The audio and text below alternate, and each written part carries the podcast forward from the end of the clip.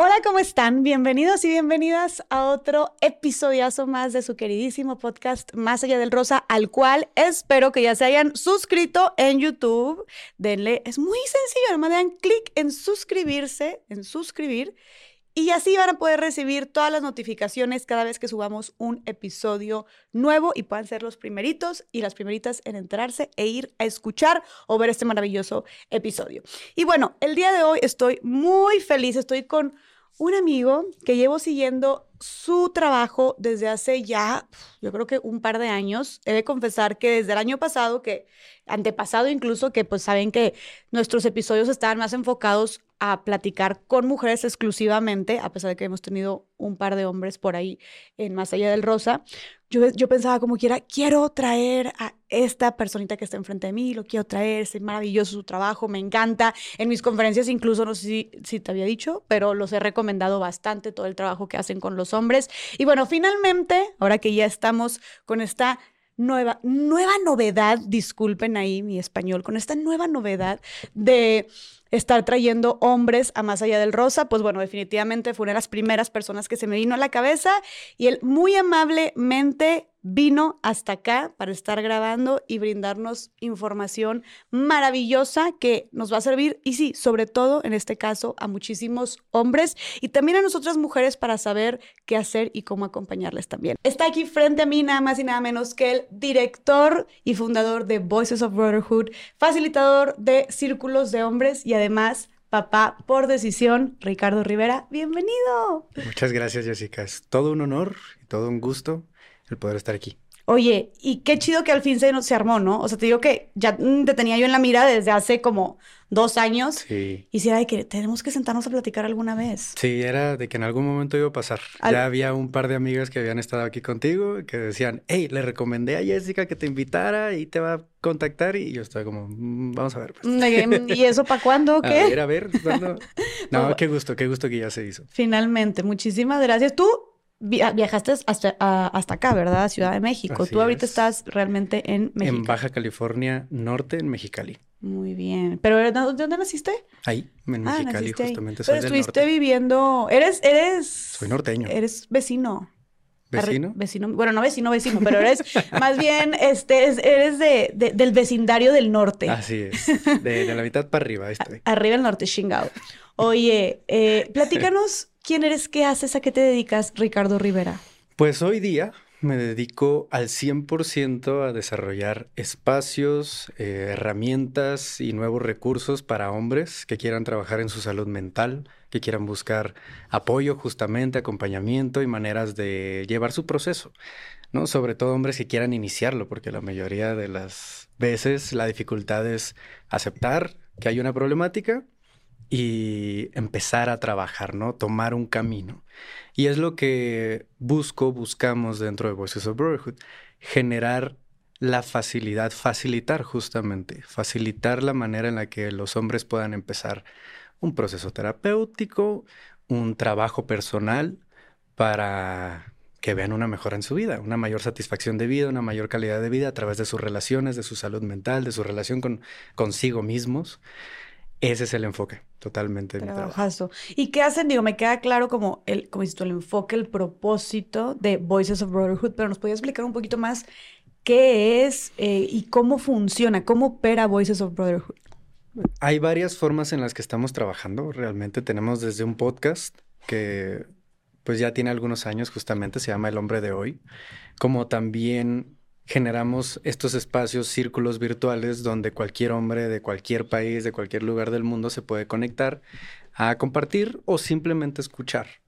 No, es, es, algo que le funciona a muchos hombres. En lugar de ellos entrar y hablar desde la primera vez, que puede ser de lo más difícil, se conectan y a veces hasta ni ponen su cámara.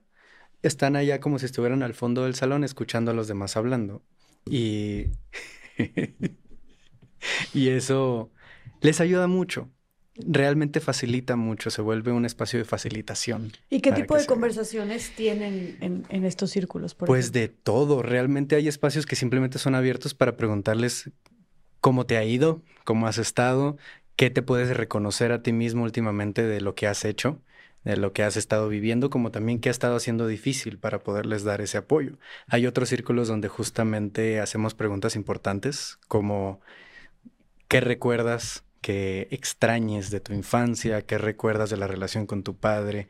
¿Qué te gustaría haberle dicho a tu madre? Que, o sea, diferentes preguntas que llevan a la introspección bastante profunda y que muchas veces no hablamos, que no hablamos entre los hombres, ¿no?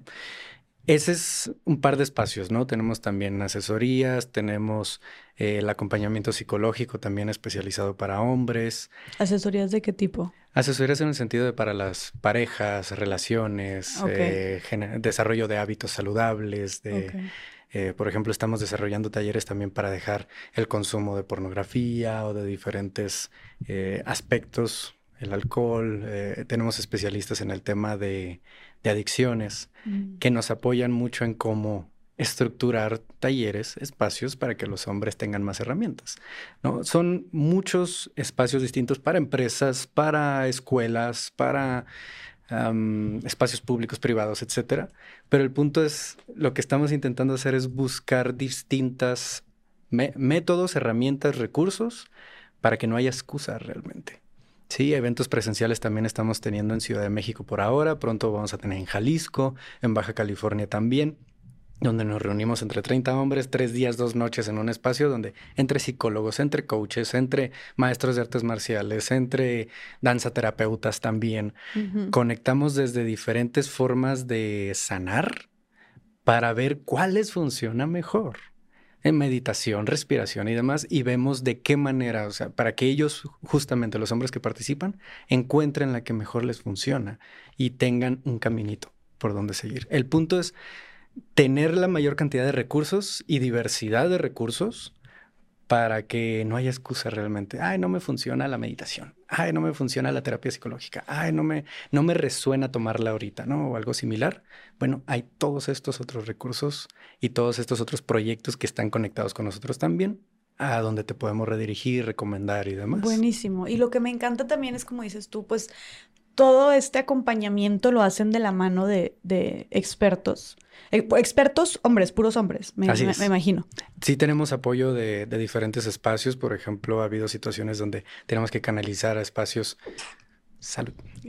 que hemos tenido que canalizar a otros grupos donde, por ejemplo, eh, hemos canalizado grupos donde se dan situaciones de violencia intrafamiliar o de acompañamiento para una pareja eh, mujer o algo similar, que tenemos un montón de apoyo de diferentes grupos con diferentes enfoques, tanto hombres, mujeres, nosotros nos enfocamos específicamente en el hombre, pero el punto, pues justamente regresamos a lo mismo, ¿no? De tener hacia dónde dirigir a alguien, hacia dónde dirigir a un hombre que está necesitando ayuda y que también aceptar que muchas veces nosotros no vamos a tener la respuesta, pero tenemos todos estos estas opciones, recursos y eh, proyectos hermanos que están trabajando también con nosotros, ¿no? Hermanos, hermanas. Si pudieras definir como en una, en una, hay aquí el pitch, ¿no? Pero en una oración o en un enunciado, eh, lo que hacen en Voices of Brotherhood, ¿cómo lo definirías? Mm, facilitamos el encontrar un recurso, herramienta, espacio para que un hombre pueda empezar a sanar. A sanar. Me encanta. Y sabes qué?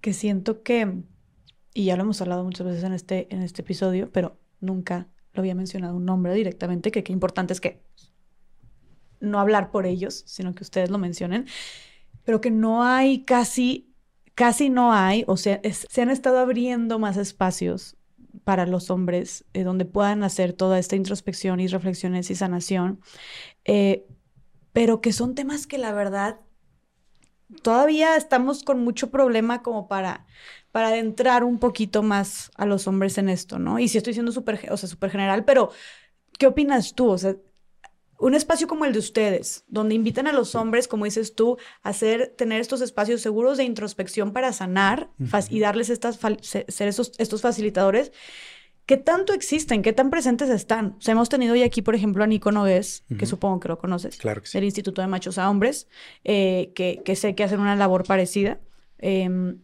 pero ¿hay algo más por allá o, se sienten solos como en, este, en esta lucha? Eh, ¿O cómo está?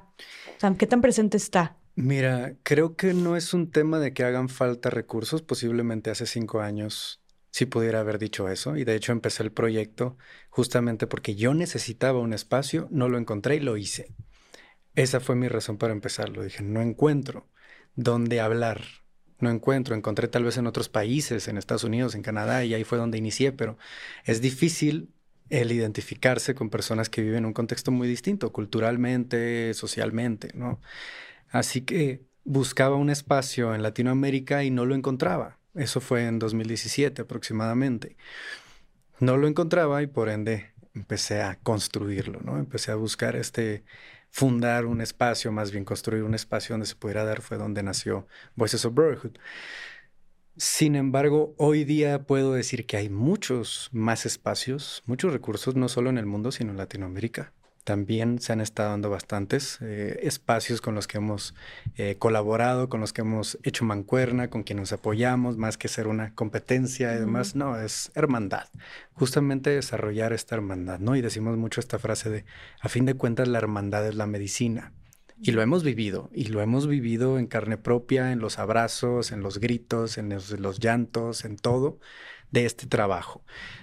La problemática que yo veo que está generando más esta barrera a que más hombres trabajen en esto es que la sanación no es tan atractiva como todo lo que se ha dado en las redes sociales, que es pues el atacar a otro, el buscar culpables y demás. Si nos damos cuenta mucho, y ya lo habíamos hablado tú en algún momento, tú y yo en algún momento, que lo que más se ve ahorita es la plática de cómo empoderar a una mujer, como también la plática de cómo aprender a ser un macho alfa. Esas son las más fuertes que se escuchan hoy en día en redes sociales o que más rápido captan la atención. Y, vaya, no estoy hablando de cuál está bien, cuál está mal o algo similar, sino la parte de los hombres sanando todavía está acá abajo, en nuestro lado. Ustedes han hecho un trabajo magnífico en los últimos, en las últimas décadas y todavía más para allá, que ya llegaron a un punto donde la sanación de la mujer ya es más normal. En el hombre no. En el hombre todavía estamos en un punto, y voy a hablar por mí y por mi círculo, no quiero hablar por todos los hombres, pero sí noto que eh, todavía estamos en un punto donde estamos descubriendo hacia adentro antes de empezar a formar un, una, un movimiento social que realmente tenga una potencia mundial, una potencia lo suficientemente fuerte, ¿no? Para decir que eso es lo que está más arriba en el trabajo con hombres. No sé si me estoy dando muy a explicar, muy a, entender, pero hace falta que se le dé más atención a esto. ¿Hay proyectos? Claro que sí. ¿Hay personas haciendo ese trabajo? Claro que sí. Y no se le ha dado tanto el lente a ello. No se le ha dado tanto el micrófono. Falta más espacio. Falta más... Eh, sí, pudiera decir que falta más atención a esa parte por diferentes razones puede estar pasando esto y no voy a dar un solo factor que lo está frenando, pero sí veo cómo es que el recurso está y hay muchas opciones distintas. Pero cuando llegamos a, por ejemplo, un espacio como este, en Más Allá del Rosa, y los mencionamos, jamás se habían escuchado. ¿no? Jamás, por ejemplo, con estas preguntas, ¿no? De, ¿hay más espacios o qué pasa? Hay muchos, pero no se han escuchado. ¿Por qué no se han escuchado? Esa es justamente la, misma pregunta. ¿Por qué no se escuchan? ¿Por qué no se están hablando en, los medios más grandes? ¿Por qué es tan impresionante si tienen años también? O sea, los círculos de hombres se están desarrollando hace más de 30 años, pero están teniendo atención hasta hace un par. Y, y este tema de la masculinidad y demás se ha visto mucho desde un lado más mediático y más eh, de la, masculinidad tóxica y que la masculinidad de esto y el otro. Pero sí hay espacios que han trabajado la masculinidad de una forma sana desde hace mucho tiempo. Solo no se les ha dado el lente o no han sabido cómo acaparar también los micrófonos. ¿no? ¿Y no crees que sea como, a ver, cuando estás hablando de estos círculos de hombres y estas nuevas como propuestas hacia cómo abordar la masculinidad. Eh, que ojo, yo también te dije que cualquier término que esté diciendo medio mal o así, tú me corriges. Pero al, tratarse de todas estas nuevas propuestas de cómo abordar la masculinidad, pues implica de entrada, como tú dijiste, un trabajo interno, ¿no? Y un trabajo de cuestionamiento y reflexión y sanación y de ir muy, muy, muy por dentro.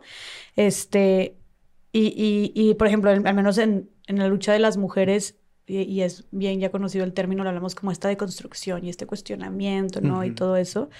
Eh, pero en el, caso de, en el caso de los hombres, al tratarse de estos trabajos internos personales, ¿no crees que también sea algo que pues cueste bastante y que haya cierta resistencia como hacer esa chamba personal y entrar ese lado incómodo que sea lo que esté haciendo que pues estos proyectos, aunque estén presentes y aunque haya recursos y aunque lleven años, eh, no sean conocidos o, no se estén llevando, no se estén eh, eh, sacando el mayor provecho como se les podría sacar. O sea, ¿no crees que esta resistencia venga de esta incomodidad de, no todos, pero muchos hombres, de como meterse al fondo adentro de ellos y, o que, o que ven que se está hablando de eso y es como, ah, no, qué hueva, ¿no? O tal vez incluso está este rechazo de, dentro de la masculinidad, dentro de, del machismo más bien, este rechazo de, no, yo como esas son pendejadas, ¿no? O esas son, cosas de viejas. O el estar en contacto con tus emociones eh, es algo que luego, luego lo ven como algo negativo o como algo de, debilidad.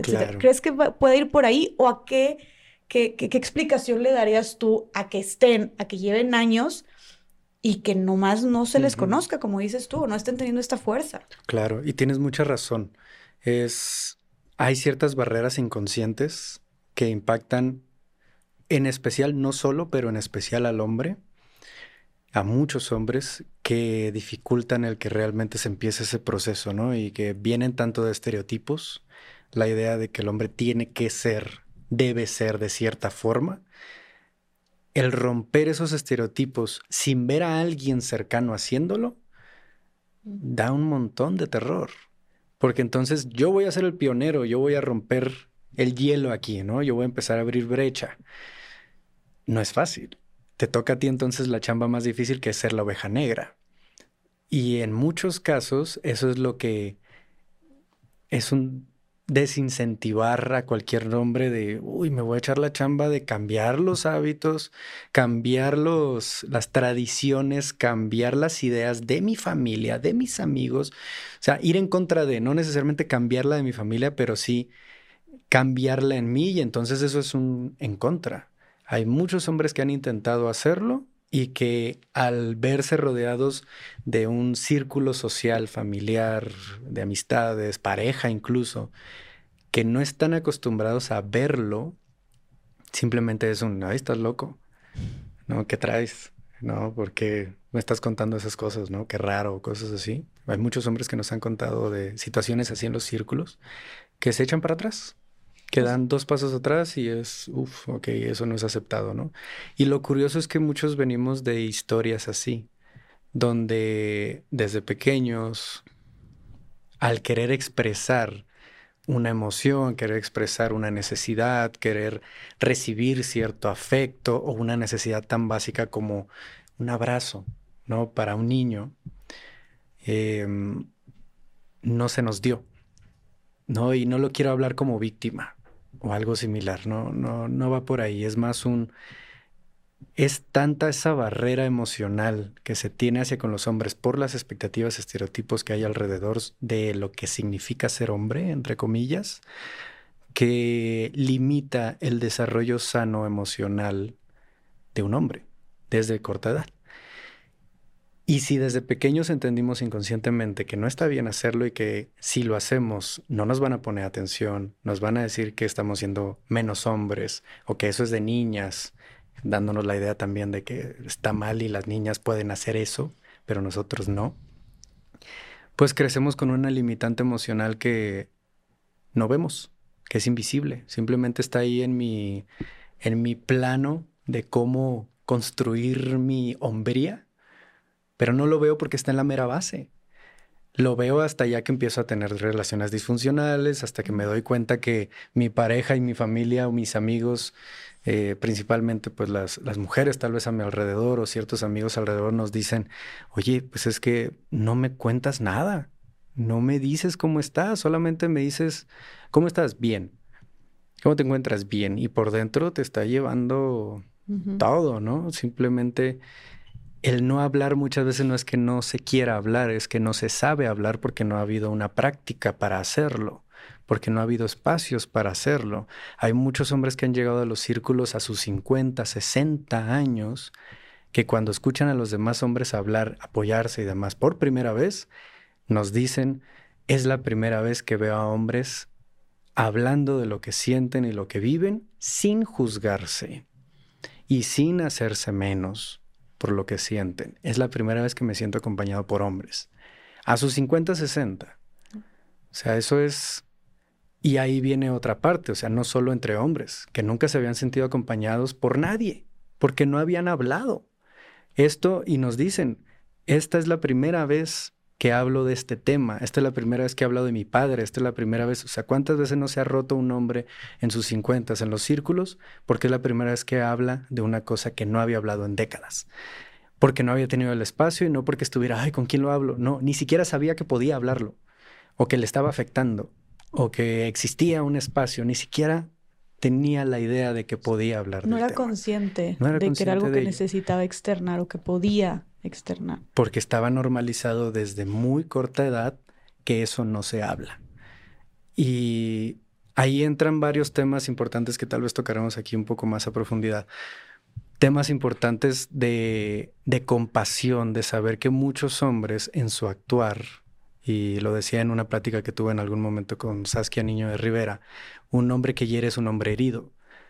No aplica para el 100%, por supuesto, hay hombres que sí hay situaciones importantes, ¿no? Hay diferentes casos, pero para muchos casos, un hombre que está haciendo las cosas de manera disfuncional, afectando a las personas que lo rodean y a sí mismo, es porque trae algo cargando desde hace mucho, que muy probablemente no tiene idea que trae cargando, porque esa ha sido su normalidad.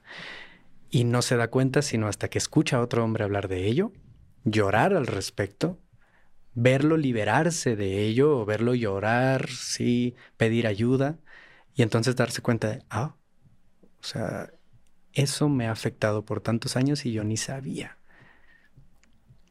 ¿Pues podrías dar un ejemplo de cómo se podría ver esto en un caso de la vida real, por ejemplo? Claro, el... en muchas ocasiones en los círculos han compartido sobre relaciones de pareja. La mayoría llegan después de una ruptura, mm. de la pérdida de un familiar o de la pérdida de un empleo. Pero la principal es una ruptura amorosa. O sea, de duelos después de... Sí, duelos después de la ruptura. Acabo de terminar con mi pareja hace un mes, no sé qué hacer, me siento muy mal, no, no alcanzo a reactivarme en el trabajo. Quieren recuperar su ritmo de vida a la semana de haber terminado su relación. Me identifico totalmente con eso, como diciendo, ya, ya la lloré una semana y ya. Y es como, no, o sea, y no solo es eso, traes un montón de cosas también que no has llorado, que no has soltado, que no has procesado. Y, cuando indagamos en ello y hacemos estas preguntas importantes como ¿qué te hubiera gustado escuchar de tu padre que nunca escuchaste? O sea, toda la lágrima, ¿no? Me hubiera gustado que me dijera que estaba orgulloso de mí. Me hubiera gustado que estuviera un poco más en mis competencias, en mis eventos de la escuela. Me hubiera gustado que me diera más abrazos. Me hubiera gustado que, no sé, se riera un poco más conmigo, ¿no? Cuando hacemos este tipo de preguntas, sean de la edad que sea, suele dar en un lugar muy duro. ¿No? Y hasta que no hacemos esas preguntas en ese espacio, no se dan cuenta de la falta que hizo algo, ¿no? La falta que hubo en diferentes aspectos, en diferentes relaciones en su pasado. Y cómo les está afectando ahorita también. Exactamente. O sea, no te habías dado cuenta ni lo, tal vez ni lo que habías vivido y que eso, o sea, eventualmente también te afecta a lo que está sucediendo hoy en día, a cómo te estás relacionando con las demás personas. Y digo, creo que no solamente sucede con hombres, sucede con las personas en general, ¿no? O sea, hasta que vamos, digo, no sé, a terapia, eh, por poner un ejemplo, y empiezas a darte cuenta, ay, güey, como que sí, oye, yo no, no me di cuenta que este comentario que me hizo mi mamá cuando tenía 12 años, lo traía cargando y ahora, mira, ahora tiene mucho sentido porque entonces a través de lo que hago con mis amigas es porque, ¿sabes? O sea, y empiezas a atar cabos. Sí. Y, a, y, y a darte cuenta, es como un despertar de conciencia, pero sí creo que a veces vamos tan en automático y luego en el caso de los hombres súmale como estas expectativas y exigencias de ni siquiera hacer esta introspección, eh, que es bien difícil escarbar.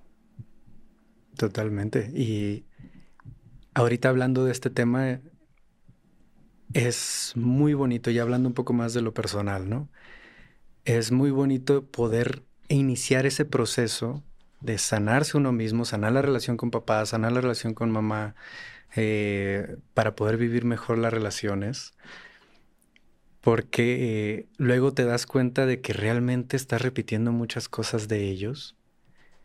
Y en lugar de castigarte y decir, ay, tengo esto de mi mamá, tengo esto de mi papá, puedes decir, pues sí, son mis padres. Y lo voy a así trabajar y lo voy a modificar, pero ya puedo tener un poco más de compasión conmigo. Lo he visto mucho con, mi niño, justamente con, con, mi niño de seis años, en el que de vez en cuando está chiroteando, ¿no? Brincando por todos lados con su energía de niño tan hermosa que tiene.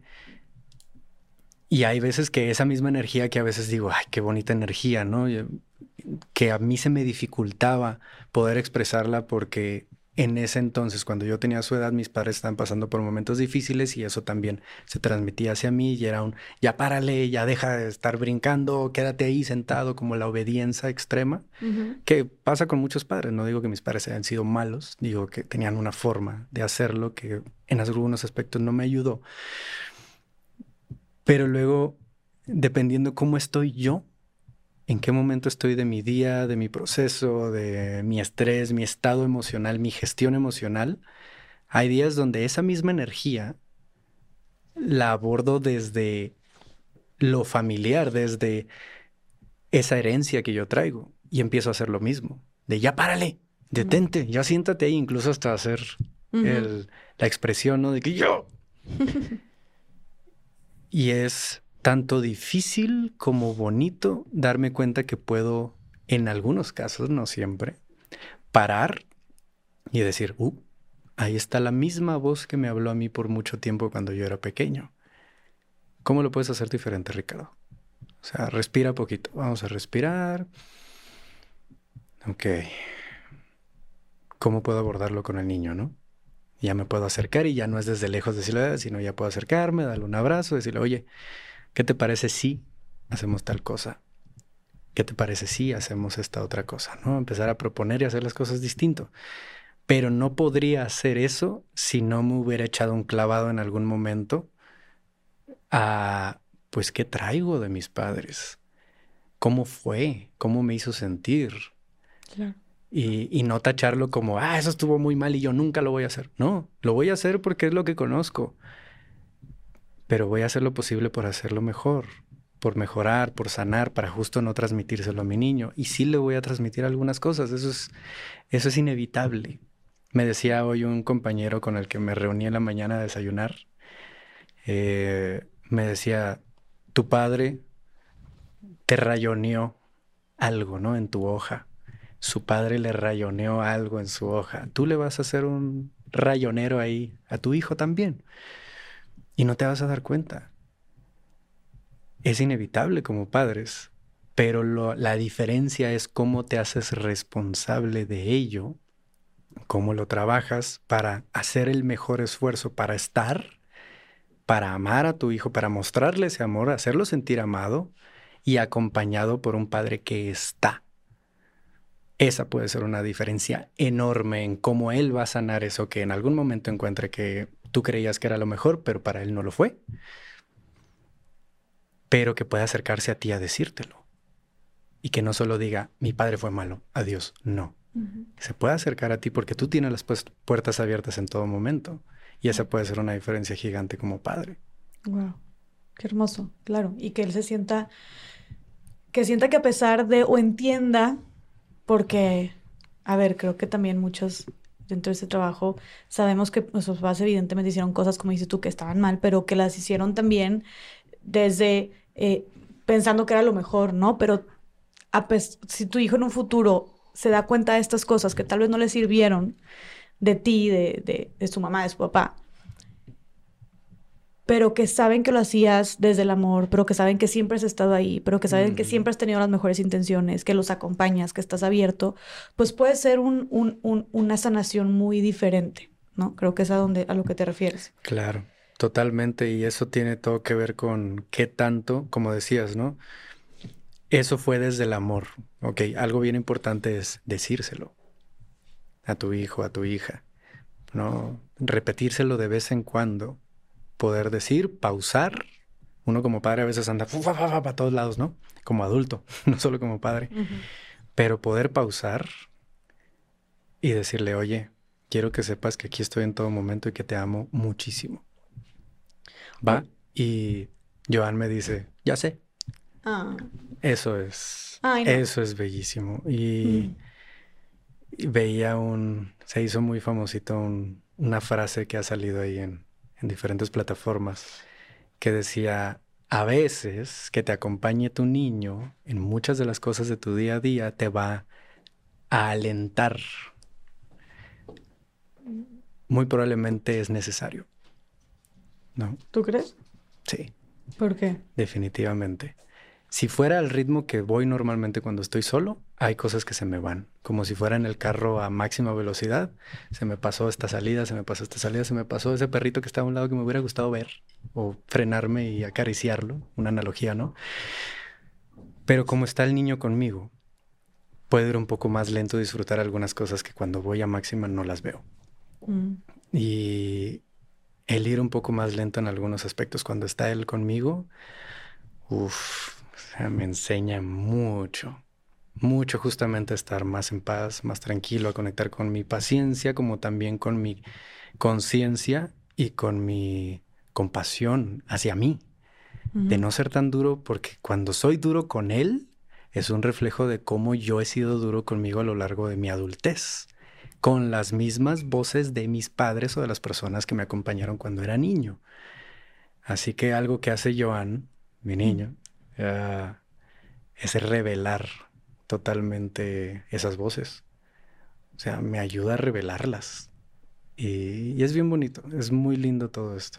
Oye, eh, Ricardo, ¿y qué te llevó? O sea, a ver, estás hablando y ya no solamente es el trabajo que has hecho con hombres en tu círculo, sino ahorita también todo lo que estás haciendo conscientemente eh, para ser un buen papá y para estar mejorando y estar ahí con tu hijo. O sea, son demasiadas las, como los cuestionamientos que te has hecho y el trabajo interno que has realizado, que me parece sumamente admirable. Pero, ¿estás de acuerdo que, perdón que lo digas, sí? Y más que empezaste esto hace cinco años, ¿no? Voices of Brotherhood, lo empezaste hace cinco años. Pues no era, el, ¿estás de acuerdo que no era el, el, lo común, ¿no? Que un hombre se estuviera haciendo más por, como, como tú dijiste, ha sido eh, construida la masculinidad. Eh, no era común que un hombre se hiciera estos cuestionamientos o empezar estos espacios. A mí me encantaría saber qué fue lo que viviste tú para expandir de esta manera tu conciencia para decir, oye, pues tal vez esto no está tan chido o esto no está funcionando o quiero cambiarlo, ¿no? Y empezar Voices of Brotherhood. ¿Cómo fue que atravesaste tú el ser hombre en tu, digo, ya nos platicaste un poquito, pero más a detalle, tal vez en tu infancia, en tu adolescencia, eh, ¿no? Te sentiste tal vez condicionado por ciertas cosas, también por el hecho de tu sexo. Eh, ¿Y cómo fue que tuviste esta iniciativa o este deseo de que fuera diferente? Creo que pudiera resumirlo en me harté de regarla tanto y no saber por qué creo que llegó un punto, llegué a un punto, a mis 23 aproximadamente, donde le hice tanto daño a una persona tan inconscientemente.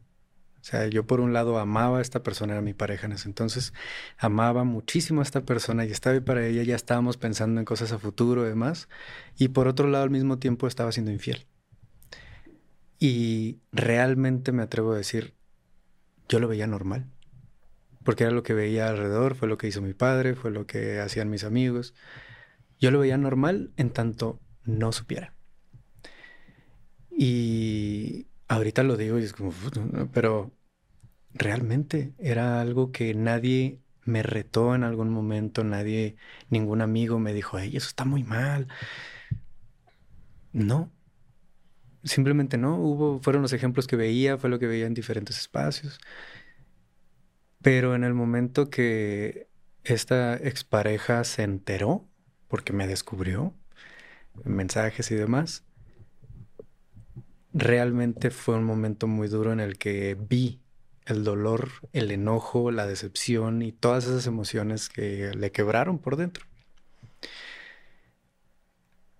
Y verlo, o sea, incluso meses después me la volví a encontrar, nos encontramos y todo, y la vi llorar, la vi romperse, la vi de muchas formas muy feas, en las que me di cuenta por primera vez el impacto que mis acciones irresponsables podían ocasionar y que tanto podía dañar a una persona que yo quería tanto. Y que sí la amabas. Que sí la amaba, realmente la amaba, pero en esa inconsciencia podemos hacer un montón de cosas que no nos damos cuenta, que aún amando a una persona le estamos haciendo daño. O sea, realmente soy partidario, no digo que así sea, pero en mi experiencia yo sí puedo decir, de verdad le di mucho amor porque amaba a esta persona cuando al mismo tiempo estaba haciendo cosas de manera tan inconsciente que no me daba cuenta de lo mal que estaba. ¿no? Así que en parte creo que el darme cuenta del impacto que tuvo me hizo decir, porque fue un arma de doble filo, por supuesto. Le hice mucho daño a ella y ver que le había hecho un montón de daño y que la relación ya no iba a seguir y que eso generó algo que realmente no, no le deseaba a mi pareja, pues fue doloroso, fue muy doloroso para este lado también. ¿Qué, qué sentías además? O sea, ¿sentías dolor y sentías arrepentimiento? Pues para empezar fue un, híjole, soy igual que mi padre. Que mi, mi meta en ese entonces era yo no quiero ser igual que mi padre porque él fue infiel con mi madre, se fue con otra familia, tuvo a otro hijo y demás lo que repetía era yo no quiero ser igual que mi padre. No, tenía algunos problemas con, con el alcohol, con diferentes situaciones y yo me alejé, justo te contaba antes de empezar a grabar, yo no suelo tomar alcohol, tengo mucho cuidado con, con ese aspecto, más bien lo cuido mucho en mi vida y en parte es por la experiencia que llegué a vivir con mi padre, así que algo que buscaba era sacarle la vuelta a las cosas que vi que me afectaron de mi padre. Y una de ellas era no querer hacer lo mismo que hacía mi padre con mi madre. Irónicamente terminé haciendo lo mismo. Darme cuenta que estaba caminando el mismo camino fue un, ok, terminé haciendo lo que dije que no iba a hacer. Afecté a una persona, lastimé a una persona de una manera muy dura y esto me está haciendo sentir muy mal a mí también. ¿Cómo voy a cambiar esto? ¿Cómo voy a hacer las cosas diferente? No tenía ni idea. No había llevado terapia en ningún momento en ese entonces. No sabía por dónde empezar. Y una de las preguntas que más me estaba haciendo era ¿por qué? Era ¿por qué estoy haciendo esto? ¿De dónde viene? ¿Por qué siento a veces que simplemente me sale naturalmente? ¿será que soy un mal hombre por naturaleza? ¿Será que no puedo evitar ser igual que mi padre? ¿Será que, será que, será que no? Quién soy y, si se puede cambiar realmente. ¿no? O sea, sí me empecé a hacer estas preguntas difíciles que pues, me hicieron cuestionar un montón de cosas.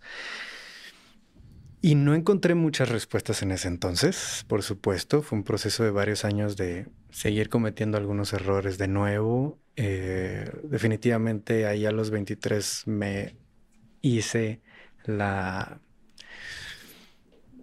¿cómo decirlo? Me... Simplemente me dije a mí mismo, no voy a volver a hacerle esto a alguien. No voy a volver a hacerle esto a alguien porque es doloroso, es, malo, es horrible, ¿no? Le hirió mucho a una persona y no quiero volver a hacer esto. Aparte, me afectó bastante a mí también. Fue mi primera etapa depresiva en ese entonces después de esa, de esa separación, que hasta ahorita sé que fue una etapa depresiva, que tuve ciertos eh, episodios ansiosos también, ataques de ansiedad y, y demás. Pero en ese momento no sabías. No tenía idea, no sabía qué me estaba pasando, pero pues... Pero nada más acuerdas que te sentías de la shit. Estaba muy mal. Em, y desde entonces, o sea, eso ya no volvió a pasar. No, fui, fui bastante consistente con eso. Pero pues en hacerme esas preguntas fue un ¿qué puedo hacer? ¿Qué herramientas puedo, puedo empezar a, trabajar? ¿no? Y en lo que estuve buscando libros, estuve buscando eh, un poco más de literatura, empecé a encontrar algunos libros que me ayudaron por un aspecto, otros por otro, hasta que encontré un libro que habló de círculos de hombres, ¿no? que eso ya fue hace cinco años. Y dije, quiero desarrollar esto. Busqué algunos, me uní a unos de Estados Unidos, otros de Canadá, y, me gustó mucho, se sintió súper bien porque justo me dieron herramientas más prácticas, justo me ayudaron a por dónde empezar y me di cuenta que no era el único hombre que estaba pasando por esas problemáticas. Una de las partes importantes de este trabajo es recordarle a, o más bien hacerle ver a muchos hombres que no son los únicos que están pasándola mal y que tienen cosas que sanar. Mm. Es algo que también he notado en, mi padre, que ya hablaremos un poco más de eso después. Pero esa creencia de que algo está mal en mí y, y nadie me entiende porque nadie vive lo mismo que yo, cuando en realidad hay muchos. El problema es que no lo hablamos y no nos damos cuenta que hay muchos viviendo esto. Así que más o menos por ahí empezó toda esta, todas estas preguntas. Pasaron muchas otras cosas, claro, que son pequeñas catarsis tal vez a lo largo de, de una historia personal de vida que pues sí me llevaron a encontrar una visión de cómo ayudar a más hombres a que justamente no tengan por qué pasar por tantas problemáticas, ¿no? Que por tantas situaciones catárticas que a veces son necesarias, por supuesto, pero si podemos ayudarle a, algunos hombres a vivirlas mejor o con más herramientas, eso sería maravilloso. ¿Qué, qué, e, en tu caso, hablando personalmente de, ti, específicamente de ti, ¿qué crees que fue, como ya hablaste de este tema de la infidelidad, por ejemplo? O sea, cómo concebías tal, vez la dinámica en las relaciones amorosas, hablaste de esta falta de afecto. ¿Qué otras cosas crees que, que, que te condicionaron al momento de desarrollarte en esta sociedad por el hecho de tu sexo, que lo terminaron afectando, salpicando en otras áreas de tu vida y ya tal vez más en la adultez o tal vez desde siempre, ¿no? Sí, que me condicionaron. Pues es que eh, en su mayoría siempre fue un entorno, un entorno que tenía muy normalizado, que siempre ha tenido muy normalizado, el no compartir de cosas más profundas el siempre hablar de lo superficial, de, de, la competencia, ¿no? De, ah, salí con tal chica o hice esto con tal, con otra chica o demás. O logré esto en mi deporte o en mi trabajo, en diferentes espacios, en el que siempre era competencia, competencia, competencia. Siempre era querer ser más que el otro o comprobarte, validarte en frente a los otros hombres, que que en ocasiones puede ser muy nutritivo, claro, pero depende en qué te estás buscando validar.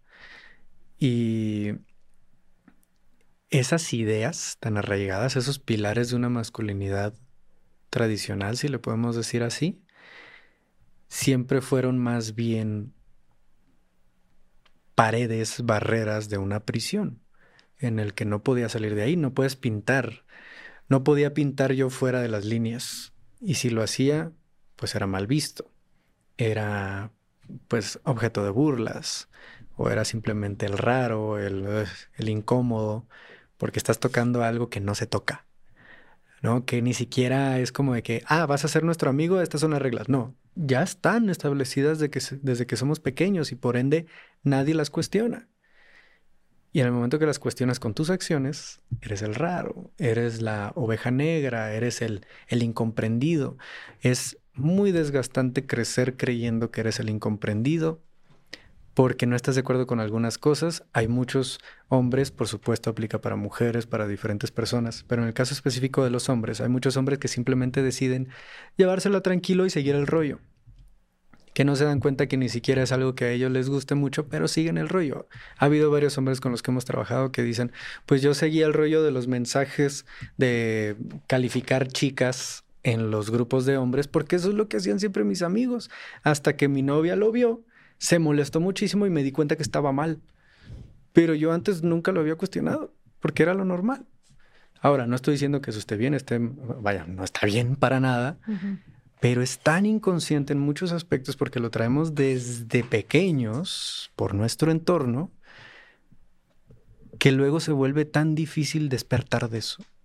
Tan difícil simplemente decir, ¿qué estoy haciendo? ¿Realmente qué estoy haciendo? En el momento que pasó esto y que fue un estrellarme con pared cuando pasó lo de eh, la pareja que te contaba ahorita, esa infidelidad, de esa, ese dolor que se ocasionó para ambos lados, fue bueno, ok, ¿qué estoy haciendo? ¿Qué estoy haciendo y qué es lo que me está llevando a hacerlo? También fue la primera vez que toqué como una pizca de, hay algo en mis ideas, en mi estructura interna, psicológica, mental, que me dice que así deberían ser las cosas. Y quiero indagar y encontrar dónde está. ¿Qué es? ¿Se puede cambiar? No es. Eh, para mí esas son las, las barreras, esa prisión que no nos damos cuenta que estamos ahí encerrados y que vaya, podemos ser tantas cosas como humanos y en este caso como hombres, pero para entrar en ese moldecito y ser aceptados, nos quedamos solo en ese pedacito. Así debemos ser. ¿no? Y no nos damos cuenta que estamos comprimidos ahí. Y cuando dices, me gustó lo que dijiste de, de dibujar, pintar y no salirte de la raya, pero que si te sales de la raya pasa esto, ¿no? Eres el incomprendido. ¿Tú creciste sintiendo que eras el incomprendido? Absolutamente. ¿Y, de qué manera, de qué manera te salías de la raya al dibujar? Pues muchas veces era no ir a la peda, no ir a la borrachera con los amigos, el decidir no hablar de lo que había hecho con mi pareja en la intimidad. Porque solían hablar, compartir. Sí, claro, siempre de que, oye, ¿y qué hiciste? Yo me sentía incómodo, simplemente no lo hacía. Y hoy día me doy cuenta que pues para nada era yo el único hay muchos hombres que llegan y dicen, no, pues es que yo toda la vida me sentí el raro. Y yo, ah, mira, otro. pero sí, muchos nos hemos sentido así, pero nunca lo dijimos. Y por ende nunca lo supimos, que había otros. O que mi compañero, el que justamente llegaba y me decía, oye, ¿cómo te fue? Ni siquiera quería preguntarme eso, pero como era lo normal, lo hacía. En el trabajo también me pasaba mucho de estar Recuerdo una vez cuando yo soy ingeniero de profesión, vaya, de, de allá vengo, de carrera, y hubo un momento en el que me harté tanto de que un compañero de trabajo más mayor justo llegó y hablaba de, de mujeres, ¿no? De, ay, la otra vez vi a una mujer, el casado y todo con sus hijos, vi a una mujer que esto y el otro. Me harté tanto que me le puse enfrente y justamente le dije, oye, ya me tiene harto como hablas de las mujeres eres tal y tal y tal. Incluso lo empecé a juzgar yo por esa forma. Claro, no me pareció, le puse una línea, pero me fui más allá a juzgarle, ¿no? A juzgarlo como es que eres esto y eres un superficial y eres un esto. Y en ese momento me dijo, a ver, espérate.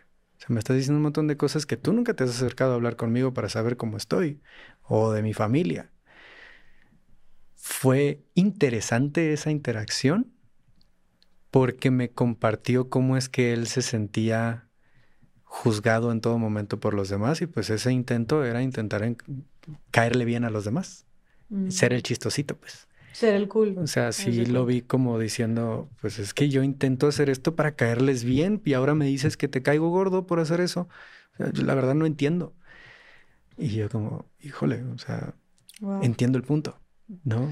entiendo ¿tú crees que muchos de estos comportamientos entonces de de muchos hombres medio misóginos o medio de cosificación hacia la mujer o este de ensalzarse como enaltecerse el cuello, enaltecerse o alzarse el cuello o así. O sea, ¿crees que sea más que nada como un comportamiento social de que para pertenecer más que porque realmente sea algo intrínsecamente de ellos, de su personalidad, de lo que realmente les gusta. Creo, estoy muy seguro que por supuesto que hay factores eh, biológicos de competencia, pero para nada tiene por qué ser de esa manera.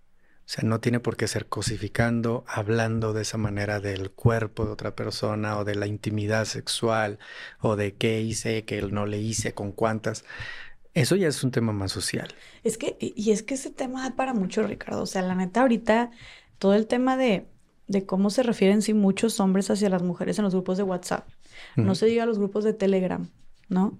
De esos que incluso hasta venden packs y sin el consentimiento de, estas mujeres que, spoiler, es delito para que sepan, este, y está castigado hasta con cárcel. Ley Olimpia. El Ley Olimpia. Pero e, es, es sumamente preocupante la cantidad de hombres. O sea, porque no, ahí dices tú, no, no es uno, no es otro, no son 15, no son 100, no son 1500, son miles o cientos de miles de hombres en ese tipo de, en ese tipo de grupos, ¿no? Eh, eh, eh, grupos sumamente violentos y donde se cosifica a, la mujer de una manera, pues sí, asquerosa. Entonces, ¿qué, qué, qué opinas tú de esto? Yo creo que esto sí va más allá de lo social, ¿no? O sea, ¿qué, yo siempre me he hecho esa pregunta, como, ¿qué crees? Digo, no, no, no, no sé si tengas todas las respuestas, ¿verdad? Pero, ¿cómo crees que, que hayan sido educados los hombres?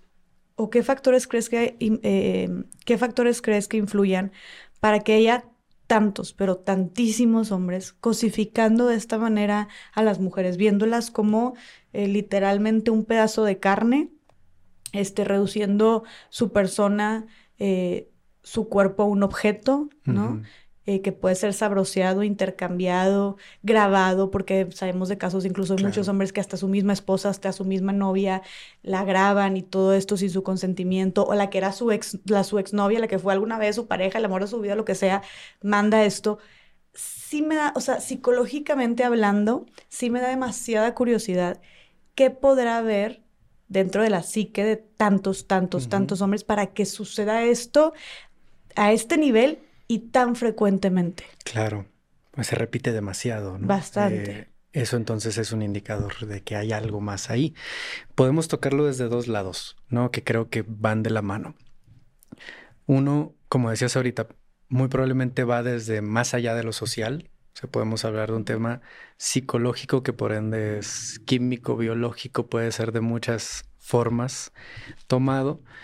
Sin duda hay un aspecto ahí evolutivo en el que es interesante verlo desde la pirámide de Maslow, ¿no? De cómo habla de las necesidades del ser humano y que empieza desde el poder tener la seguridad de un espacio donde descansar sin el miedo de, de muerte, ¿no? Desde lo más básico, el cerebro cavernícola una de las, de las siguientes necesidades básicas, ya no solo la comida y el lugar seguro, sino viene lo sexual. O sea, la conexión, la reproducción, más bien, más que conexión, la reproducción de la especie, ¿no? El, que se mantenga la especie. Y eso es algo muy natural. Ahora, como decía ahorita, no tiene por qué ser de una forma como la que estamos viendo en los grupos de Telegram, en diferentes espacios del tema de PAX y demás no tiene por qué ser de esa forma específica. Lo que está sucediendo detrás es por nuestra composición y nuestra estructura de donde venimos, eh, se busca una validación con el grupo y una de ellas es a través de la conquista, ¿no? A través de qué tanto soy validado por el sexo opuesto, de que soy aceptable, de que soy atractivo, de que soy un, una pareja deseable. No pueden ser varios factores ahí que me estén validando desde el sexo opuesto y que hemos aprendido muchos hombres que entre más te, te valida una mujer, más respetadores por otros hombres. Y por ende por sociedad y por ende tienes más posibilidades de éxito en la vida en general, ¿no? Y eso te asegura que no va a haber rechazo, que no vas a tener esa preocupación básica, como decía ahorita, de, de ese cerebro cavernícola de simplemente quedarte solo y no tener esa seguridad. Ahora, eso no nos está diciendo que tenemos que hacerlo a través de un grupo de Telegram, ¿no? Hay muchos hombres que trabajando en el tema de la intimidad sexual con una conciencia mayor en la sexualidad propia y de pareja, pueden encontrar esa validación a través de su propia pareja, incluso de sí mismos. no tiene por qué ser a través de grupos, no, puede, no tiene por qué ser a través de rebotarlo con otras personas y violar la intimidad de una mujer o de su pareja o de otra persona. Sí hay algo de necesidad ahí en cuanto a la biología, pero no tiene por qué ser así. O sea, puede ser de muchas otras formas eh, y ahí podemos hablar más de una sexualidad consciente, de una intimidad más consciente, de cómo encontrarme a mí en mi cuerpo y aceptarme a mí en mi cuerpo y en mi sexualidad.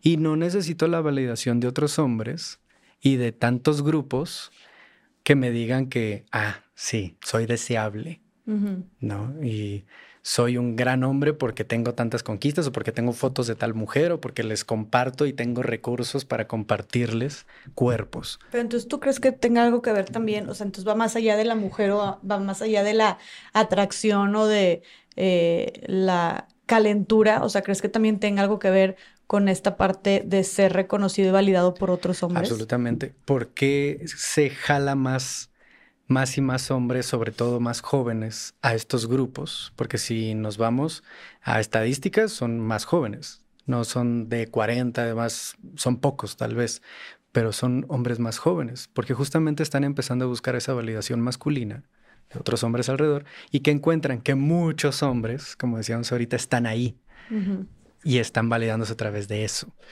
Entonces, como hay tanto peso de ese lado, es mucho más fácil que sigan a esa masa, ¿no? A esa idea. Es, o sea, no vas a encontrar tan fácilmente a un joven, a un hombre joven que está buscando esas ideas yéndose por la opción donde hay menos hombres. Por supuesto que no. Tendría que ser un hombre que realmente, un hombre joven que realmente ha trabajado en sí y no lo vemos mucho. Claro. ¿No? Para poder identificar el yo que quiero, yo quién soy y cuáles son mis valores y mis principios. Normalmente a esas edades, 16, 17, 20, es un ¿qué quieren los demás de mí? ¿Qué esperan los demás de mí? ¿Y qué veo alrededor que me va a validar como hombre? Y voy por ahí. Y si vemos a tantos hombres en ello, entonces es mucho más fácil tomar un camino que ya está muy recorrido, que el camino está tan marcado de tantos hombres que han caminado por ahí, que va a ser bien fácil. Es bien sencillo hacer eso. También es, es importante mencionar eso. Caer en lo mismo que hacen todos, incluso afectando a otras personas, es demasiado fácil. Y ese es el reto para muchos hombres, tomar el camino difícil, que es hazlo diferente. No lo hagas así. Y hay una frase de Mark Manson que me parece valiosísima en este momento, que es, todos vamos a buscar validación de las demás personas. Eso es inevitable, lo tenemos en nuestro ADN, porque somos seres sociales, buscamos validación. La parte importante es buscar validación por mejores razones y de mejores personas. Mm, Ahí está el cambio. Vamos a buscar esa validación, pero por mejores principios, mejores valores, mejores ejemplos. Eso es difícil. ¿Cuáles serían tú, habiendo abordado ya este tema que es uno muy presente, en tu experiencia con tantísimos hombres? ¿A cuántos hombres han tenido en Voices of Brotherhood? Ahí sí, no sabría decirte. Ahorita dentro de la comunidad de hombres que es abierta somos 3.600, arriba de 3.600. Pero a lo largo de todos los círculos en estos cinco años, pues me atrevo a dar un dato de arriba de 10.000 a lo largo de Latinoamérica y diferentes latinoamericanos y y hispanohablantes a lo largo del mundo. Habiendo tenido tan, contacto con tantísimos hombres, muchos hombres jóvenes me imagino también, eh, durante cinco años, ¿qué, ¿cuál considerarías tú, qué dirías que es o son las principales problemáticas que enfrentan los hombres actualmente por el hecho de ser hombres? O sea, algo que esté meramente, eh, meramente condicionado a su sexo. Creo que de las principales es esta idea, este pilar. Hay varios pilares, como mencioné ahorita, de, la idea de la masculinidad de la que venimos, ¿no? La masculinidad tradicional. Una de las más fuertes es el complejo de Atlas. Yo tengo que poder con todo. Yo tengo que poder con mi mundo de problemas y el mundo de problemas de mi familia y de quienes me rodean. No puedo pedir ayuda porque eso me hace menos hombre. Como hombre tengo que saber atender mis propios problemas y no estar preocupando a los demás, porque yo soy el soporte. Y entonces hay tantos hombres que parecen tener una vida tranquila, que parecen tener éxito en buenos puestos, con una familia muy bonita que lo ama, amigos que lo apoyan y demás, pero que están viviendo una depresión silenciosa. Sabemos estos datos de que alrededor del 80% en la mayoría de los países del mundo de las personas que se quitan la vida año con año son hombres. Y, y la mayoría en ese porcentaje no se lo mencionaron a nadie. Fue sorpresivo. No hubo indicios. O sea, esta idea, y lo ha estado trabajando con una asociación enfocada en suicidología aquí en México, eh, rebotando estas ideas. No es cierto que haya un cuadro depresivo detrás que avise que un hombre está en riesgo suicida. No es cierto. En la mayoría de los casos ni se dan cuenta.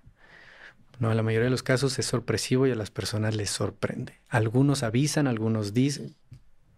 No es un porcentaje demasiado grande para decir que sí es siempre que estén avisando, ¿no? Entonces, sabiendo que tantos hombres pasan por una depresión silenciosa, eh, que hay un porcentaje tan alto de hombres eh, cometiendo suicidio en comparación de los demás grupos, de las mujeres y demás, y que la mayoría de estas estadísticas nos hablan de una dificultad para hablar sobre su propia salud mental. la problemática más grande, a mi parecer, y en esta experiencia, en estos años, es la dificultad que hay alrededor de la idea de ser hombre, de tocar los temas de salud mental, de realmente decir, necesito ayuda, necesito apoyo, no puedo con esto solo, y eso no me hace menos hombre, eso me hace humano. Todos necesitamos ayuda. Somos seres sociales, necesitamos de una comunidad. ¿Por qué es que hay tanta sororidad entre mujeres, pero no hay hermandad entre hombres? Y eso es lo que necesitamos. Y hablando específicamente del suicidio, porque ese es un tema que aparte en los últimos años se han, se han disparado las, las, tasas de suicidios, especialmente en jóvenes adolescentes y como dices, está teniendo mucho, muchos hombres. Definitivamente cuando hablamos de salud mental, pues el tema es, es bastante amplio. Específicamente en suicidio, em, ¿por qué crees tú que los hombres se suiciden mucho más que las mujeres? O sea, ¿crees que sea meramente por esto que ya dijiste mucho de del no pedir ayuda, del no mostrarse vulnerables, de no dejarse recargar en su comunidad, de sentir todo, esto, este peso encima de ellos. ¿Crees que haya otros, otros factores que pudieran estar también em, incentivando y haciendo que se incremente, además en los últimos años, el suicidio en hombres? ¿O crees que sea meramente una cuestión de falta de atención emocional? Sí, creo que hay varios factores. Y hace unos minutos hablaba de que estaba el factor este... Eh, biológico y evolutivo que podemos tomar como factor, pero no es determinante, o sea, que se puede hacer de forma distinta, pero también tenemos el factor social, donde viene la situación de tantos hombres de represión emocional, ¿no? El analfabetismo emocional de tantos, yo vengo de ahí también, eh, se ha desarrollado por una falta de práctica, porque la inteligencia emocional se desarrolla a través de la práctica emocional de realmente expresar, de hablar, de compartir, de entender mejor las emociones, darles un nombre a cada emoción. No lo hacemos a lo largo de nuestra infancia y juventud como hombres y por ende no sabemos ni qué ni identificar qué es lo que sentimos. Teniendo ese bloqueo, esa pequeña prisión emocional de la que tantos venimos y al mismo tiempo o sea, esto nos genera, esa prisión nos genera una, acumulación de situaciones no tratadas, no trabajadas, no liberadas, que empieza a afectar de una manera, em, de una manera muy profunda y muy invisible. Y al mismo tiempo esa acumulación tiene el otro lado de no pedir ayuda. No hay ni espacios a la mano, ni esa sensación de seguridad de que si pido ayuda no me van a juzgar. He sabido muchos hombres que incluso hablan de este tema y la misma pareja. O sea, esto sí es mucho más acentuado entre hombres, ¿no? Pero ha sucedido que incluso la misma pareja mujer eh, lo llega a, señalar como, a ver, no, no, no, yo, yo me casé con un hombre que sabe hacer las cosas. ¿Por qué me estás contando de esto? ¿no? Ese tipo de situaciones las hemos escuchado, si bien no son en todos los casos, pasa. Y están estas dos partes que trabajan perfectamente entre sí para tener una problemática fuerte de suicidio, de la acumulación emocional por la falta de práctica, por esa prisión, como también la prisión de no puedo hablar y pedir ayuda. O sea, estás atrapado desde los dos lados.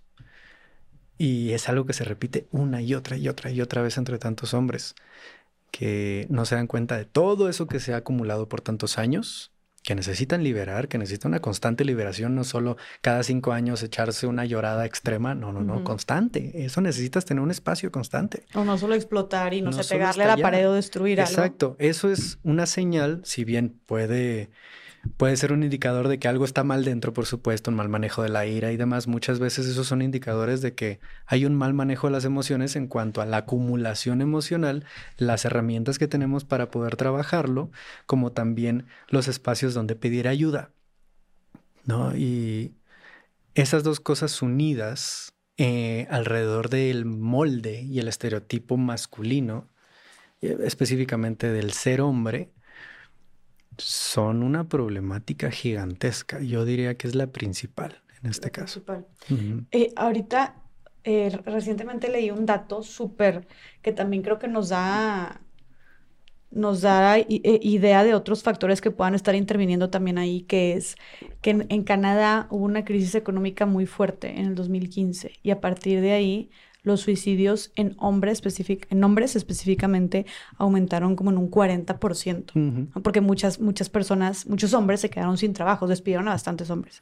Entonces, eh, y sabemos que, bueno, tradicionalmente, aunque el mundo ya está cambiando, los hombres siguen siendo los encargados, como dijiste tú también, de encargarse de los demás y específicamente...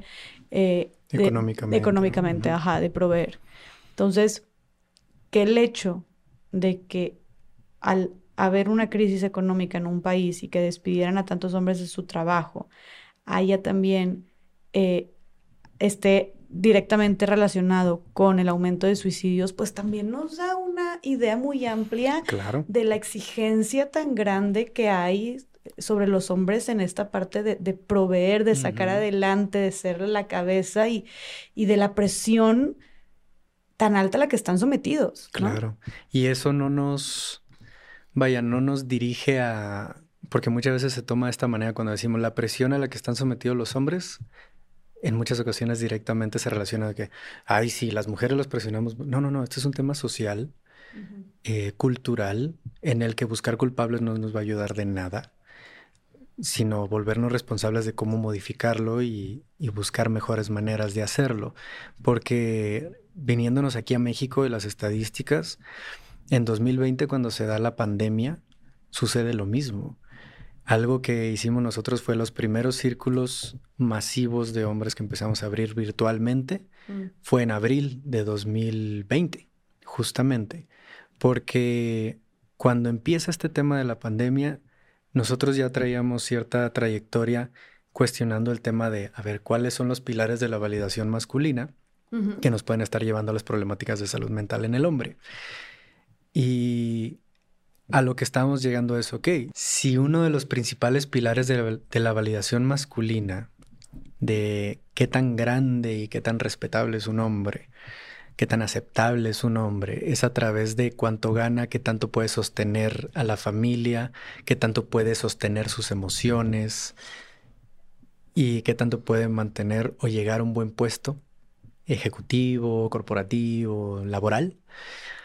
Entonces, si eso se ve afectado, incluso en, el aspecto sexual, ¿no? Eh, si, si el hombre no tiene una erección, si el hombre no puede eh, ayudar a su pareja a llegar, diciéndolo de esta manera muy coloquial o directa, ¿no? No puede hacer llegar a su mujer a un orgasmo y demás. Eso siendo los pilares principales de la validación masculina, si algo de eso falla, toda la identidad de ese hombre va a fallar y va a afectar de manera psicológica ese hombre, emocional.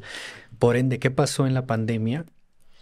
Muchos se tuvieron que encerrar con sus parejas, muchos se tuvieron que encerrar con su familia, perdieron trabajo, perdieron estabilidad, perdieron ese poder económico que sentían y esa seguridad económica, financiera, laboral que sentían y las tasas de depresión, de violencia intrafamiliar, de suicidio, de ansiedad, de depresión y la cantidad de personas que empezaron a ir a terapia, específicamente hombres, se fueron hacia arriba, que era justo lo que sabíamos que podía pasar.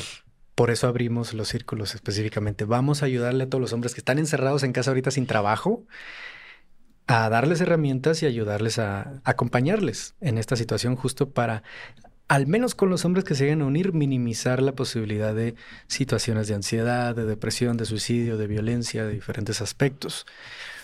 Porque sí fue un incremento en muchos países, en específicamente en México, en estos temas de salud mental cuando perdieron su trabajo y cuando se encerraron con la familia. Que eso invariablemente iba a necesitar de mayor conexión sexual, emocional, de comunicación, de relación, de intimidad. Por ende los iba a enfrentar, no se iba a enfrentar a todos con cosas que no habíamos enfrentado o que el trabajo y el estar ocupados nos estaba ayudando a cubrir. Claro.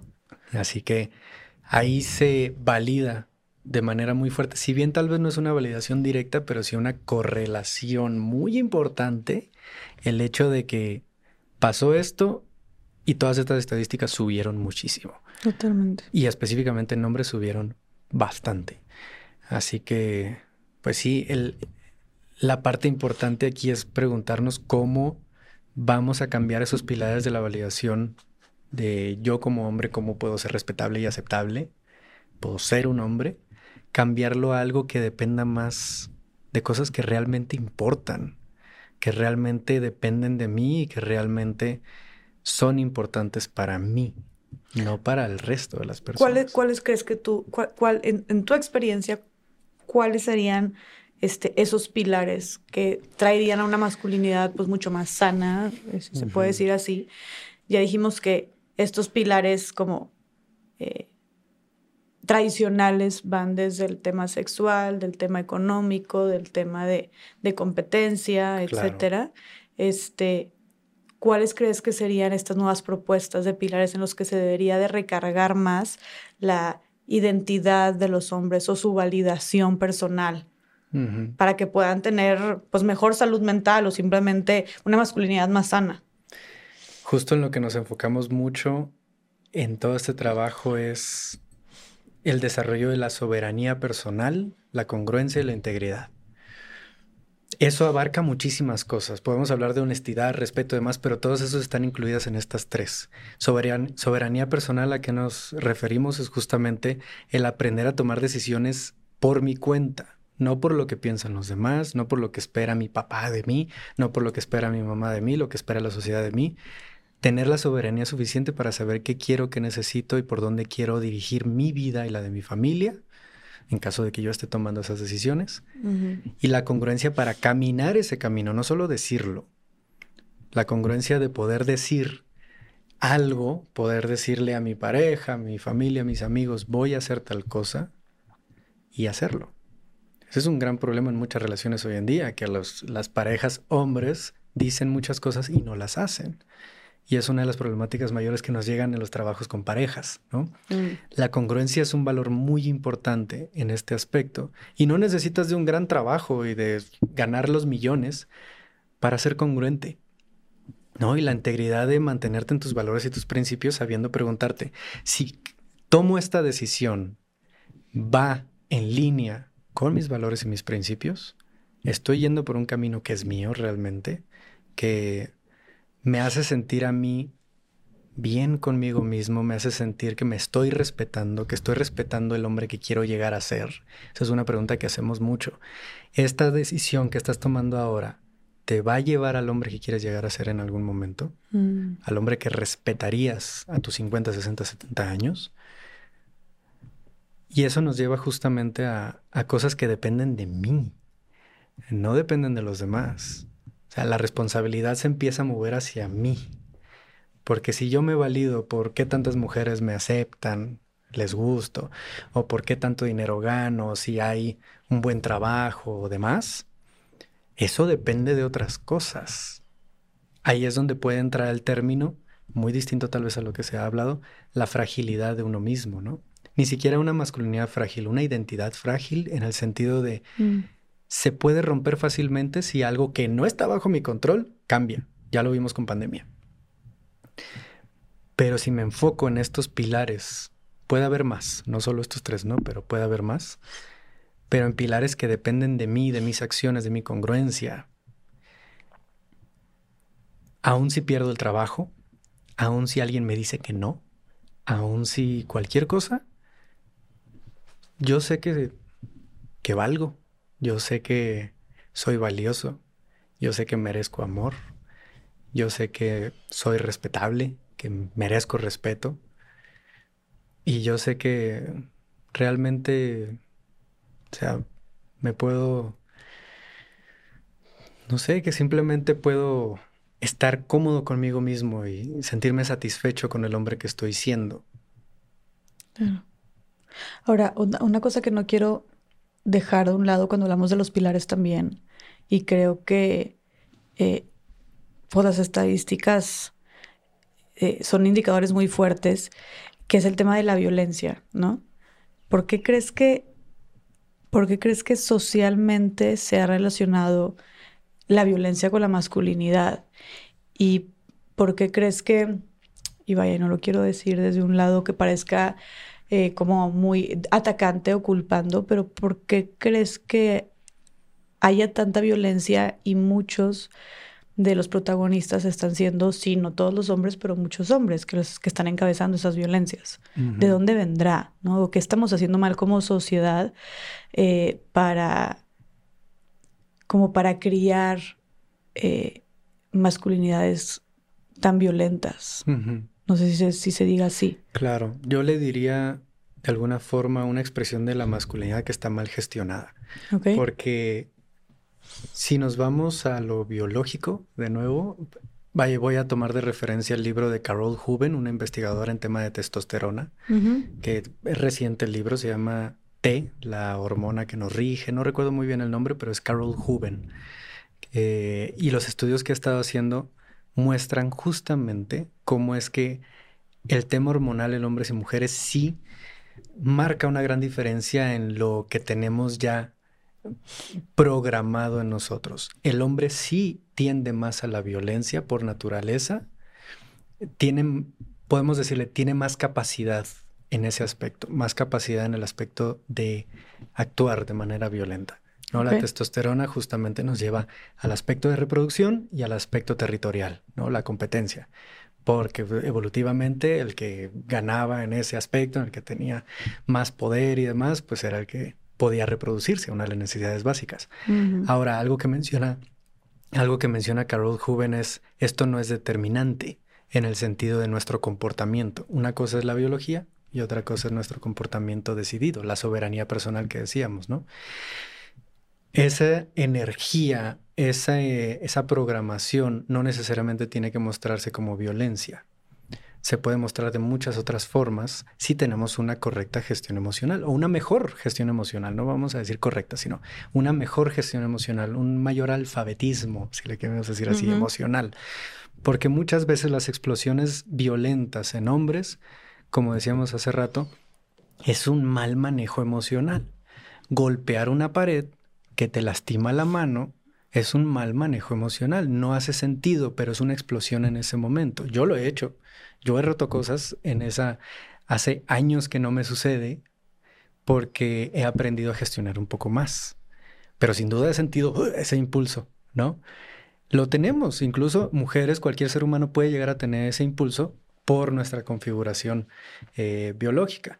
Pero esto no es determinante. Podemos hacerlo de formas distintas, aprender a, aprender a gestionar nuestra ira, aprender a gestionar nuestro enojo. Es una emoción. No tenemos el control de no sentir enojo. Lo que sí podemos tener es la gestión adecuada para dirigirlo de una forma sana, para comunicar mejor las cosas, para soltarlo de una forma que no me afecte a mi cuerpo, que no afecte a otra persona, que no asuste a una persona o que no le reste seguridad a otra persona, que le haga sentir que, que eres un peligro, ¿no? Porque sí, los hombres tienen mayor capacidad en este aspecto por la parte de la testosterona, pero esto no determina que el hombre debería serlo. ¿Me explico? Tenemos muchas opciones de cómo gestionar ese aspecto y es una de las razones por las que trabajamos en esa parte emocional, ¿no? Porque, pues, de muchas maneras se ha relacionado la masculinidad con violencia en el momento que escuchamos masculino, oye, miedo, ¿no? Ya inmediatamente es... ¿Por qué? Porque culturalmente, socialmente hemos visto más en las últimas décadas y por mucho tiempo una expresión, se le ha dado mucho foco a la expresión inmadura, no gestionada de un hombre que está explotando. Claro. ¿No? Y es que hay muchos hombres que realmente no tienen esas herramientas por lo que decíamos ahorita, ¿no? No estamos no tenemos la práctica para ello y aparte no podemos pedir ayuda. Así que en algún momento va a tronar. O sea, perdón, ajá. Y esa no es justificación para hacerlo. Ajá. Nos llama la responsabilidad de buscar herramientas y de socialmente, o sea, en lo individual como hombres tenemos que buscar herramientas y practicarlas, desarrollarlas y hacer las cosas mejor. No estar repitiendo esas formas que están afectándonos a todos. Y también socialmente tenemos la responsabilidad de desarrollar más espacios de una sociedad que acompañe más a los jóvenes hombres a gestionar esas emociones. Si vemos que un niño en la primaria, secundaria, de la nada explota y tiene muchas emociones que están tronando, no ir y avergonzarlo diciendo es que eres un violento y demás y decirle el eres, porque te la compras de pequeño de soy. No, eso que hiciste no estuvo bien, afectó a una persona. Me enfoqué en el comportamiento. ¿sí? Eso que hiciste afectó a tal persona. Pudiste haberlo hecho mejor de esta manera, de esta manera. Vamos, vamos a practicar estas otras herramientas, que las escuelas tengan esas herramientas, que las familias tengan esas herramientas para darle opciones al niño y que no vea a un padre que explota, que golpea la pared, que amenaza a la mamá o que con los niños también es de esa manera, sino que podamos, tanto individual, en la familia, socialmente, encontrar mejores maneras de abordar esas situaciones de emoción fuerte y no decirle a nuestros hijos y en diferentes espacios, es que ese niño es violento. Tuvimos un caso en el que un niño de secundaria justamente explotó porque lo estaban molestando, molestando, había un contexto muy grande, ¿no? Lo están molestando y explotó y golpeó a varios y lo, como dicen hoy en día, lo funaron en redes sociales porque golpeó a varios y es un hombre violento además y todo. Ya se llevó la etiqueta de hombre violento. En algún momento va a tener que trabajar en despegarse de esa etiqueta, no identificarse con ella, sino eso que hice estuvo mal, fue un mal comportamiento, voy a buscar herramientas de cómo hacerlo porque yo no soy eso. Esa fue una forma en la que se expresó algo que yo traía adentro, pero yo no soy un hombre violento. Soy un hombre que tuvo un comportamiento, una situación, y lo voy a trabajar. Okay. Así que también tenemos esa responsabilidad de, cuando abordemos estos temas, hacerlo de una forma que dé opción, que ofrezca caminos y herramientas de cómo hacerlo distinto. Poner el límite y decir, eso estuvo mal, eso afectó de tal y tal y tal manera y a tales personas. Y te necesitas disculpar y te necesitas disculpar también con tales, de tal manera. Y aquí, aparte, aquí te van ciertas herramientas y aquí tienes un espacio y puedes venir con nosotros a trabajarlo. Y una pregunta, hablando de esto de... Digo, ahorita tú te enfocaste, por ejemplo, en, ciertos casos, pero en los casos de eh, violencia en pareja, por ejemplo, específicamente, de hombres que son violentos con sus parejas, mujeres en este caso específicamente, cualquier tipo de, violencia, ya sea psicológica, física, sexual, etcétera, económica. ¿Tú crees que sea, y, nos queda muy claro la importancia de la gestión emocional, ¿no? En los hombres, que está ligado a la salud mental directamente. O sea, nos queda muy claro que, como dijiste tú, es como casi, casi que la, donde se enraizan la mayoría de los problemas que enfrentan actualmente los hombres. Definitivamente es un factor importantísimo que, dispara estos comportamientos violentos. Pero ¿no crees que también haya, por cómo estamos, eh, eh, cómo se conforma la sociedad y los eh, estereotipos que venimos acarreando desde hace años? ¿No crees que también cuando hablamos de este tema de violencia en pareja, además de una falta de gestión emocional, también sea como una preconcepción de que las mujeres le pertenecen a los hombres de alguna manera. Como entonces yo tengo que muchos hombres se sientan, insisto, no todos, muchos hombres se sientan con este poder o autoridad sobre sus cuerpos, sobre su persona, porque tú eres de mi propiedad, tú eres mi esposa, mi pareja, entonces yo puedo decirte, yo puedo exigirte, yo puedo cambiarte, yo puedo controlarte. O sea, ¿no crees que también ese, ese tema de los estereotipos pueda... Eh, jugar un rol importante también cuando se habla de violencia, porque entonces te controlo y, y, y, entonces también te, te violento, se me hace fácil, ¿sabes? Ahí está la palabra, control es otro de los pilares de la parte de esa validación masculina. ¿Qué tanto un hombre puede controlar lo que es importante en su vida o lo que le valida de otras formas? También valida el qué tan hombre es. ¿A qué me refiero?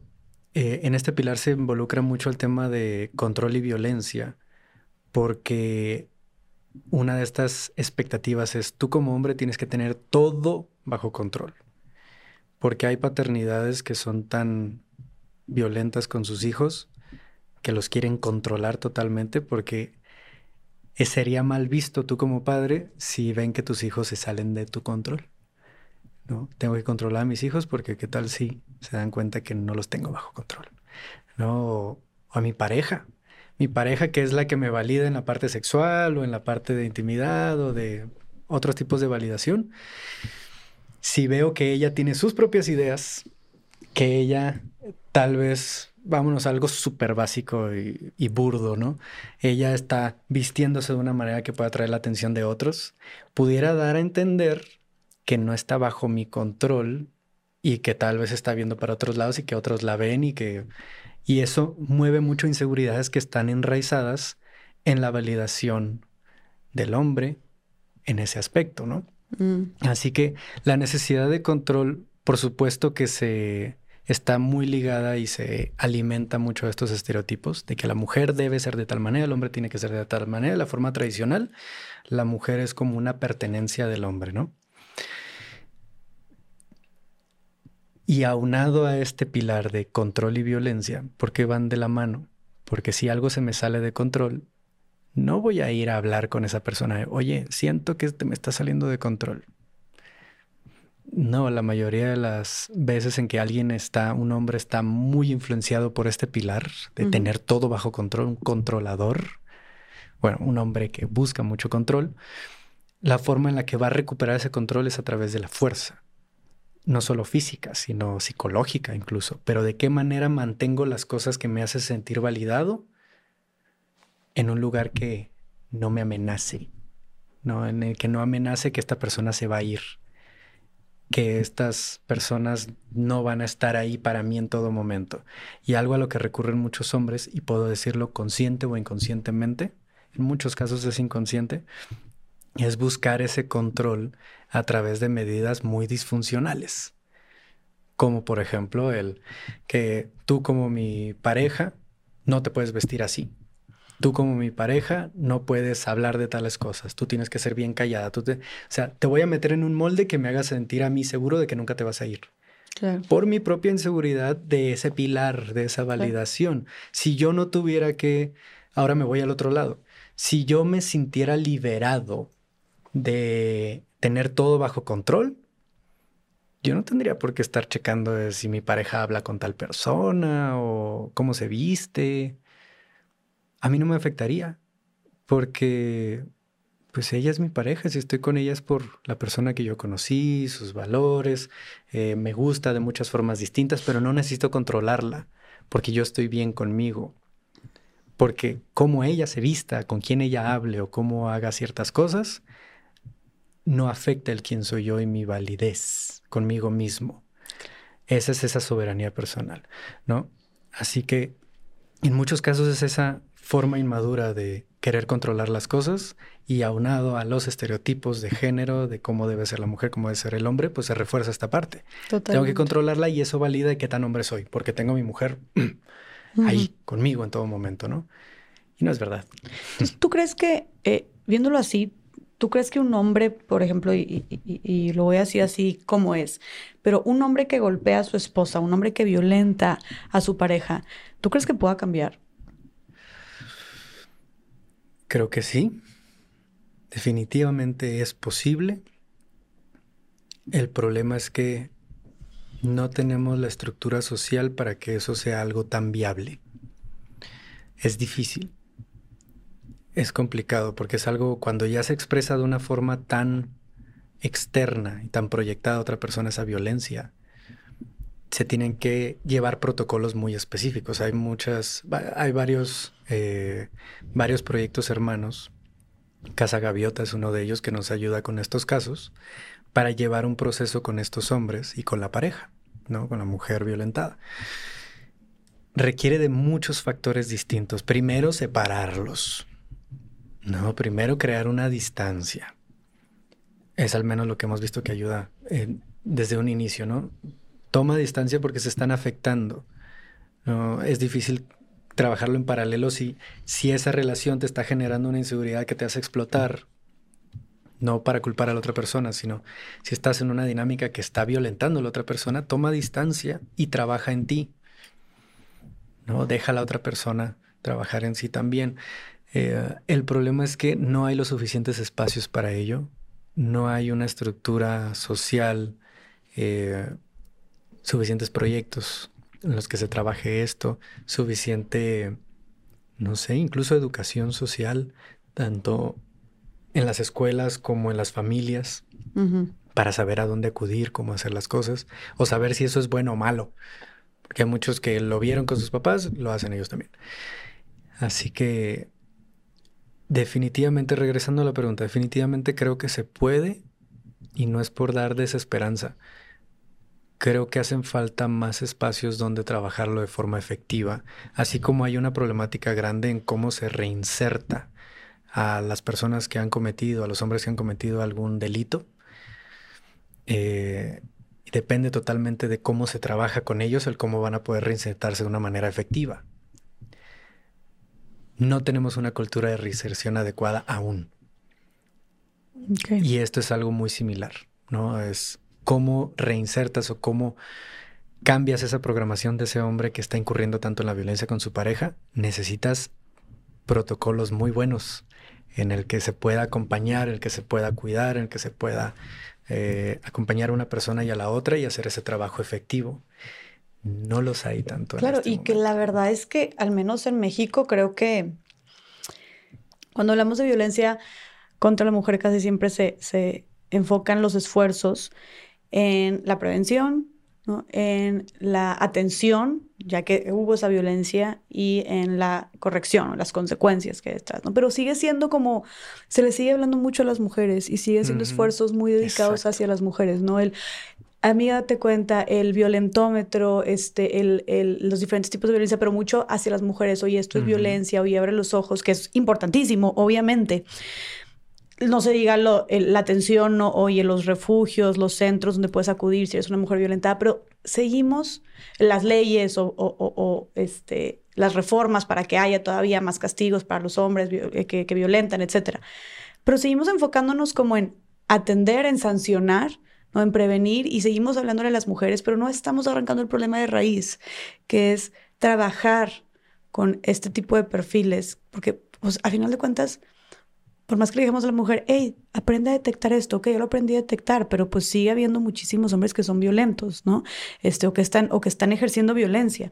Entonces, hay países, por ejemplo, como Francia, que sí tienen como eh, eh, protocolos y centros donde es tal cual, eh, se va un hombre que, que, está ejerciendo violencia contra su pareja van y están ahí unos meses y les dan muchísimos temas de herramientas emocionales, de terapia psicológica, muchísimo seguimiento muy integral, como para hacer este, esta pues transformación al menos, ¿no? Existen diferentes países europeos que están llevando como estos métodos, métodos que han resultado muy benéficos, la verdad. Pero al menos aquí en México, digo, y, y tú estás diciendo que también como que hace falta mucha atención en eso, yo no he visto algo como tal y es curioso porque las mujeres, pues, no sé, son violentadas, entonces les mete tres meses en un refugio eh, que tampoco digo que esté mal, ¿no? Pero para alejarlas, para cuidarlas, protegerlas, y ahí se les da atención psicológica, médica, se les instruye para que puedan tener herramientas para poder desarrollar alguna, algún negocio, alguna profesión, entonces que puedan salir de ahí y poner uñas o estar en un salón de,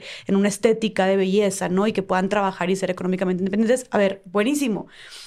Pero no estamos volteando al otro lado, que es también esos, esos hombres que, ejercen violencia van a seguir existiendo y tal vez ya no va a ser con esta mujer que está en el refugio, pero va a ser con su siguiente pareja, ¿no? Entonces estamos intentando tapar el sol con un dedo. Creo que sí necesitamos poner mucha más atención y esfuerzos en esta parte claro. de, de atender eh, estos, este tipo de perfiles que pues como dices tú, también ya, ya se fueron también, es, es, es, ya son problemas más graves, ¿no? O sea, ya esa violencia llegó a un punto en el que, a ver, somos el país, un país con 11 feminicidios al día, donde principalmente las mujeres son asesinadas en manos de sus parejas. A la madre, o sea, eso es, es un indicador...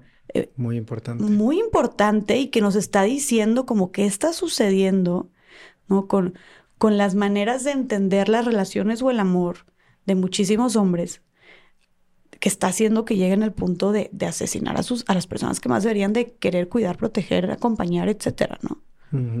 Exacto. Tu pareja, ahí sí me atrevo a decir un debería, ¿no? Tu pareja debería ser, si no es de tus espacios, el espacio más seguro, ¿no? Porque es la persona que a veces más te conoce o que más pasa tiempo contigo. Debería ser un espacio seguro. ¿En dónde se perdió esa idea de que una pareja es para controlar, ¿no? O para, de alguna manera, tenerla, ¿no? Como si fuera un objeto o algo similar.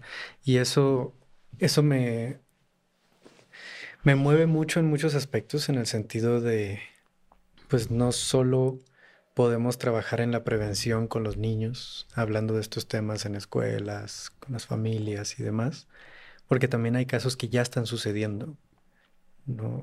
Necesitamos corrección también, necesitamos la aplicación de la justicia de una mejor manera, más efectiva, como también de tratamiento, trabajo y seguimiento de estos hombres. No solo cancelar al hombre y eh, que ya haga su vida por otro lado, sino acompañar a ese hombre a que mejore y realmente dar un buen seguimiento. Se necesita de, como decías ahorita, protocolos, programas que sean integrales de muchas maneras, que tengan acompañamiento, comunidad. Creo que algo de lo que falta muchísimo es comunidad, eh, porque se ofrece ese acompañamiento psicológico individual, el uno a uno, pero hay poco que ofrezca comunidad, grupos. ¿no? Y, y hay un documental que se llama The Work, que justo trabajan en una de las prisiones de máxima seguridad de Estados Unidos, con círculos de hombres, hablando, haciendo algunas preguntas, compartiendo y se ve cómo estos hombres trabajan, lloran, sueltan, de los criminales más peligrosos, podríamos decir, ¿no? Y, y lo van trabajando lo van trabajando. Y hace algunos años me tocó entrevistar a unos expresidiarios allá en Jalisco, que justo uno de los que habían salido de la prisión y había empezado a trabajar en sí mismo dentro de la prisión, salió y armó un grupo de reinserción a través de meditación, respiración, temazcales, medicina ancestral y círculos de hombres. Me tocó ir a entrevistarlos y estuvo bien bonito porque llegué al lugar y estaban justo saliendo de un temazcal, todos estaban cantando, bailando ahí dentro de, la carpa que ellos habían hecho con ropas y con telas y todo.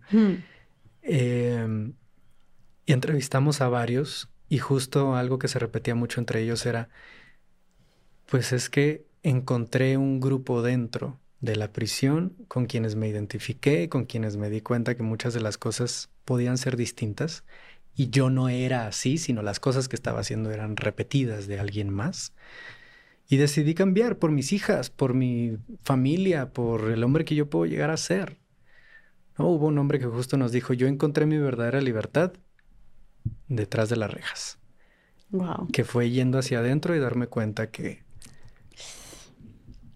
que pues valgo, que puedo hacer las cosas distinto y me decidí a hacerlo distinto y eso me dio una libertad grandiosa, aun cuando estaba detrás de las rejas. totalmente. Y, y tal vez esos hombres, digo, suena feo, pero no sé, quizás tuvieron que haber tocado fondo o estar en esos espacios donde tal vez ya no quedó otra más que voltear al lado y decir, bueno, ¿y de, aquí para dónde? Y ese es el, tema, ¿por qué tienen que tocar fondo? Exactamente. O sea, si tuviéramos disponible el espacio, que ellos sepan desde niños que existen estos espacios, no, o sea, ni siquiera tendrían por qué existir, lo voy a decir de esta manera, y es muy por lo que siento ahorita. Ni siquiera tendrían que existir los círculos de hombres si desde pequeños en nuestra familia y en nuestra comunidad ya nos sintiéramos apoyados y pertenecientes. Si eso lo tuviéramos desde pequeños, no tendríamos que estar buscando la validación por personas que a veces ni conocemos y que nos lleve a tener que sanar tantas cosas en nuestra adultez. Siempre va a haber algo que sanar. Pero el grado de problemáticas que estamos teniendo hoy en día con el tema de salud mental, violencia y demás, tiene todo que ver con cómo es que no hemos tenido espacios para hablar, para sentir, para ser acompañados, para sentirnos amados, pertenecientes y somos parte de algo que vale la pena. Si eso pudiéramos tenerlo más hombres, desde pequeños estoy seguro que todo esto pudiera cambiar muchísimo. Claro. Muchísimo. Y, hablando de lo que dices de, de, que espacios para hablar y relacionándolo con, el que, con lo que estamos hablando del tema de la violencia, es una realidad también que existe la violencia contra los hombres o la violencia, y al menos cuando hablamos de pareja, la violencia, cuando hablamos de parejas heterosexuales, también las mujeres podemos llegar a infringir violencia sobre los hombres, ¿no? Este, y creo que cuando se trata de pareja, la, violencia, una de las principales violencias o la violencia que más predomina, me atrevería a decir, de mujeres hacia hombres, pues es la violencia psicológica. Sí, claro, las tasas, las estadísticas son eh, muy distintas, ¿no?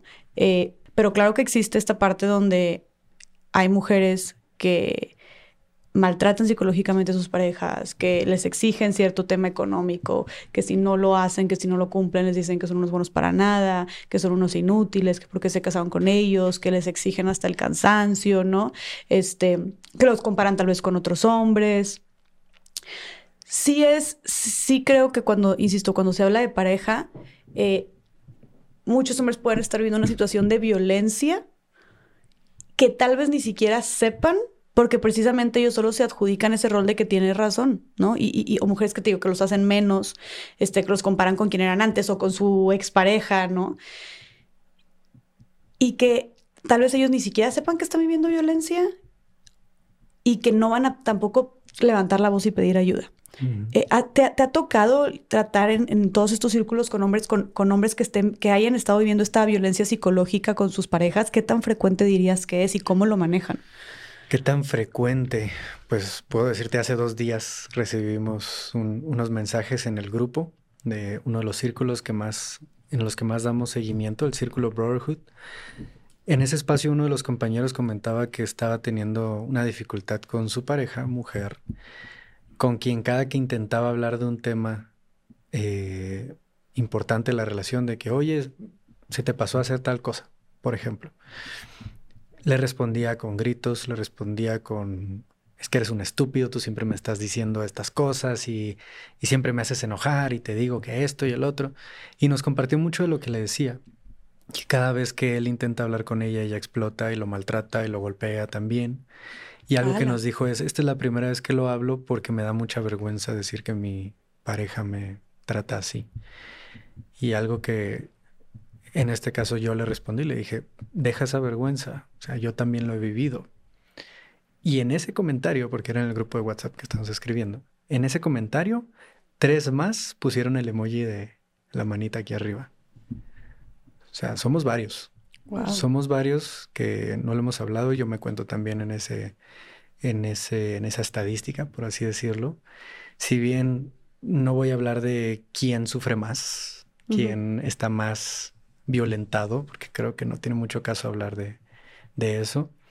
Sí hay una problemática fuerte en cuanto a violencia hacia el hombre en las relaciones que no se está tratando, principalmente por vergüenza de decir que una mujer me maltrata.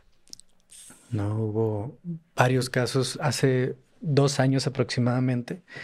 Estábamos trabajando con un hombre que acababa de tener un intento de suicidio porque hubo una situación donde su pareja lo violentaba constantemente y él le respondió a ella. Sí, eventualmente fue una situación de meses. Él le respondió a ella de forma física y cuando esto sucedió, él lo demandó, eh, ella lo, lo demandó a él y eso le ocasionó perder el trabajo, le ocasionó varias situaciones. Y al momento en que él acudió a terapia, lo hizo con una psicóloga eh, que le habían recomendado, pero cuando le comentó la situación, la psicóloga le dijo, yo no trato a hombres violentos. Y lo sacó y fue cuando llegó al círculo con nosotros, ¿no? Buscando otras alternativas, porque incluso una profesional de la salud mental lo juzgó. Es válido decir, no puedo tratarte porque yo tengo tema con eso, pero juzgarlo. La etiqueta de hombre. La etiqueta de hombre violento. No estuvo bien lo que hizo. Hay un contexto más grande, por supuesto, pero no se acepta que de ese lado también hay. Y no es un, oye, los hombres también sufren y eso hace menos la problemática de la mujer o el sufrimiento de la no mujer. No es una lucha de quien, una competencia. No es una competencia de, de, de, más bien de víctimas. No es ver quién es la mayor víctima, es ver cuál es la problemática real para ambos lados, para todos los grupos, y empezar a trabajar desde nuestras trincheras, hacer algo al respecto. Pero algo que sí está muy fuerte es el tema de la invalidación hacia el hombre que ha sido violentado, abusado y eh, ese es otro tema. O sea, hay varios hombres que llegan a los círculos con una historia de abuso sexual cuando eran niños, que no lo habían hablado y que incluso hasta se habían olvidado que habían pasado por eso. Y no recuerdo bien el porcentaje, sé que es menor, al menos estadísticamente, y lo que se ha estudiado, a las niñas eh, abusadas, pero es por ahí de, no sé, una diferencia de 3% por algo por ahí, no quiero echar mentiras aquí. Sí, o sea, tampoco es muy abismal, o sea, sí hay muchos niños, especialmente cuando los niños, o sea, infancias, hay muchos niños siendo abusados. Y, y eso es un tema importante porque no hay espacios, otra vez llegamos a lo mismo, ¿no? No hay instituciones o espacios que estén trabajando con este tema específicamente. O sea, un refugio o un espacio para hombres que están siendo violentados o que han sido abusados sexualmente. No los hay. O sea, ha sido un tema muy... Qué fuerte eso. Muy discriminado, no, no discriminado, tal vez de mucha vergüenza de no hablarlo, de no, ¿cómo le voy a decir? ¿no? y no solo por el aspecto de del hombre, sino también la familia. O sea, ¿cómo le voy a decir a mi mamá que mi tío o que tal eh, tía o que tal persona de la familia hizo esto? Voy a hacer un caos en la familia, mejor no digo nada. claro. O sea, es, es, importante. La forma en la que lo vamos trabajando es justamente con ese acompañamiento y principalmente es hacerle ver a este hombre que no está solo, que no es el único que lo ha vivido, que hay muchos más y que todo lo que se necesite trabajar de aquí en adelante puede hacerlo con nosotros, puede hacerlo acompañado y que no es su culpa, que no es su culpa que eso haya pasado, que no es vergonzoso en el sentido de que nosotros no lo vemos como, ay, lo abusaron, ¿no? Sí, de las principales cosas que, que hacemos en un inicio cuando llega un hombre contándonos una historia de abuso, una historia de violencia por parte de sus, su pareja o alguna otra persona cercana, es hacerle ver que no está solo, que no es el único, que hay más hombres que lo han vivido y que no lo hace menos como hombre, que no voy a decir no debería, pero sí que puede soltar esa vergüenza a contarlo, porque es necesario, ¿no? Para que esa vergüenza se reduzca es necesario hablarla. Y cuando empiezan a hacer, a hablar de estas situaciones, realmente se siente como libera. Si bien no es todo el proceso, es solo el inicio, es importante que encuentren un lugar y personas con quienes hablarlo abiertamente y que le empiece a quitar peso de encima. ¿Por qué no lo hacen? Digo, me queda claro, pero me encantaría que profundizaras más porque creo que son bastantes hombres los que han atravesado por esto en silencio y tal vez algunos nos estén escuchando. ¿Por qué no lo hace menos hombre, Ricardo, haber sufrido abuso o haber sufrido violencia? ¿Por qué no lo hace menos hombre? Creo que ahí nos podemos ir por por justamente indagar y preguntarnos pues el otro lado, ¿no? ¿Qué nos hace hombres? ¿No? Si nos hace hombres es una pregunta bien compleja. ya bien compleja. Sí, es bien compleja porque luego decimos qué nos hace hombres y nos encontramos con cosas que también pueden validar y pueden aportar mucho a una mujer y a cualquier otro ser humano. ¿no? A veces se puede volver algo muy subjetivo o algo muy... ¿Por qué una situación de abuso o de violencia no te hace menos hombre? Porque eso no depende de ti. O sea, no eres el culpable de que eso suceda. O sea, eres responsable de hacer algo distinto y de buscar ayuda, por supuesto, de y ni siquiera solo tú, ¿no? También es responsable una sociedad de tener espacios donde acercarte y de apoyarte, ¿no? No estás solo y no todo depende de ti. Pero entonces, si todos estamos en el riesgo de caer en una situación así, todos tenemos esa posibilidad de no darnos cuenta de que algo nos está haciendo daño, todos somos humanos y podemos cometer errores o elegir a una persona que nos está haciendo daño o tener la dificultad de alejarnos de una persona que te está haciendo daño. No es motivo de juicio. No tendría por qué ser motivo de juicio el que una persona no tenga las herramientas para poder alejarse de alguien que le está haciendo daño. Y eso aplica para mujeres y eso aplica para hombres. Así que, ¿de qué serviría avergonzarse?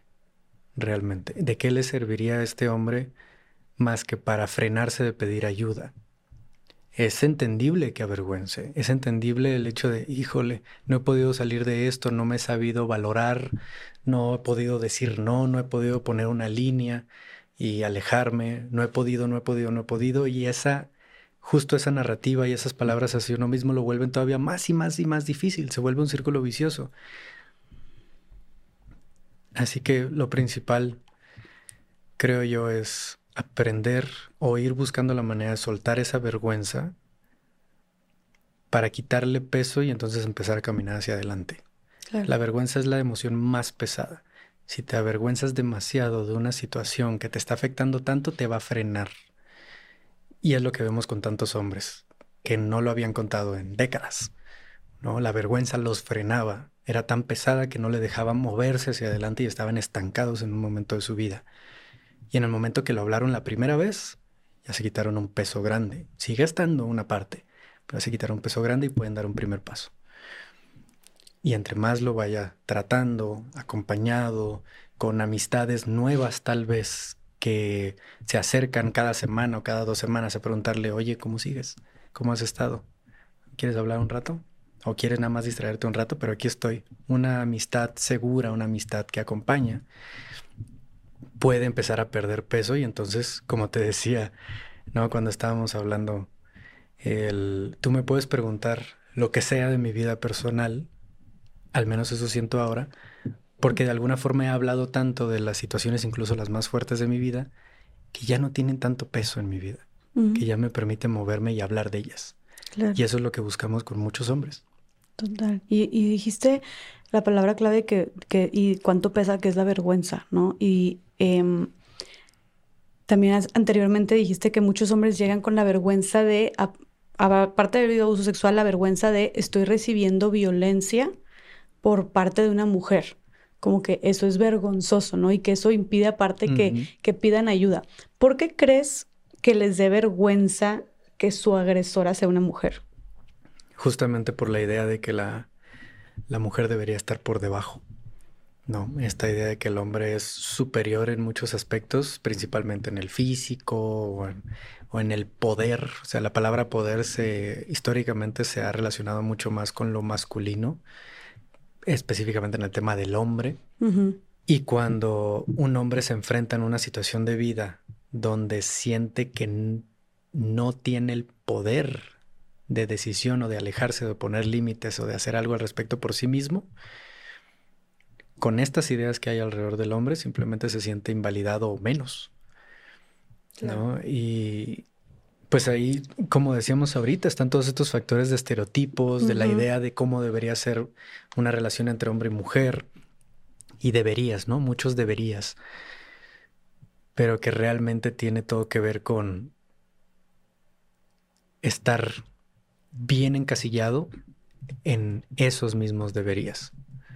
¿no? Debería ella eh, ser de esta manera, debería yo ser más fuerte, tener más control en estos aspectos. Cuando no es cierto, cuando... O sea, la violencia es violencia, sea venga de quien venga. ¿No? ¿Por qué es más, por qué tendría que ser más difícil de un hombre hablar que de una mujer? Es difícil hablarlo de cualquier manera, pero en el caso específico del hombre es por esta idea. Vemos como una de las principales razones que ocasionan estos problemas. ¿Te sentirías cómodo, Ricardo, compartiéndonos, ya que estamos ahondando en el tema, y me parece valiosísimo tu experiencia, porque mencionaste que tú acompañaste a este chavo que estaba en el grupo de hombres que dijiste, yo también, he yo también he sufrido violencia en pareja por parte de una mujer. ¿Te sentirías cómodo compartiéndonos tu experiencia? La mía, principal. Claro. Eh, en mi caso ha sido más un tema, ha sido muy poco físico realmente, pero ha sido más un tema psicológico. Eh, en una ocasión con una pareja fue que hubo tanta mentira y mira, incluso hasta empiezo a sentir complicado, ¿no? El compartirlo. Nunca me habían hecho esa pregunta y eso me parece muy grato que podamos tocarlo porque incluso la madre de esta chica me decía seguido, oye, déjala, te está tratando muy mal, te está haciendo sentir muy mal, te está tratando feo, veo cómo te habla, veo cómo te trata, veo cómo te dice una cosa y luego es otra. Había mucha manipulación psicológica, sobre todo porque esta chica tenía eh, una condición de salud, en el sentido de una anemia constante en el que tenía que ir al doctor, luego tenía una problemática de, de ataques epilépticos, donde cuando pasaba eso, hubo una ocasión donde yo había terminado con ella porque ya había decidido que, que era demasiado, que me estaba tratando muy mal, me hablaba muy mal y demás. Y cuando tomé esa distancia y pude terminar con ella, a los pocos días tuvo un ataque epiléptico y cuando fui a verla, porque sus amigos, sus amigas me dijeron, hey, es que te está buscando que quiere verte y demás, y le pasó esto, y yo, ok, ahí voy, voy a verla y resulta que se la había olvidado que habíamos terminado. O sea, situaciones así donde, ok, ya no sé si es cierto, ya no sé si, si no, pero varias veces, varias veces donde eso fue ocurriendo y donde realmente, pues en esos momentos era bien difícil poner un alto, donde realmente, sea, yo en ese entonces tenía 19 años. Ella era un año menor que yo, tenía 18, y fue una relación de un año, pero donde realmente salí de esa relación sintiéndome muy mal conmigo mismo, ¿no? Bastante mal en el sentido de, ¿qué tal si soy yo el que está mal? ¿Qué tal si, si todo lo que ella me recriminaba y me decía, sí era parte de mí? ¿Qué te recriminaba? por ejemplo, una, un momento donde me invitó a una fiesta con sus amigos. Ella estaba medicada en ese entonces y ya no podía tomar nada de alcohol.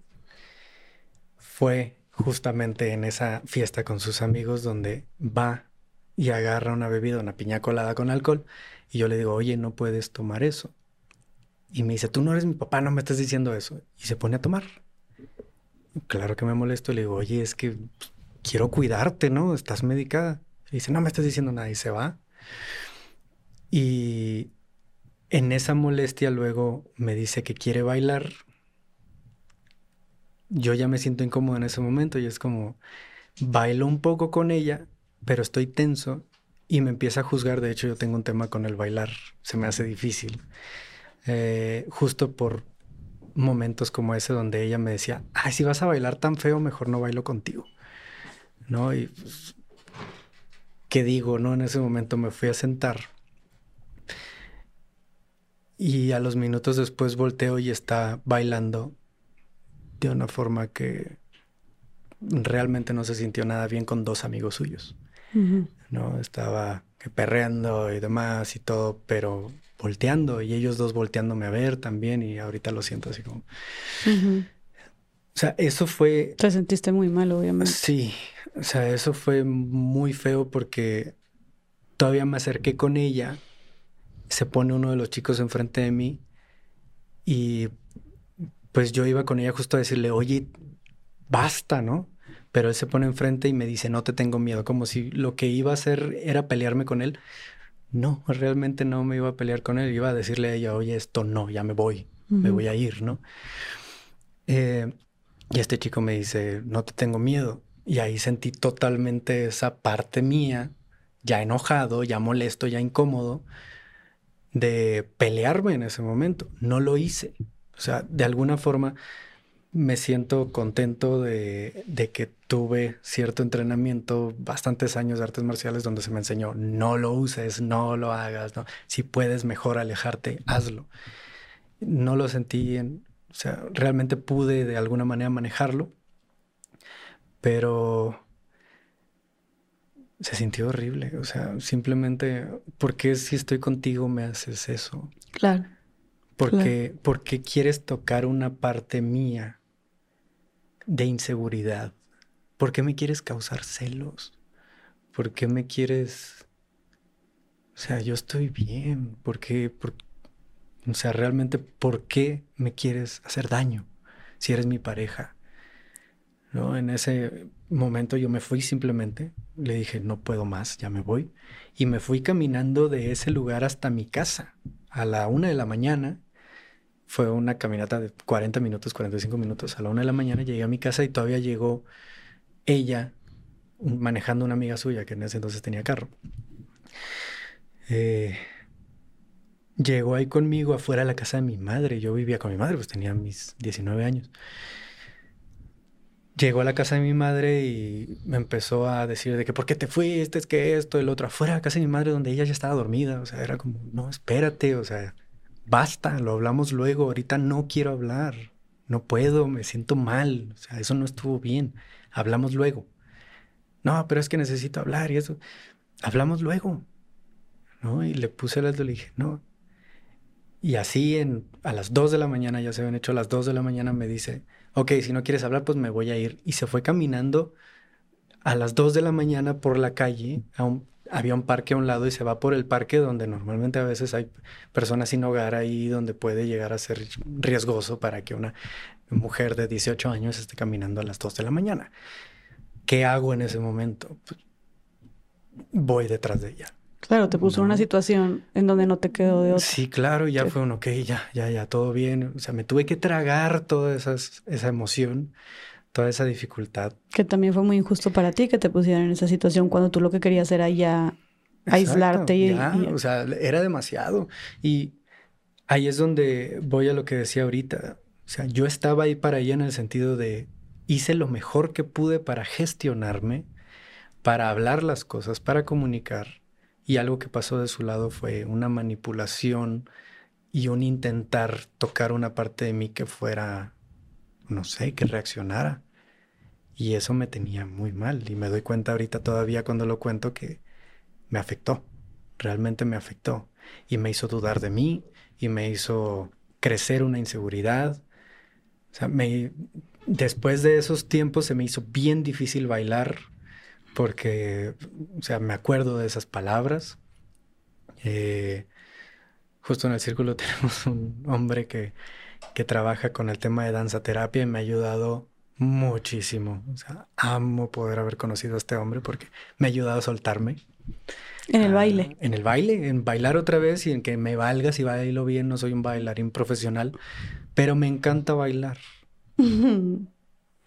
y esa experiencia me había bloqueado muchísimo.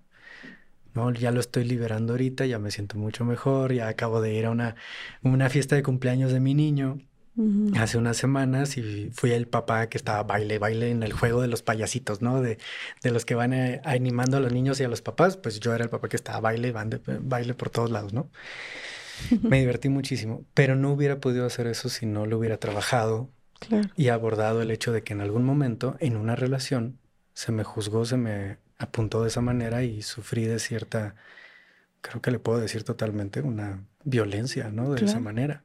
Claro. Y ahora me doy cuenta aquí, en este momento que lo estoy contando, que eso yo no lo había hablado. Específicamente ese momento. ¿Y hay alguna razón en específico por la que no lo hayas hablado o nada más lo hayas enterrado? Creo que lo enterré. Ahora que lo hablamos, creo que lo había enterrado porque hay mucha vergüenza ahí. ¿Vergüenza qué? De haber sido acorralado a mostrar una parte de mí que no quería mostrar. Que, que, rechazaba tanto en mi padre en ese entonces, ¿no? La forma explosiva y violenta. Y que estuve tan al borde de en ese momento explotar y atacar a alguien. Mm.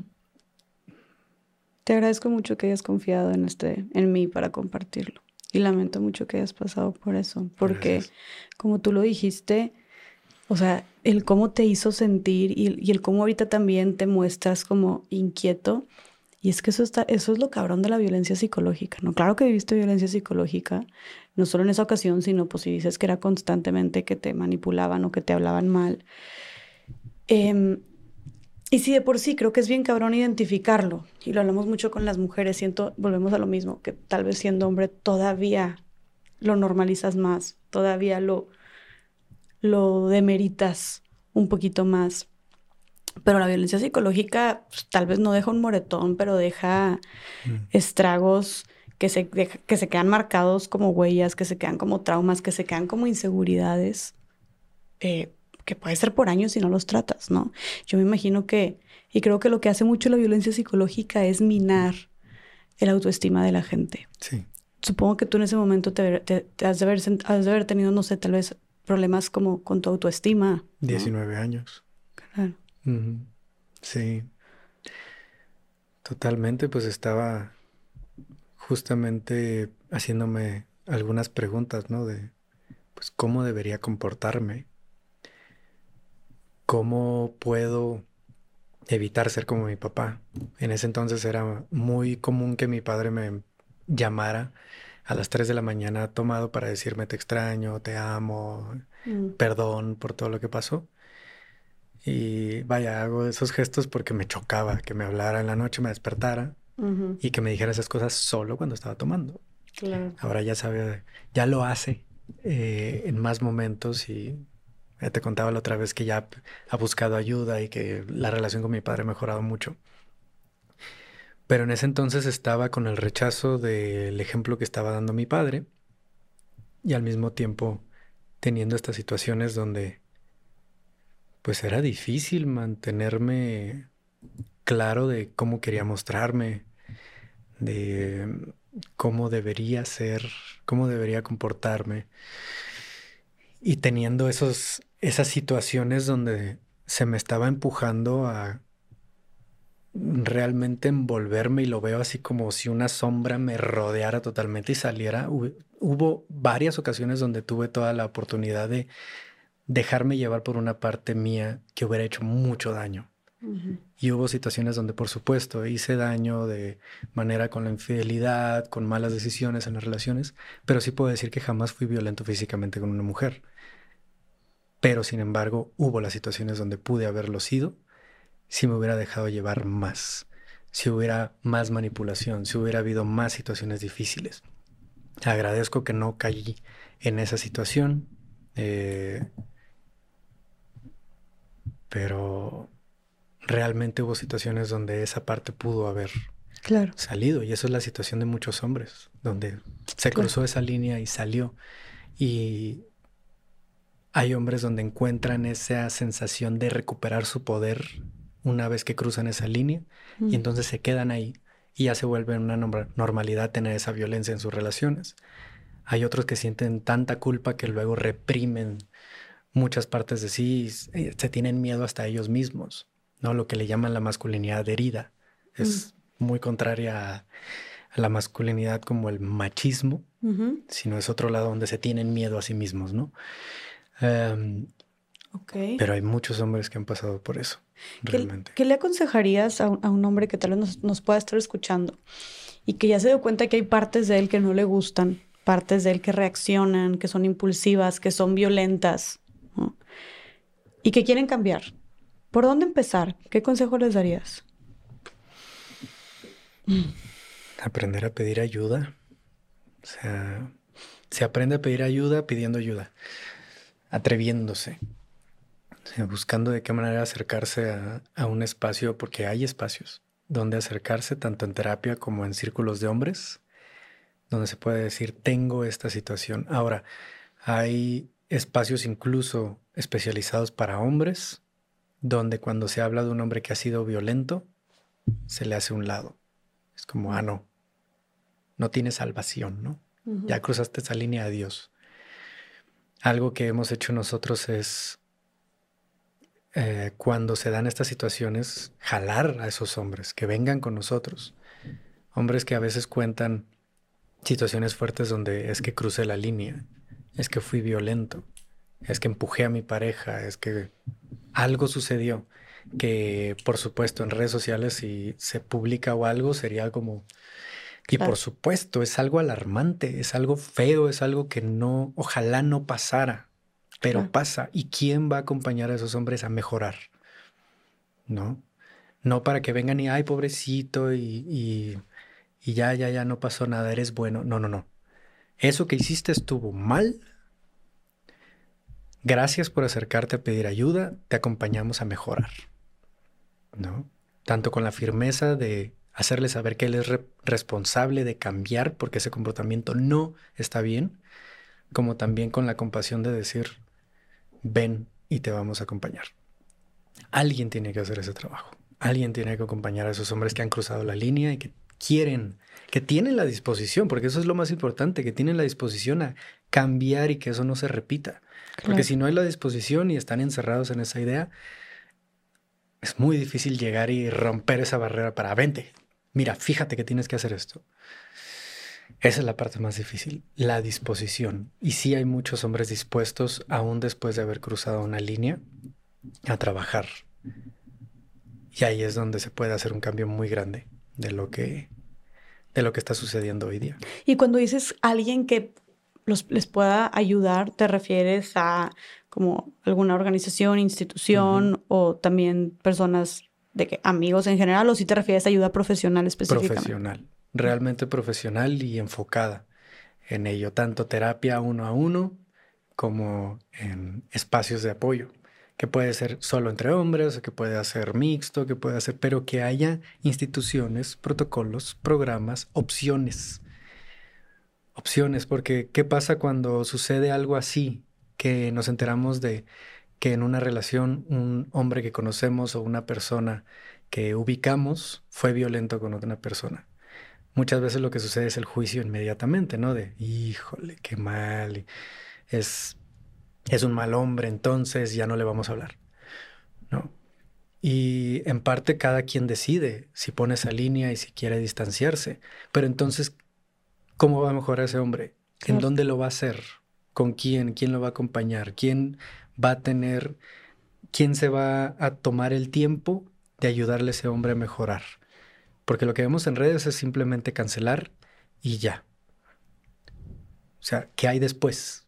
Está bien, apuntamos el mal comportamiento, hay que hacerle saber a ese hombre que lo que hizo no estuvo bien. ¿Y qué más? Claro, porque si no, ah, digo, y si lo quieres ver hasta estratégicamente, hasta por el bien de la sociedad, de la comunidad, pues si no, ese hombre va a seguir lo que decíamos antes, si no, ese hombre va a seguir violentando de alguna manera.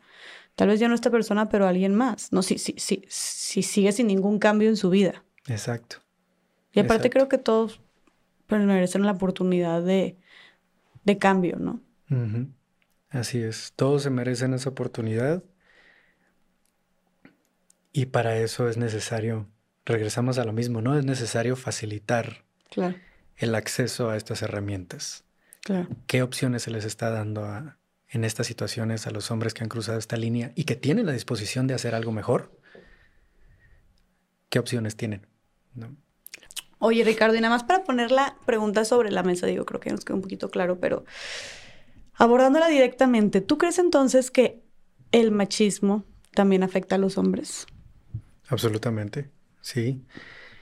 Creo que podemos incluso eh, crear una distancia entre masculinidad y machismo. Ok. Machismo es más una idea social de cómo deberían ser las cosas que en ocasiones, en muchas ocasiones, lleva a un hombre a vivir una masculinidad dañina o limitada, ¿no? En la que como tengo que ser de esta manera, por una idea machista de que el hombre tiene que ser así, entonces limito la forma en la que yo puedo expresar mi masculinidad y mi ser hombre. Por ende, mucha de la problemática de cómo afecta al hombre el machismo, estas ideas, cuando nos la compramos, que es muchas veces inconscientemente, es que es silencioso. No nos damos cuenta. Para con las mujeres nos damos mucha cuenta porque son temas de violencia, es tema de proyección de estas ideas hacia la mujer, de la idea de, de, control, violencia y hacer menos o discriminar, etc. Pero con el hombre es más silencioso, porque justamente estas ideas que engloban el arquetipo del macho son las que crean la pequeña cajita en la que nos encerramos muchos y que luego no podemos descubrir esa soberanía personal, ese quién soy yo. Cuando una persona se distancia del quién soy yo, en este caso, cuando un hombre se distancia en el quién soy yo y no puede tocar nada de ahí para afuera, el estrés, la frustración, la ansiedad, la depresión es cuando más pueden crecer. Mm. Necesitas de libertad para conocerte a ti mismo y abordar las cosas que te llenan y te mueven y te apasionan, como también las cosas que te duelen, que te han movido en algún momento de esa manera, para seguir creciendo. Te estancas si no te permites ver más allá de quién eres tú, ¿no? Ver más allá de, de solo esta idea, de este moldecito. El machismo afecta a todos. Nos afecta a todos, hombres, mujeres, a cualquier persona, porque es una idea limitante. Es una idea que encasilla algo tan grande como la personalidad de una persona que puede ser tan diversa, tan hermosa y tan grande, quererla meter en una pequeña cajita que tiene un tape así escrito. Así debe ser un hombre. Y qué bueno que lo mencionas porque de repente cuando mencionamos, y creo que más últimamente, y sucede con bastantes hombres, cuando mencionamos machismo, luego, luego ya como que me parece que muchos hombres saltan y es como, luego, luego levantan las barreras y es como, ya, tipo, no quiero saber nada o se ponen a la defensiva o así. Con todos estos avances, o sea, qué importante que digas que vaya, cuando decimos machismo no significa a malditos hombres culpables, ¿no? Sino, de, de cierta manera, todos en la sociedad, hombres, mujeres, tenemos esta educación, esta cultura, estos sesgos que son machistas que terminan afectando en el comportamiento de todos y todas y que todos y todas seguimos reproduciendo de cierta manera. Sí. ¿No? Obviamente son prejuicios, estereotipos, actitudes que sí ponen en desventaja a las mujeres, pero que tampoco está nada chido para los hombres de muchas maneras, como ya lo hablamos. Pero qué importante también es recalcarlo de que cuando se está hablando del feminismo, de la lucha de las mujeres, de el, no se trata de hombres culpables, ¿no? Sino hombres más bien, vean cómo también les afecta de muchas maneras. Vamos a ver cómo juntos, en conjunto, podemos avanzar hacia el cambio. y, tú también tratando con tantos hombres, yo quisiera eh, preguntarte cómo, cómo has visto con esta eh, esta ola o, creciente conocimiento eh, de la lucha del feminismo, de los derechos de las mujeres en general, de la lucha de las mujeres en México y en Latinoamérica, que definitivamente gracias a las redes sociales ha agarrado muchísima fuerza en los últimos eh, cinco tres años. ¿Cómo ves tú la reacción de los hombres? Yo de repente veo que muchos hombres están confundidos, como no saben. Eh, entonces sí, entonces no, eh, te invito, no te invito, pero no es, es acoso, no es acoso, cómo ligo, no cómo están los roles también ahora en, las, en, las, relaciones. Si a las mujeres nos confunde, creo que a los hombres todavía más, ¿no? Entonces, ¿cómo has visto tú eh, la respuesta de los hombres, al menos con todos los que has tratado en tu experiencia, ante esta creciente eh, expansión de la lucha de las mujeres? Hay una reacción ya muy marcada por muchos hombres a cierto vocabulario, no a ciertas palabras.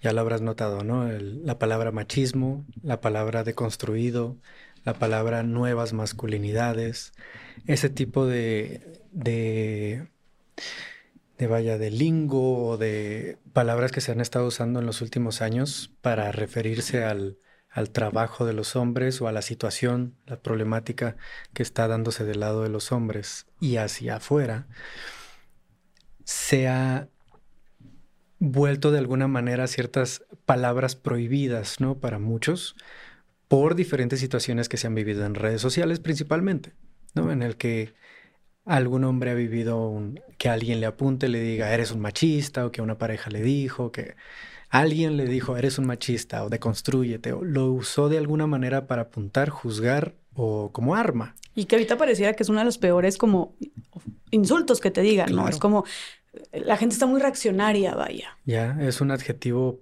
horrible, ¿no? Que te digan, eres un macho. y, y es importante, vaya, saber que las palabras son palabras.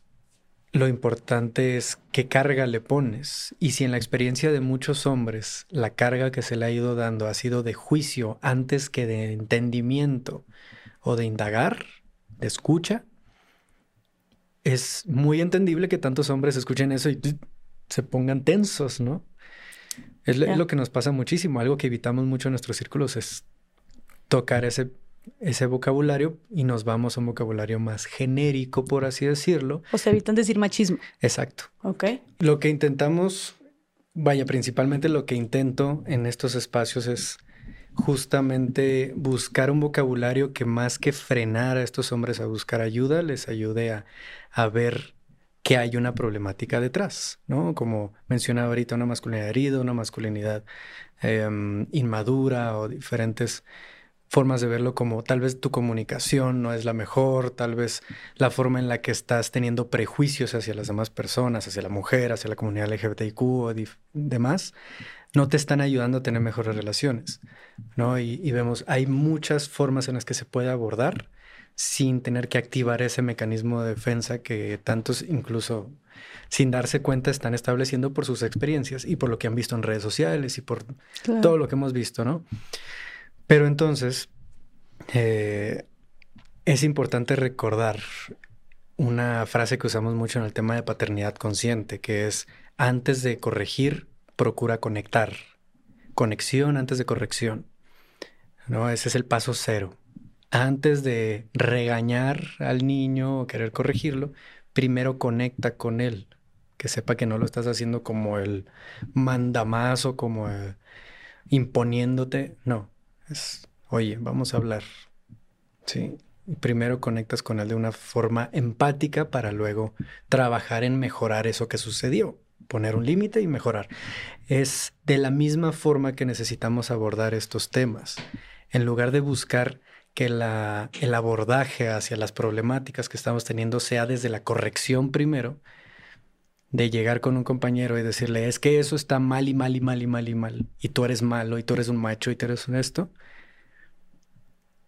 son pocos los lugares y ocasiones donde realmente se acerca alguien a preguntarle, oye, ¿cómo estás? cómo te encuentras, cómo vas, ¿no? Un espacio donde este hombre pueda hablar, ¿no? Y ese paso cero que es escucharle, acompañar, más que acompañarle, eso puede venir después, ¿no? Pero que este hombre se sienta escuchado antes de ser corregido, que este hombre sienta que la persona que lo está queriendo ayudar le importa, esa es la parte difícil. Son muchos los que han, sí, cruzado una línea, que han cometido un error y que le están diciendo que tiene que corregir algo que definitivamente tiene que corregir, pero en ningún momento de ese proceso alguien se detuvo a escucharle. Claro, claro. Sí, no, pues por eso de entrada, o sea, y más con, si llegamos con la espada desenvainada, que en redes también es bien fácil. Y se entiende, se entiende porque ha sido mucho dolor, tanto para, para las mujeres, para diferentes comunidades, se entiende que haya una reacción en muchas situaciones y espacios, que sea reaccionaria, que sea fuerte, se entiende. Claro. Y ahí es donde entra esta parte de, entonces, la responsabilidad colectiva es de empezar a ver por nuestros procesos y a sanar para que quienes usen su voz para este tipo de temas lo hagan desde el haber sanado, no desde esa herida atacando, porque luego eso va a terminar cerrando más puertas y dividiendo más de lo que está ayudando. Estratégicamente hablando, la neta, funciona mucho más. O sea, si estamos viendo por los movimientos, llámese cualquier movimiento social que se te pueda ir a la cabeza, en este caso específicamente el movimiento de la lucha de las mujeres. Pero estratégicamente hablando, siento que sí, como dices tú, es, es completamente entendible cómo ahorita está esta reacción, porque son bastantes años de opresión y de violencia. Pero también creo que debemos de empezar a abordar otras formas de, de, acercarnos y de relacionarnos para expandir este mensaje porque si llegamos de nuevo con la espada desenvainada, llegamos de nuevo a atacar, a imponer, ¿no? Eh,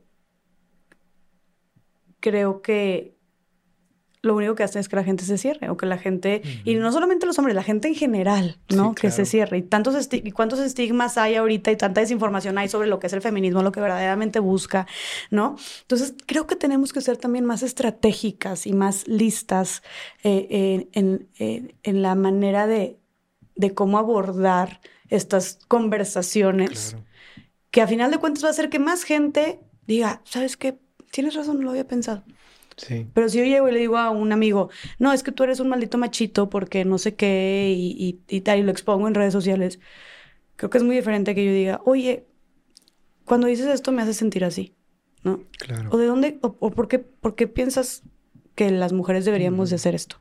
Y va a haber casos distintos, ¿no? Va a haber casos distintos donde realmente se necesite entrar con esa espada desenvainada. Claro.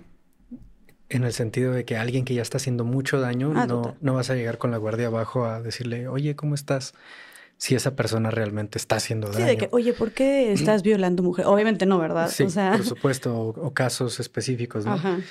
Hay muchos casos distintos. Si atendemos todos los casos con la espada desenvainada, vamos a cerrar la posibilidad de que muchos de esos casos se trabajen mejor o, o, que esos hombres empiecen a avanzar en ese proceso. Como si los trabajamos de otra forma muy Em, dando chance en todo momento. O sea, cada caso va a ser muy distinto, pero sin duda algo que se está necesitando es la apertura a dialogar, la apertura a indagar, ¿no? Que, es, que es más difícil realmente que solo atacar. ¿No? Y, y, más que meterme a decir las mujeres deberían ser más inteligentes en sus formas de abordar, no, para nada.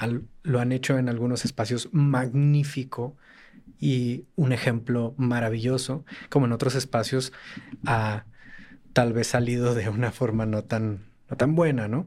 Eso sucede en todos lados. En cualquier ideología, en cualquier creencia, en cualquier espacio, cualquier institución, va a haber cosas que salgan bien, cosas que salgan mal, diferentes situaciones, como en toda relación, en toda sociedad, en toda, ¿no? Lo que sí veo que está haciendo mucha falta es la apertura al diálogo, a sentarte con alguien que piensa diferente y hablar.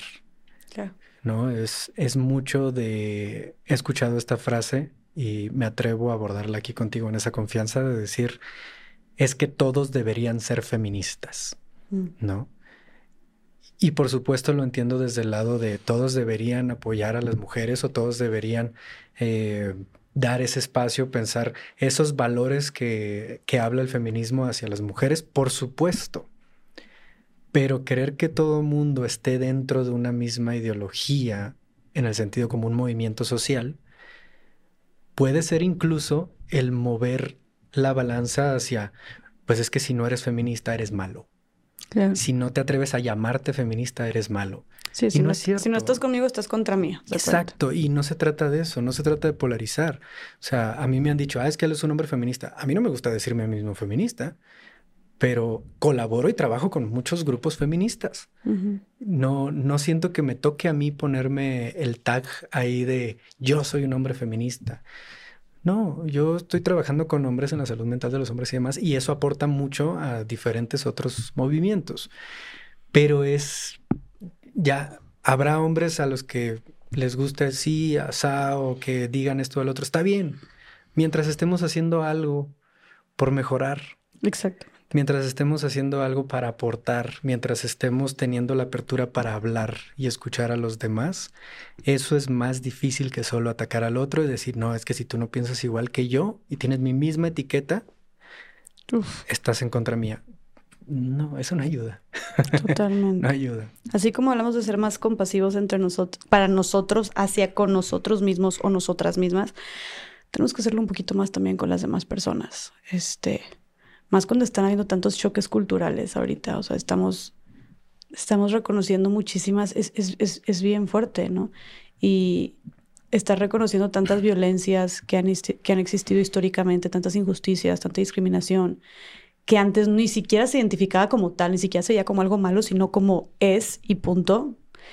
Y estarlo descubriendo en los últimos, en los últimos años con mucha más fuerza, Sí. O sea, desde los movimientos de la comunidad, o sea, desde el movimiento feminista, desde los movimientos indígenas, de los movimientos antirracistas, todo esto, eh, pues claro que, que mueve bastante y que en el camino muchísimas personas la vamos a cagar, o sea, y, y, y el, el tener estas correcciones o retroalimentaciones entre nosotros y nosotras desde más desde el amor y desde la compasión, creo que puede hacer toda la diferencia.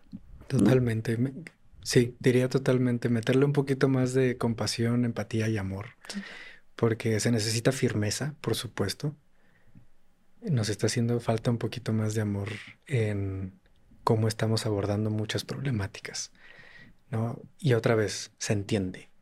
Porque muchos hemos sido heridos, muchas han sido heridas, se entiende que se alce la voz si es necesario de diferentes maneras, pero sí nos está haciendo falta poder escuchar más, abrir un poco, bajar la guardia un poco y, no estar viendo a todos como enemigos, ¿no? O al que piensa distinto como enemigo. Y, hablando de esto también, Ricardo, es sobre tal vez un rol que podamos también jugar las mujeres. ¿Qué crees que podamos estar haciendo nosotras, eh, y hablando desde las mujeres en general? Em, ¿Qué podemos estar haciendo para tal vez ser parte de y contribuir a estos estereotipos de masculinidad que no nos llevan a ningún lado? ¿no? Que podamos también estar siendo parte de este problema, por así decirlo. Hay dos partes. Me encanta dividir las cosas Me Encanta. Mi lado ingeniero sale ahí. Creo que hay dos partes importantes porque esta pregunta siempre surge, ¿no? En el sentido de cómo una mujer puede aportar al proceso de un hombre o a esta situación. Sí, cómo podemos acompañar, o sea, cómo podemos estar abonando al estereotipo y por otro lado, entonces, ¿qué podemos hacer para acompañarles de la mejor manera como mujeres? Por un lado es bien importante el mantener esa firmeza de dónde están los límites, ¿no? De ser bien claras de dónde podemos estarlos cruzando y que necesita hacerse mejor, que es algo que lo han hecho magnífico. O sea, eso es algo que puedo reconocer que el movimiento feminista, como también diferentes movimientos con otros nombres y demás, han establecido muy claramente muchas líneas que antes no se hablaban. ¿no? Y es muy importante que esa firmeza se mantenga en cuanto a ya basta. ¿no? Y por otro lado, añadirle esta compasión y esta empatía de saber que va a haber muchos casos de hombres que están cometiendo errores, pero que nunca han tenido opción en cuanto a por dónde ir, cómo hacerlo distinto, porque es, es difícil hacer las cosas diferente, hacer las cosas distinto y romper patrones generacionales. No es nada sencillo, es de las cosas más difíciles de hacer de una persona. Así que para muchos va a costar hacer esos cambios. mi padre ahorita está decidiendo hacer cambios y tiene 55 años, ¿no? Y, creo que tiene mucho que ver con que su hijo se dedica a esto y él lo sabe y, sabe que hablo del tema y demás. O sea, eso aporta, pero hay muchos otros que nunca se atreven a hacer un cambio y a decir, ya basta, quiero hacerlo distinto, por muchos factores. O sea, creo que es importante del lado de las mujeres permitir esta perspectiva de tal vez no está siendo su decisión hacer las cosas mal o cometer tantos errores. Posiblemente hay algo que necesita sanar que necesita trabajar. Entonces, algo que ayuda mucho ahí es, la mayoría de los hombres que llegan con nosotros llegan por una recomendación de una amiga, de una pareja, de una madre, de una hermana, mm. ¿no? De, hay muchas mujeres que escuchan el podcast, que ven nuestra, creo que ahorita ya estamos 50-50, hombres y mujeres en, en redes. Pero muchos de los hombres que llegan a nuestros espacios ya a trabajar es mi esposa me lo recomendó, mi novia me lo recomendó. Eso ayuda mucho. O sea, si conocen de recursos para los hombres, recomendárselo. Recomendarle, oye, aquí va este, este recurso, esta idea, esta herramienta, este espacio. Te lo recomiendo, está padre, ¿no? En lugar de, oye, necesitas esto. No, no, no. Es... Ándale, eso, como yo vengo a leccionarte a ti o con esta superioridad moral. Trabájate por allá, ándale. Sí. No, es. Creo que ayuda muchísimo que, oye, creo que pudiera aportar mucho esto creo que pudiera ser de gran ayuda un espacio como este. Chécalo a ver qué sucede, ¿no? Y hay muchos que sí dicen, ah, pues me dijo y, vine a ver qué onda y salen ahí, ¡ay, qué bonito! Mm. Sí, es, es, es muy bonito, pero también creo una tercera parte, una extra por ahí, que es importante como hombre decir, no les corresponde a ustedes sanarnos. Ya hicieron mucho y ya han hecho mucho. Y sería muy bueno que ustedes tuvieran la libertad de concentrarse en ustedes, en su proceso, y nosotros hacernos responsables del nuestro, para que no se sientan responsables de sanar a toda la sociedad. O sea, ¿qué peso es ese? Es, o sea, mantener esa firmeza, esa compasión por el otro, pero también esa línea de, ustedes no tendrían por qué estarnos sanando a nosotros. Y, y confío en que más hombres se van a empezar a ser responsables. Espero que sí sea. Y de los hombres que ya se están haciendo responsables, como muchos que están yendo a acudiendo con ustedes a Voices of Brotherhood, ¿tienes algún eh, eh, eh, caso, algunos casos de éxito o de transformación que te hayan marcado de hombres que han atravesado Voices of Brotherhood? Sí, claro que sí. Hay varios que entraron justo en pandemia, cuando iba iniciando toda la problemática, abrimos unos círculos eh, virtuales. Se conectaban 10, 12 y hablábamos, ¿no?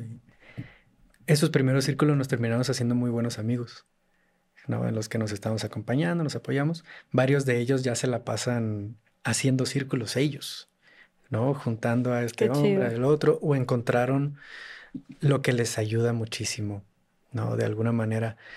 Hay un hombre que llegó con nosotros. Fue un caso muy bonito y a la vez que nos hizo llorar a todos. Un hombre de 55 años que llegó a un círculo y nos comentó que cinco meses atrás había fallecido su esposa, pero que lo más difícil del proceso estaba siendo darse cuenta que no sabía quién era él sin su esposa, que se había perdido y eso era lo que más le dolía. Sí, le dolía la pérdida, pero le dolía más haberse perdido a sí mismo y que estaba en un proceso de recuperarse, de reconocerse. Justo más tarde lo voy a ir a ver ahorita a un café. Qué chido. Pero... Reconocer eso está cañón. Sí. Se requiere mucho valor decir, sí. no sé quién soy sin mi esposa. Me, me, es difícil hablar de casos de éxito porque a veces da la idea de que ya, sí. sanado.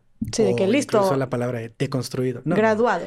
Todos siguen, todos siguen en su proceso. Lo que sí he visto son mejoras gigantescas que llegan después de una ruptura. Eh, un compañero que ya se volvió muy buen amigo mío venía de, de una situación de violencia en la que realmente se tardó buen rato. Ya como amigo lo digo, no se tardó buen rato en decir ya basta. No se lo aguantó, aguantó mucho se lo aguantó mucho, se lo aguantó mucho. Tenía, estabas viviendo una situación muy fuerte de, de ira contenida por tanta violencia y tanto empuje, tanta situación que estaba viviendo con esta pareja. y cuando al fin tomó esa decisión de separarse, fue bien difícil, porque no es un, ah, me separo y voy para arriba ya y mejoro. No, se fue al fondo y estuvimos ahí con él. Había veces que nos hablaba eh, en la tarde, vaya, nos mandaba un mensaje, oye, ¿quién tiene, quién está disponible para una llamada aunque sea corta? ¿no? Necesito hablar, necesito que alguien me apoye. Ok. Tal persona respondía, otro compañero respondía y hablaban, ¿no? Se conectaban tres, se conectaban dos y para ahí estábamos. Eso fue hace dos años ahorita ese compañero en un evento que acabamos de tener en, noviembre de 2023 fue uno de los que facilitó espacios para otros hombres, algunos ejercicios y demás que a él le ayudaron en su proceso para empezar a mejorar. Fue un facilitador de meditación. Y verlo ahí Incluso su físico cambió porque se empezó a cuidar más, empezó a alimentarse mejor. En ese entonces estaba batallando con su trabajo, consiguió un muy buen trabajo, ya está saliendo adelante, ya está levantando un proyecto suyo. Y verlo ahí en un círculo de 30, 35 hombres, él guiando una meditación de autoobservación y de calma. Uf, o sea, un hombre que llegó con problemas de ira, con no, no, es, es bien bonito. Pues él ya en su, en su centro, en, su, en un momento donde no está perfecto, tiene sus situaciones, ¿no? Hay cosas que trabajar. Pero él mismo me lo ha dicho, ¿no? Es, me siento otro, otro hombre, si bien el mismo otro en el sentido de que descubrí una parte que estaba muy tapada por todos los miedos, inseguridades, estereotipos, todo eso que estaba encima de mí, me siento tan ligerito ahorita. Eso es bien lindo. No, claro. No, o sea, es cambio radical y también la satisfacción que me imagino que han de tener ustedes como facilitadores al ver esos cambios tan grandes, que aparte luego son cambios que pues son puras cosas internas, es pura cosa de trabajo, de autoestima, de emociones, de pensamientos y todo, pero cómo impacta en absolutamente todo toda tu vida, ¿no? Tu alrededor. Por eso la importancia de.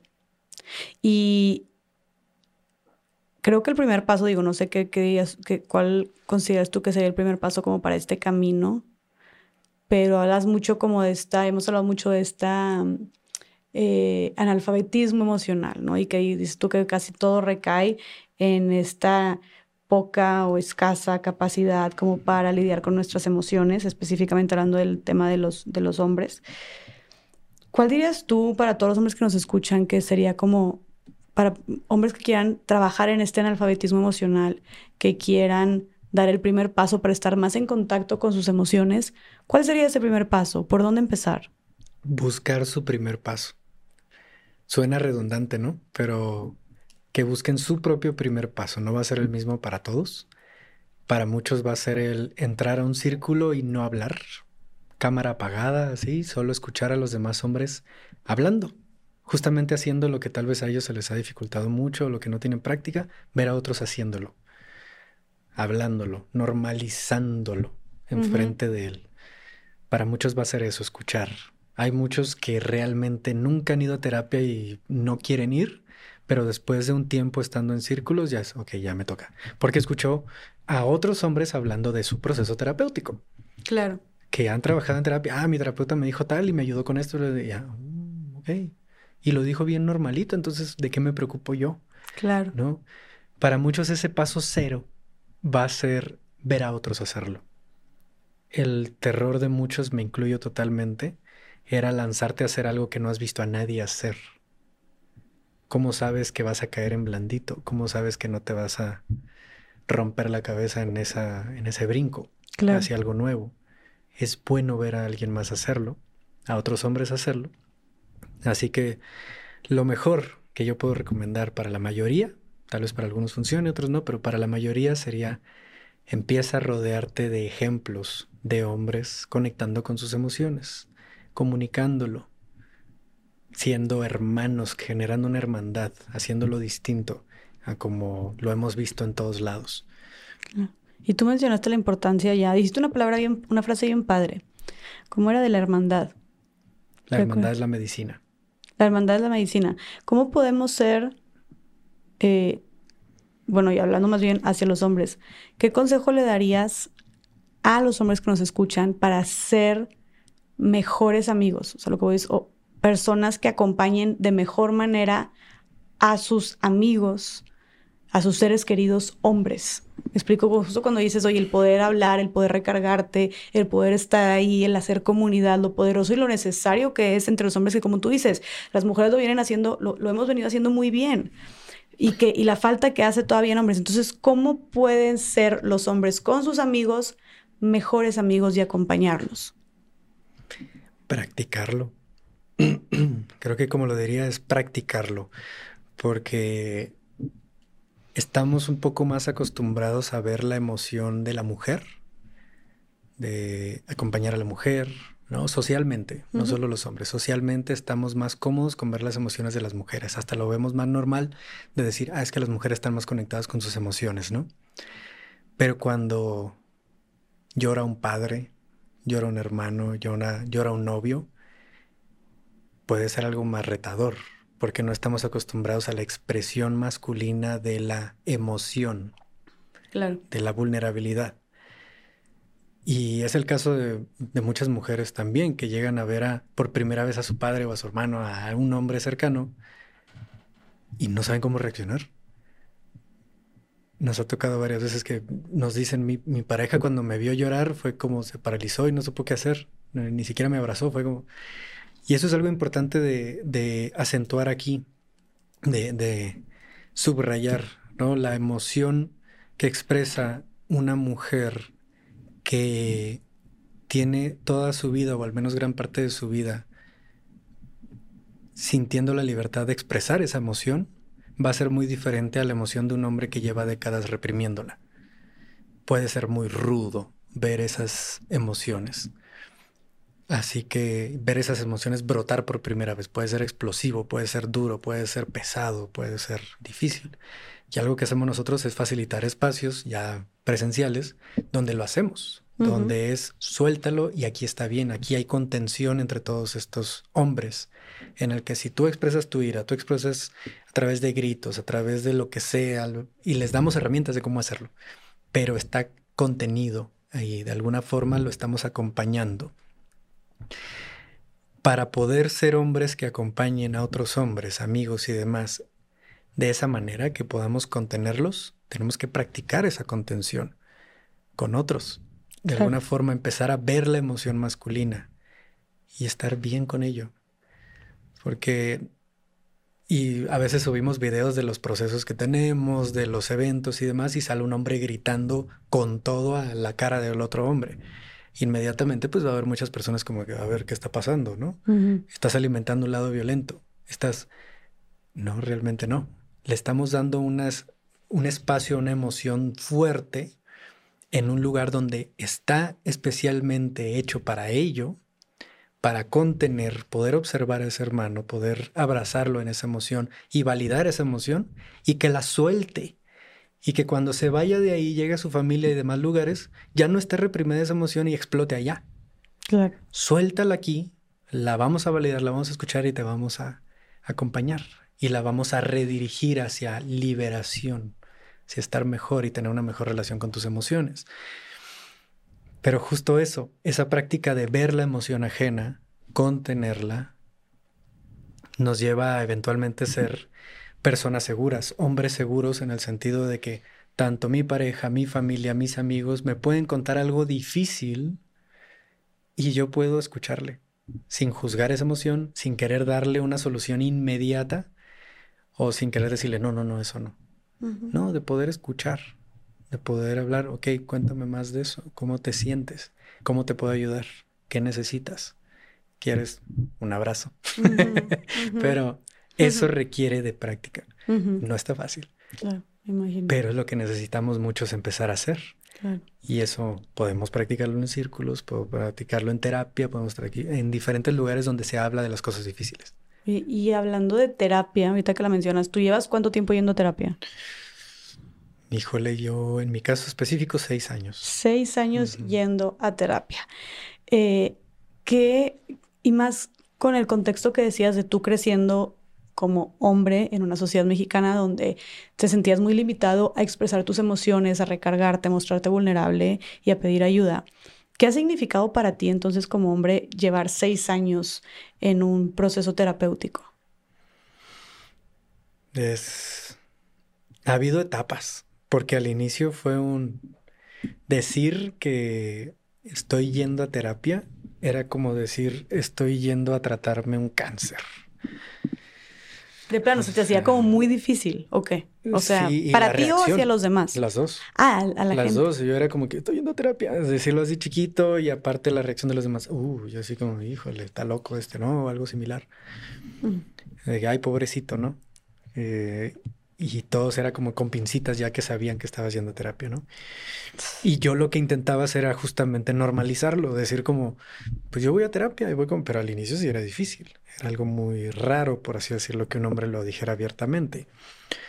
De hecho, yo empecé en círculos de hombres, eh, donde normalicé esa parte en mí de escuchar a otros hablar de esto y me di cuenta que me estaba ayudando mucho y ya que me sentí cómodo, entonces sí. Entré a terapia. Para mí fue primero los círculos y me sentí cómodo y entré a terapia. Y en terapia pues he estado trabajando con distintos terapeutas. Ahorita estoy con mi tercer terapeuta. hay etapas en las que un terapeuta te puede ayudar muchísimo y luego ya te ayudó con este tema y tal vez ya no haces esa sinergia de ese proceso, puedes buscar a alguien más y eso es parte de un proceso sano, ¿no? De, de terapéutico. Eh, llevo dos años con mi terapeuta actual y me hace unas preguntas que luego eh, en una sesión justamente llegué y, y, me pregunta, ¿cómo estás? Y le digo, bien. Y me dice, ¿qué es bien? Y yo, mm. ay, acabamos de empezar.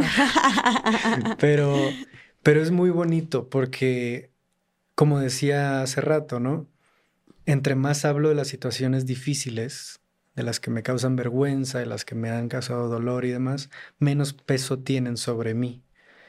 Y he visto lo que decía ahorita, esas etapas en las que al inicio eh, no sabía si decirlo, en el que luego lo hacía más consistentemente con la familia, con los amigos, que supieran que estoy yendo a terapia o con el, la idea de voy a dar el ejemplo, no los voy a jalar a terapia, voy a dar el ejemplo y que ellos decidan. Y una etapa, posiblemente la etapa actual, donde se me hace lo más normal y lo más necesario, como ir a, revisión de rutina, pero más seguido para poder estar bien, para poder liberar, para poder hablar de las cosas, para poder darme cuenta de cosas que tal vez no me doy cuenta, porque eso es de lo más normal. Claro. Y, y poder sentirme ligero para las personas a mi alrededor. Es un servicio hacia mí, de sentirme bien, satisfecho con mi vida y tener una mejor calidad de vida, tanto interna como externamente, como también cómo me estoy mostrando y cómo estoy siendo para las personas a mi alrededor, principalmente mi familia para mi pareja, para mi hijo. ¿Cómo me estoy cuidando yo para que justamente esas cosas que yo traigo de mi historia no broten sin darme cuenta él y se transmitan otra vez, ¿no? Como, como decimos ahí a veces, sánalo o pásalo. Claro, que se replique el patrón, ¿no de cuenta? Exactamente. Sánalo o pásalo, o trátalo, pásalo, háblalo, pásalo. Pero sí, ese trabajo me ayuda a darme cuenta no va a ser perfecto, pero darme cuenta que hay muchas cosas que puedo mejorar para las personas a mi alrededor y para mí mismo principalmente. Y me trae una ligereza.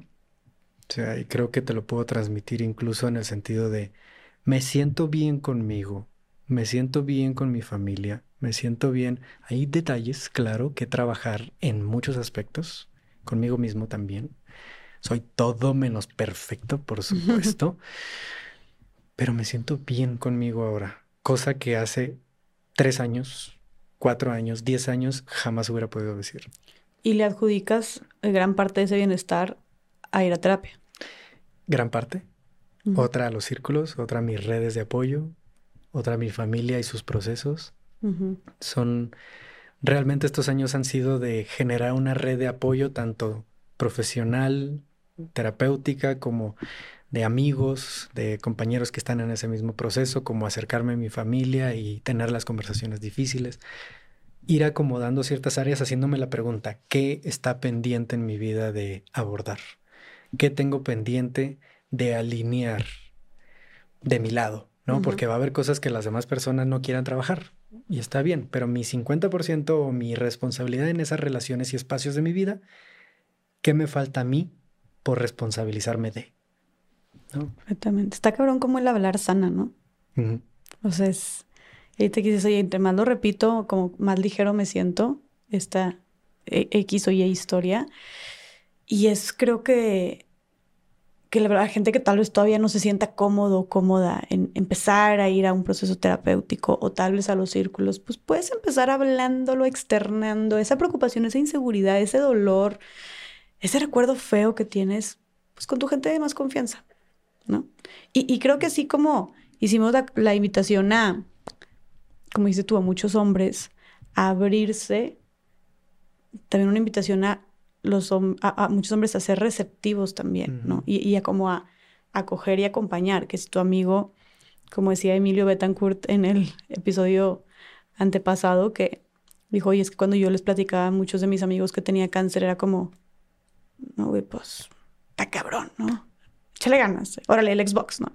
Entonces, como también esta parte de tanto abrirse como eh, el, el, el, la disposición de estar, de escuchar, de acompañar y de abrazar. Así es. ¿Cómo le dirías, qué, consejo nos darías tú para que nos escuchen muchas mamás y papás también? Entonces, ¿cómo, en, temas así como puntuales, qué cosas harías tú, qué recomendaciones dirías tú que pudiéramos hacer para educar a un niño desde chiquito eh, para que viva su masculinidad o desarrolle su masculinidad de una manera más sana? ¿Qué podemos decirles? ¿Qué podemos enseñarles? ¿Qué podemos inculcarles? El ejemplo. Que vea que estás trabajando en ti. Que vea y que te escuche diciendo, ah, ya voy a ir a terapia. O ah, cometí tal error. Que te vea saber admitir errores.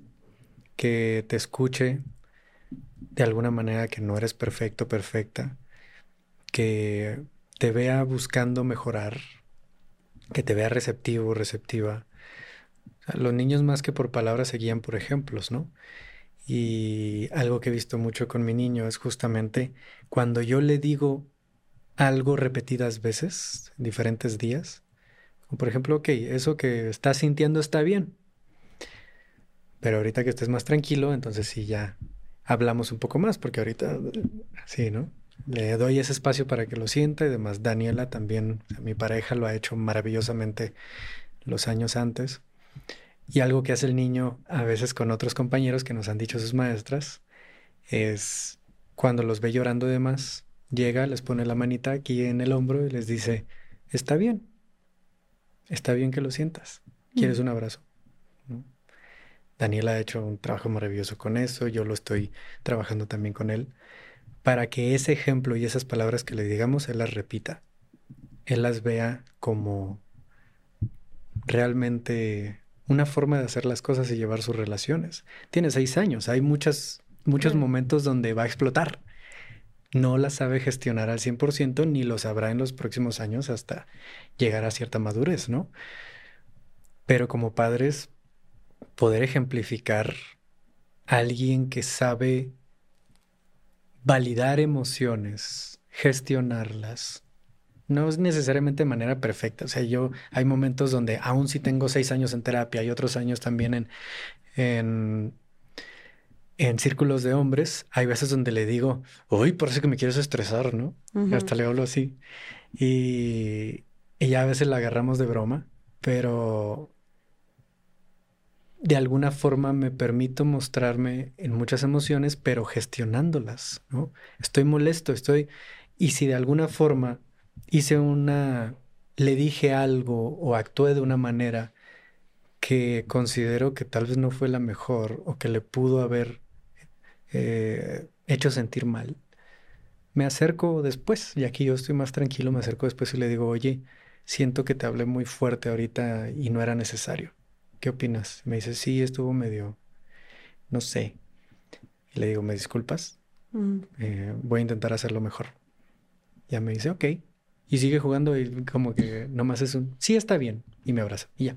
Pero wow, el tema de pedir perdón también siendo papá o mamá, como que eso no se ve mucho, ¿verdad? No, y es bien necesario porque si no, va a creer, como nos pasa a muchos, creciendo, que, no, que sus padres son perfectos, que son incuestionables, y cuando llegue a una edad donde pueda cuestionar las cosas, se le va a caer ese, esa idea de que sus papás son perfectos y entonces se va a molestar y va a decir, ah, me mintieron de que eran perfectos, pues esto me molestó, esto no me gustó y es, y empieza a ser un hijo que ahora reclama, ¿no? El, el cómo hicieron las cosas los papás cuando pudiste haberle mostrado que puedes disculparte, que puedes cometer errores y en algún momento, ¿sabes? Ok, mi padre siempre me dijo que él podía cometer errores y le puedo comunicar el error que tuvo, y le puedo comunicar lo que pienso que hubiera sido mejor de otra forma, o lo que me dolió, lo que me molestó, y podemos hablar.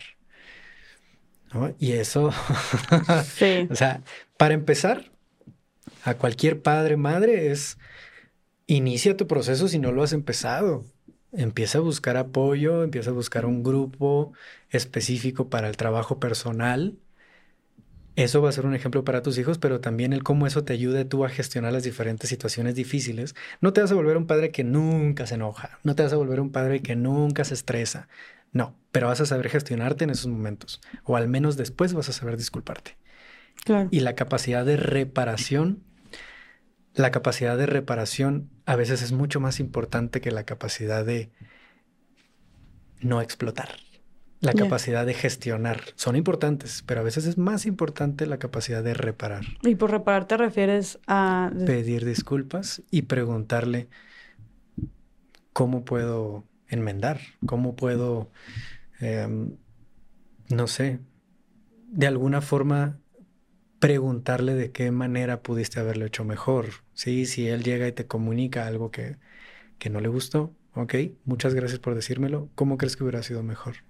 Mm. ¿no? Y, e interesarte realmente por hacer las cosas mejor. Esto todo es, supongo que entra dentro del tema que ustedes tratan mucho desde Voices of Brotherhood también, que es el tema de paternidad consciente. Así es. ¿Nos podrías platicar un poquito más de eso o es todo esto que mencionaste, cómo impulsarla?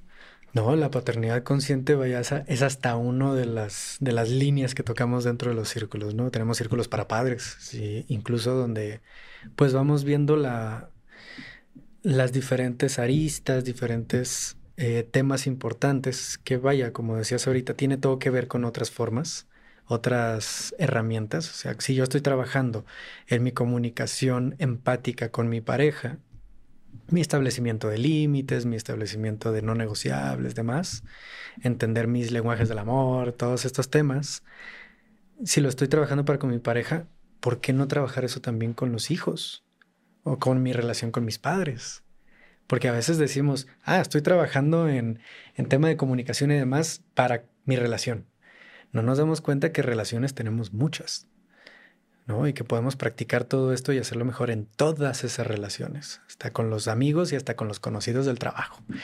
Así que en el caso de la paternidad consciente es cómo llevo ese trabajo, esa conciencia a mi relación con mis hijos cómo aprendo a, cómo puedo desarrollar esa capacidad de establecer esos límites desde mi autoridad como padre, como también una conexión desde ese amor de padre. ¿no? Y hay muchas herramientas, hay muchas herramientas de cómo incluso cambiar de castigo a consecuencias, cómo pasar de, de, primero conexión y después corrección, cómo comunicarle a un niño que algo que está haciendo está mal, sin necesidad de ser sobre permisivo, eh, pero tampoco ser eh, demasiado estricto o incluso a imponerle y apagarlo, que es algo que nos importa muchísimo, no apagar esa energía y esa personalidad del niño. Es todo un juego y un montón de herramientas que aplican para muchas cosas, pero en la paternidad es no sé, hay, en los grupos de padres es bien hermoso justo cuando empiezan a compartir sus experiencias con sus niños y darse cuenta que realmente aman a los niños, que realmente quieren eh, darles una muy buena vida y tal vez no saben cómo. Tal vez se están repitiendo lo mismo que hacían sus papás con ellos y que tal vez no les ayudó mucho. Claro. O que tal vez algo que hicieron sus papás sí fue bueno, Y están entendiendo ahora la perspectiva de su padre, porque ahora son padres también. O sea, es una relación que sana mucho si nos permitimos ser sanados por la relación con nuestros hijos, al mismo tiempo que podemos cuestionar, analizar, sentir, sanar la relación con nuestros padres. Uf, tema sasasasaso ese. A ver, ya que entraste ahí, tú ahorita dijiste que estás trabajando en, la relación con tu, con tu papá, ¿no? Ya nos platicaste un poquito cómo estuvo el contexto y que fue una relación difícil, ¿no? Em, ¿Cómo fue que, y hasta donde tú te sientas cómodo, pero cómo estás en este proceso tú a tus 31 años, ¿verdad? Eh, ¿Y tu papá cuántos años tiene? 55. Tú a tus 31 años, tu papá a, sus 55 años y que ahorita estén trabajando como en sanar su relación, eh, pues ¿cómo es ese proceso? ¿No? ¿Cómo, ¿Cómo sanar la relación con papá? ¿Cómo perdonar a papá? Uf. Creo que en el trabajo del hombre, si lo ponemos por diferentes caminos importantes, eh, uno está en el tema de paternidad, uno en el tema de sexualidad, relaciones, em, relación con uno mismo, pero uno de los más fuertes y donde más suele impactar a los hombres cuando lo tocamos en los círculos es la relación con papá. Y en mi caso, no fue una excepción.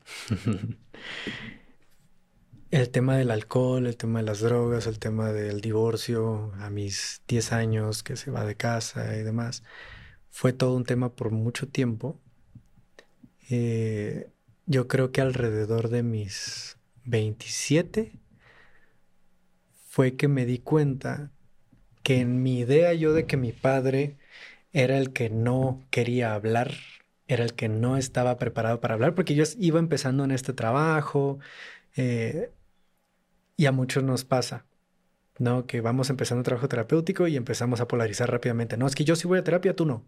Y otra vez, Estamos poniendo una línea de que mis papás nunca han ido a terapia, son malos. Pues, hay diferentes creencias, diferentes generaciones y demás.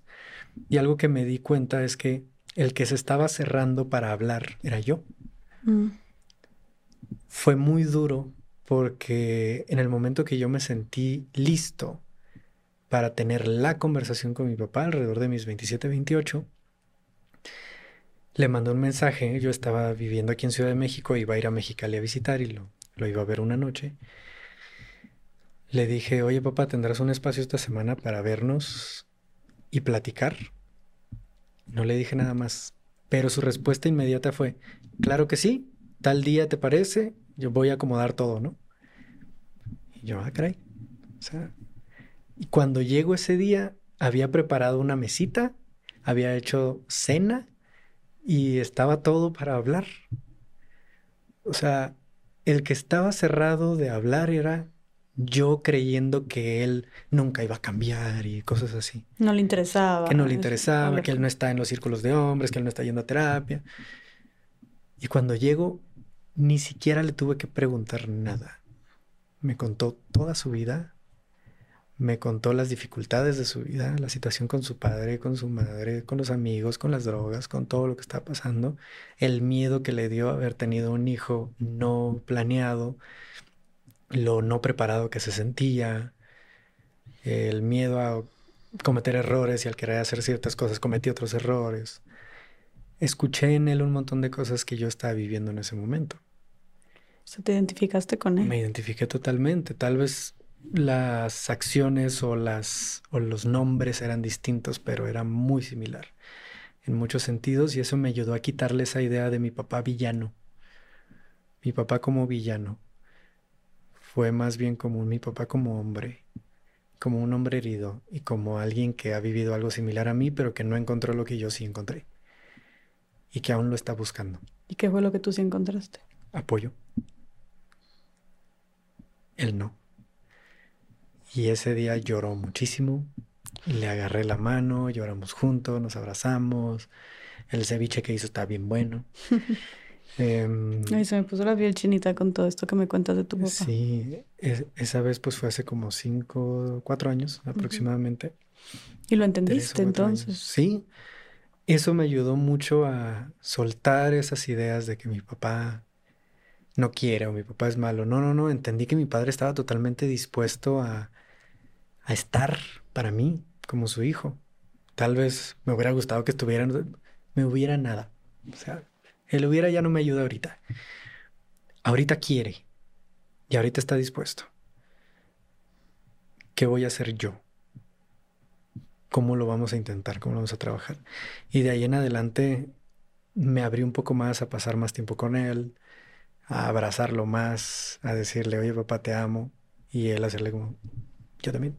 Así como acostumbrándose. Todavía se sentía como incómodo cuando me abrazaba. Era como las manitas así, pero cada vez me abrazaba más, cada vez me abrazaba más fuerte y sostenía más el abrazo. Wow. Que nos pasa a muchos hombres, a muchos padres que no saben dar un abrazo de más de dos segundos ni siquiera a sus hijos. Es uno de los ejercicios incluso de los círculos de hombres, abrazar a otro hombre y durar ahí más de seis segundos. Es un reto para muchos. Wow. O sea, eso hacerlo con mi padre fue muy bello. ¿Y por qué crees que no aguanten tanto abrazándose? Porque no lo han hecho. Nadie se los ha dado. Nadie nos los ha dado. O sea, yo también los primeros abrazos. Aquí en Ciudad de México justamente llegué a un grupo y, me recibieron con un abrazo así muy cálido y me sentí incómodo, pero volví la siguiente semana porque quería otro abrazo. O sea, está incómodo, pero dices, mm, me gusta. Sí, es, ay, qué rico se sintió. O necesitaba esto. Ajá, se sintió muy bien. No sé qué fue exactamente, pero voy a ir otra vez. Y abrazo mucho más a mi papá en ese sentido, de esa manera. Y todo mejoró mucho, la relación mejoró muchísimo. En estos últimos meses ha habido una situación de volver a algunas problemáticas, mi padre. El tema del alcohol, a sentir como que estaba desconectándose de nuevo, estaba teniendo algunas situaciones. Vaya, la relación entre él y yo mejoró muchísimo, pero había todavía unos hábitos que, que estaban causando muchos problemas, ¿no? Y vaya, sí hablamos, pero pues él nunca entró a terapia o no fue a un espacio de apoyo. No hubo un seguimiento en, ese, en eso que estaba pasando allá adentro.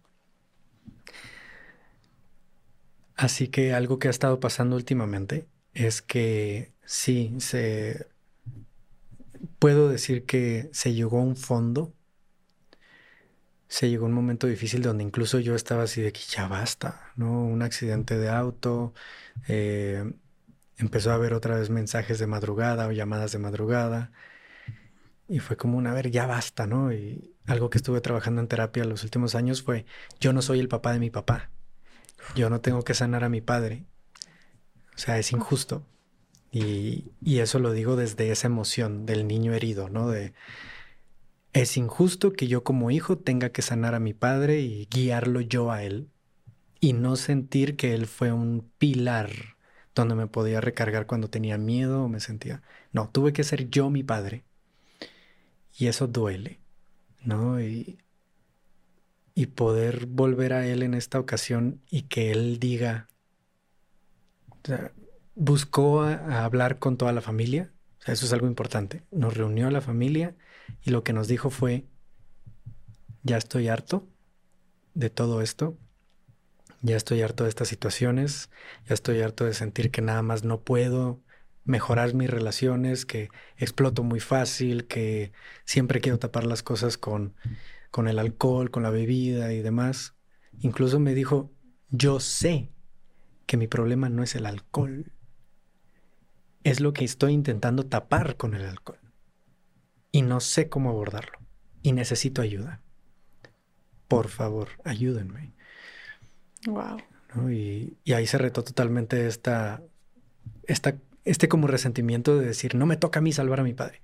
Ok, no me toca a mí salvarlo, sé de recursos, sé de herramientas. Mira, hay estas opciones. Puedes ir a terapia con estos psicólogos que te recomiendo muchísimo. Puedes entrar a estos círculos. Puedes irte leyendo este libro, que ya se está leyendo un libro muy bueno, que ayuda mucho a, que ha ayudado muchos hombres, yo incluido. Eh, pero el que haya llegado al punto de decir, ya basta, por favor, ayúdenme. Lo que sepan que se puede hacer o por dónde ir, es bienvenido, o sea, ayúdenme, ¿no? Ya estoy harto. O sea, estar viviendo eso al mismo tiempo que estoy enfrentándome a, al Ricardo papá. Claro. Creo que soy tan afortunado como aplica esa parte de, ay Diosito, soy tu mejor guerrero, que al mismo tiempo.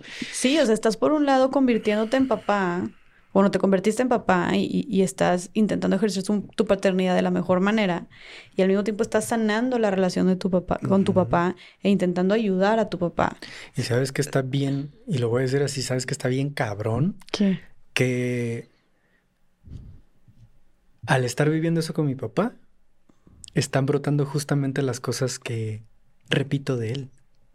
Ok, como Y repitiéndolas con, con el niño, en el sentido de por ejemplo, hace poco hubo un malentendido entre mi pareja y yo. Eh, no una pelea, no, pero sí hubo algo en lo que chocamos y necesitábamos hablarlo, pero estábamos en diferentes lugares. Eh, ahorita tenemos un solo carro, tenemos dos carros, pero uno, el que es mío, está por ahí estacionado. Y yo quería ir a un lugar, quería ir a hacer ejercicio y ellos, eh, ellos dos hicieron un planecito con una tía, se fueron por allá y demás. Y según yo no me había avisado, pero sí me había avisado, solo se me olvidó. Ese fue el malentendido.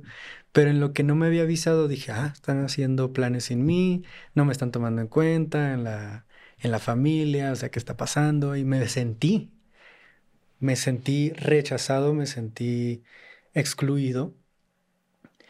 Y en mi berrinche, me salgo de la casa y me voy caminando al gimnasio de noche en un lugar, o sea, pasando por unos lugares que hubiera sido mejor esperarla una hora más, que se tardó una hora más, y ya nos íbamos allá al gimnasio juntos.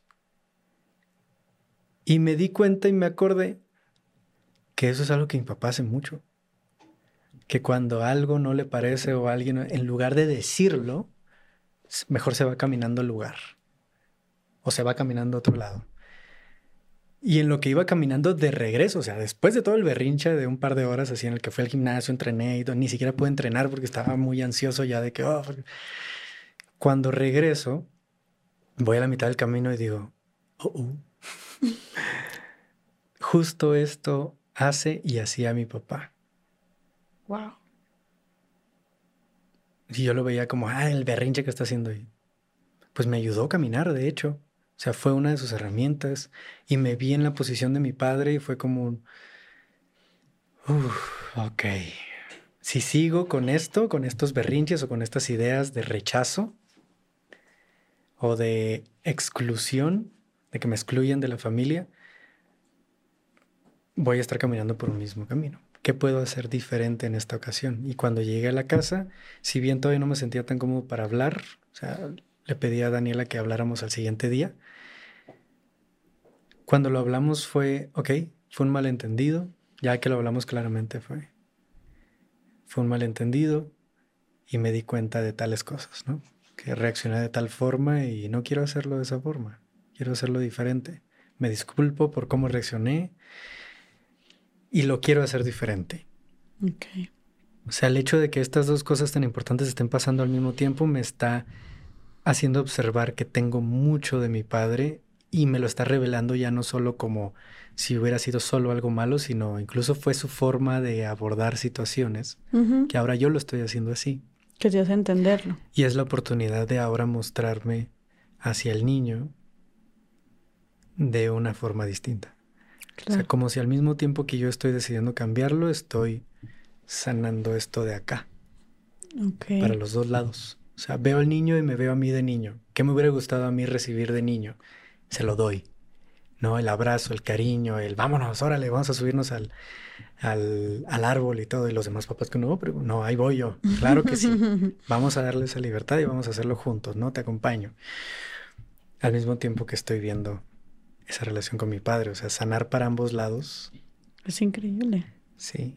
Y además de, digo, me queda claro que como dijiste, sigues replicando algunas cosas que traes ahí inconscientes de comportamientos o reacciones que tenía tu papá. Pero al menos en el tema, por ejemplo, y fuiste muy claro desde un inicio, en el tema del alcohol, en el tema de las drogas, pues viviste una historia muy distinta. ¿Qué crees que fue lo que te ayudó a no seguir ese patrón, en este caso de adicciones, eh, de vida que tuvo tu papá, porque es algo que suele suceder bastante también, ¿no? O sea, el, eh, eh, que son círculos que, ciclos, perdón, que se van repitiendo y muchas veces el papá es alcohólico, los hijos también van a ser, o el papá golpea a, la, los hijos, o la mamá, incluso con embarazos, eh, con embarazos no planeados o embarazos adolescentes, y luego la, es muy, y está la estadística que es más probable que su hija también se embarace, ¿sabes? Eh, estos patrones, es, creo que es mucho más fácil replicar los patrones de tus papás a no hacerlo. Entonces, en tu caso, ¿cómo le hiciste para romper ese patrón y hacerlo diferente? Lo curioso es que de inicio no lo rompí, lo transformé en el sentido de rechacé desde muy pequeño la idea del alcohol y las drogas porque veía como mi padre simplemente, aunque estaba físicamente, no estaba por estar perdido, dije, yo no quiero eso. Pero al solo rechazar esa forma de expresar su necesidad y su herida, lo que hice no fue sanar eso, fue de alguna forma cambiarlo a otra adicción o a otras adicciones. Yo tuve problemas, muchos problemas en temas de codependencia, en mm. temas de, de adicción a la pornografía, por ejemplo, también, en esa necesidad de validarme a través de mi pareja, o sea, casi siempre fue relaciones y algún tema como la pornografía y si dejaba la pornografía, los videojuegos. Y horas y horas y horas y realmente hundirme en ello y, y desconectarme, ¿no? Algo que aprendí justo con uno de los hombres que me acompañaban en un círculo donde yo asistía fue que me dijo, pues no desarrollaste el alcoholismo, pero ¿qué sí desarrollaste? Cómo lo transformaste. Porque no sanaste la herida generacional cuando dijiste no al alcohol. ¿No? ¿Cómo lo transformaste? Y entonces fue cuando me di cuenta, pues sí,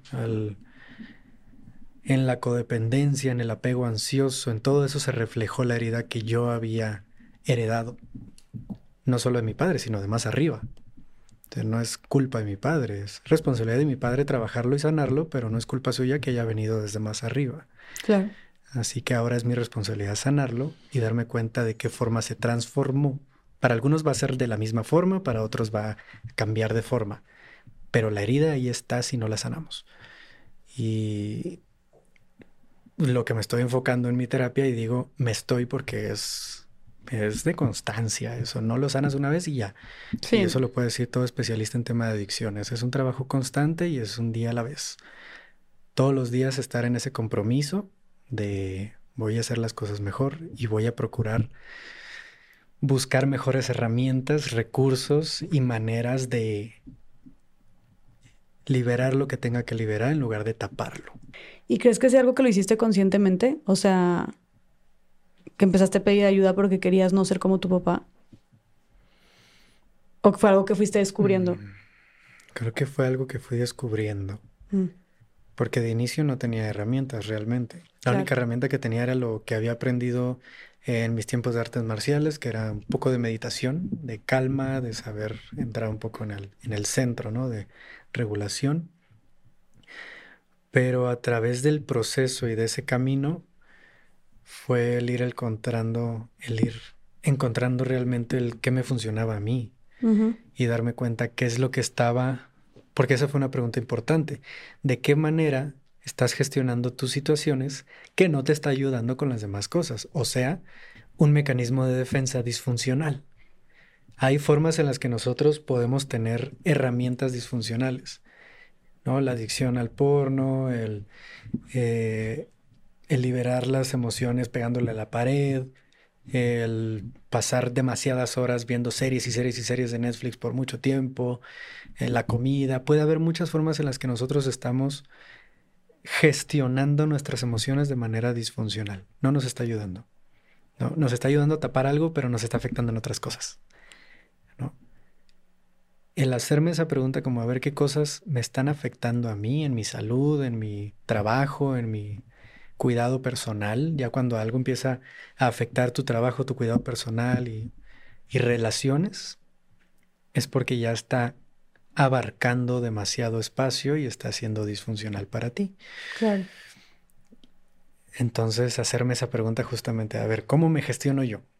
una de las primeras preguntas que hice cuando empecé a trabajar en mí es, ¿cuál es mi caja de herramientas actual? Tal vez estoy agarrando em, un serrucho para quitar un clavo, mm. ¿no? Tal vez estoy agarrando un martillo para cortar una manzana. O sea, estoy agarrando una herramienta que no va, que no me ayuda, que no me funciona, que no sirve tal vez. O que sirve de cierta manera porque la manzana sí se rompió y la puedo agarrar en pedazos, pero hubiera sido mejor esta otra. ¿No? Así que ha sido mucho eso, como ir identificando mis hábitos disfuncionales que más que ayudarme me están causando más problemas por otro lado.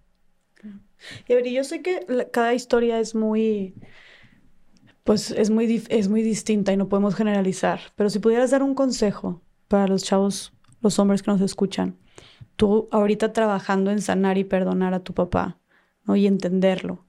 Ahorita que estás atravesando justo por eso, ¿qué consejo le darías a los hombres que nos están escuchando para perdonar a papá y a su papá y sanar la relación con él? Híjole, más que un consejo, creo que me gustaría dar una perspectiva,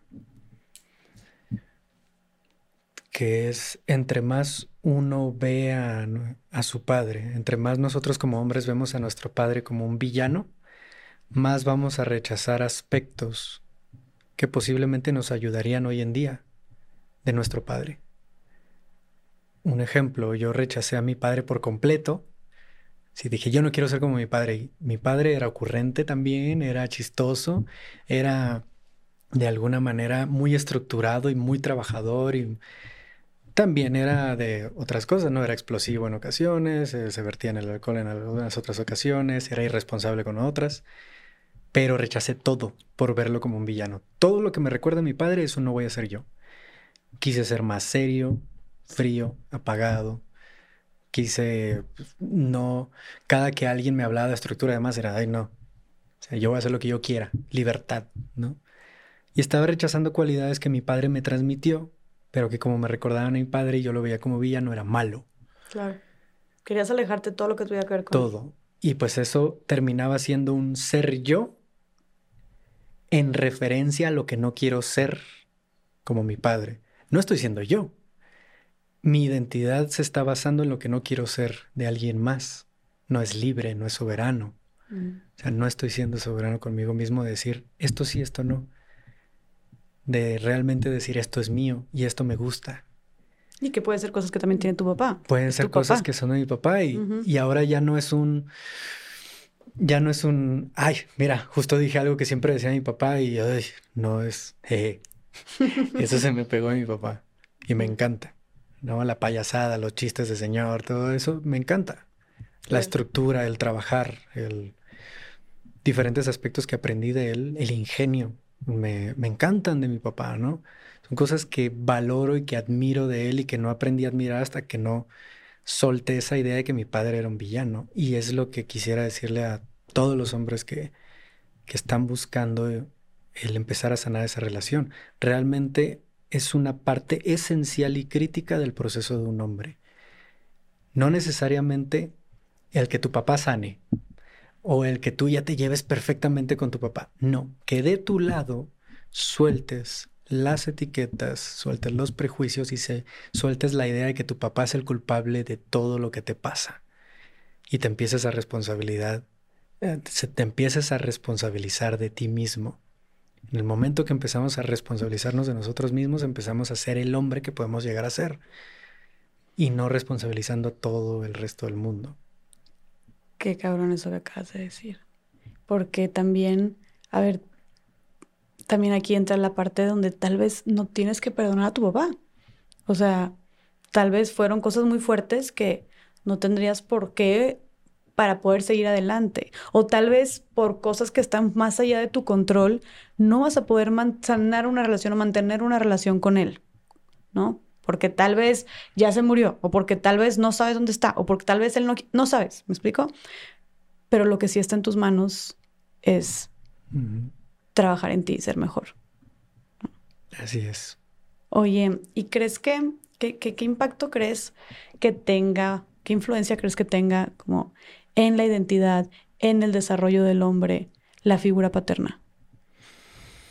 Pues es nuestro primer ejemplo de lo que es ser hombre. Ejemplo o no ejemplo, en el sentido de qué tan presente o ausente está física, emocionalmente. O sea, lo que vemos ahí inconscientemente desde pequeños lo podemos empezar a replicar en lo que a mí me resuena en ser hombre. Así que creo que si bien el ejemplo de nuestra el ejemplo de nuestro padre no determina quién soy o quién voy a ser, influencia mucho el camino que voy a tomar. Porque es el camino que vemos desde pequeños. Un niño de 5 años no va a buscar su propio camino. Lo va a buscar hasta los 12, 13, 14, 15 que empieza a cuestionar más profundamente si ideales, ¿no? Entonces, por todos esos años, va a buscar caminar el camino que le están dejando enfrente, sobre todo aquel que se parece más a él, otro hombre. Su ejemplo de su figura masculina más cercana. Así que en el tema del padre depende muchísimo de cómo es ese ejemplo, qué tan ausente, presente está física, emocionalmente, para que un hombre encuentre la forma en la que él quiere llegar a ser. Porque otra vez, si hay algo en lo que desde el inicio estamos rechazando de nuestro padre por una forma disfuncional de haber vivido esa relación, yo pasé años antes de darme cuenta que la forma en la que yo estaba intentando ser era sacándole la vuelta a cualidades que representaban a mi papá. Pude haberme ahorrado mucho de ese trabajo si desde un inicio yo hubiera visto eso como cualidades, si desde un inicio esa presencia me hubiera dado la seguridad de repetir ese, ese ejemplo de una forma tranquila, ¿no? Pero eso depende mucho cómo haya sido. Pudo haber sido diferente, no necesariamente si hubiera estado yo hubiera salido mucho mejor y no hubiera necesitado terapia. Una u otra cosa pudo haber pasado, ¿no? Pero la relación del padre o de los ejemplos masculinos alrededor de un niño varón pueden influenciar totalmente el cómo él se percibe como hombre y por dónde agarra para descubrirse. Sí. Y ahora eso nos lleva a otro tema que ahorita con todo lo que creo que se, se habla mucho de la maternidad, ¿no? Y, y vemos a estas como eh, mamás que son eh, bloggers, ¿no? O, grupos de mamás, este, chats de mamás, eh, que hacen muchísima comunidad y, y, muchas herramientas educativas que le hablan a las mamás. Creo que me encanta esta parte de la paternidad consciente porque está inculcando e incluyendo muchísimo a que los hombres empiecen también a formar parte mucho más activa y presente de la paternidad, de la crianza y el cuidado del desarrollo de los hijos. Pero aún así, ¿qué, qué retos o qué obstáculos o qué problemas crees que enfrentamos actualmente en México, en Latinoamérica, cuando hablamos de paternidad? Justo estas ideas de lo que debería hacer un padre con su familia.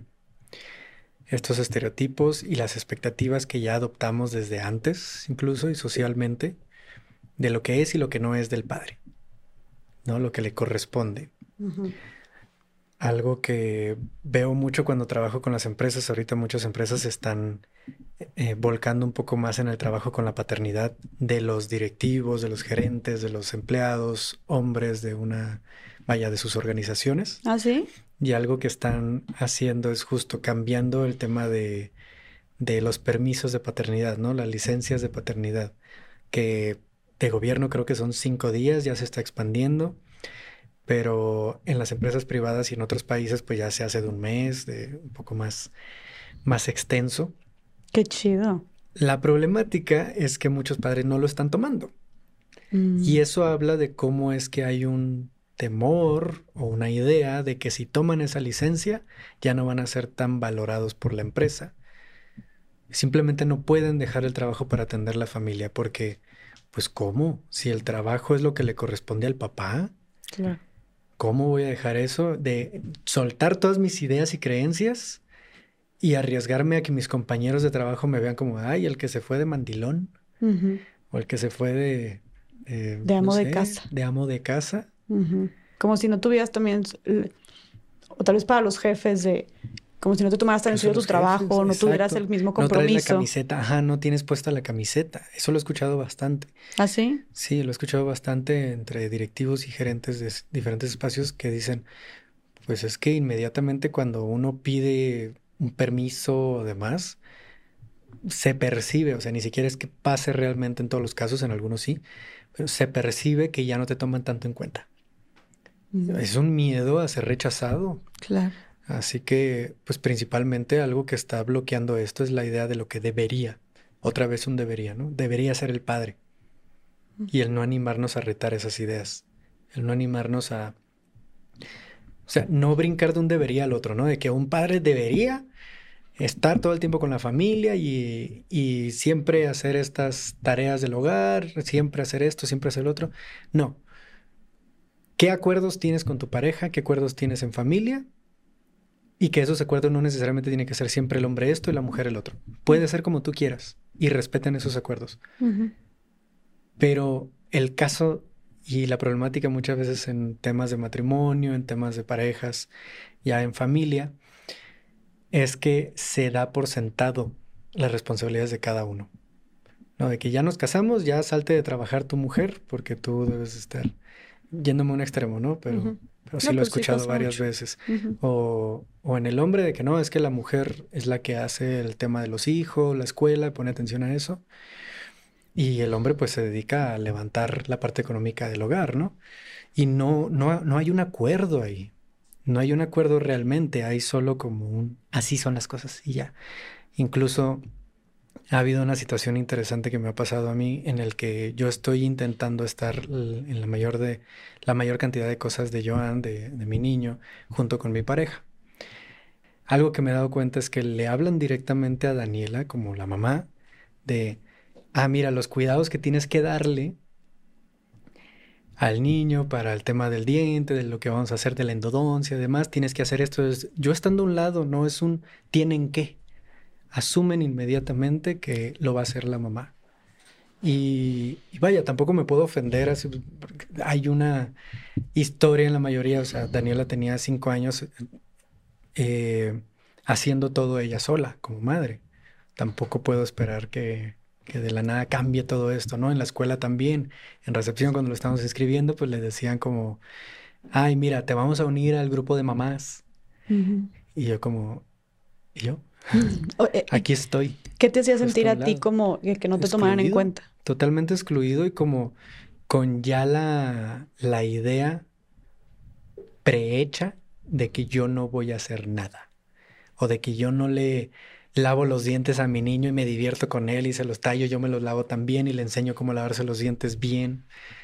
O que yo no voy por él a la escuela y que le pregunto, hey, ¿cómo estás? Yo no le hago el lonche tal vez. Yo le hago todo eso. Yo le hago sus sandwichitos, yo le parto su fruta, yo le pregunto qué quieres de lonche, que si te lo acabaste, qué prefieres que te dé. Eso sí lo haces. Todo eso lo hago. Y, y vaya, no es de que, ah, yo hago todo. No, no, no. Estoy esforzándome por hacer más de lo que yo vi que hacía mi padre o que hacían otros hombres, de lo que es la norma. Y es difícil cuando o sea, es, es complicado, es un poquito frustrante cuando estoy haciendo ese esfuerzo por sanar mi idea de una paternidad ausente y que las personas alrededor en los diferentes espacios asuman que yo no estoy ahí, ¿no? Cuando no tienen ni idea. Y, y vaya, a fin de cuentas, es algo que al menos esto ha sucedido en los últimos meses y que estoy aprendiendo, me estoy dando cuenta. No había escuchado a nadie hablando de esto, ningún padre hablando de esto.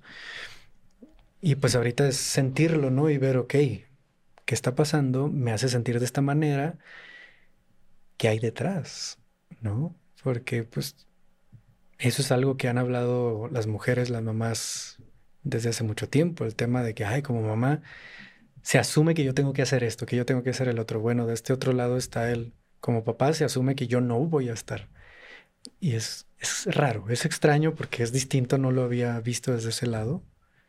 Está haciendo como una exploración interesante en la que entonces me deja la pregunta, ¿qué tanto estamos abiertos, abiertas a que más padres lo intenten, a que más padres lo hagan de forma diferente sin asumir una u otra cosa. Claro. Y que ver, a, final de cuentas, además, pues es algo que nos beneficiaría a todos, ¿no? O sea, que los papás, deja tú más allá de, que a, las mamás les, les alivian un chorro la carga de no tener que encargarse de todos los cuidados de los hijos cuando ya la mayoría de las mujeres están trabajando formalmente fuera de casa, vaya.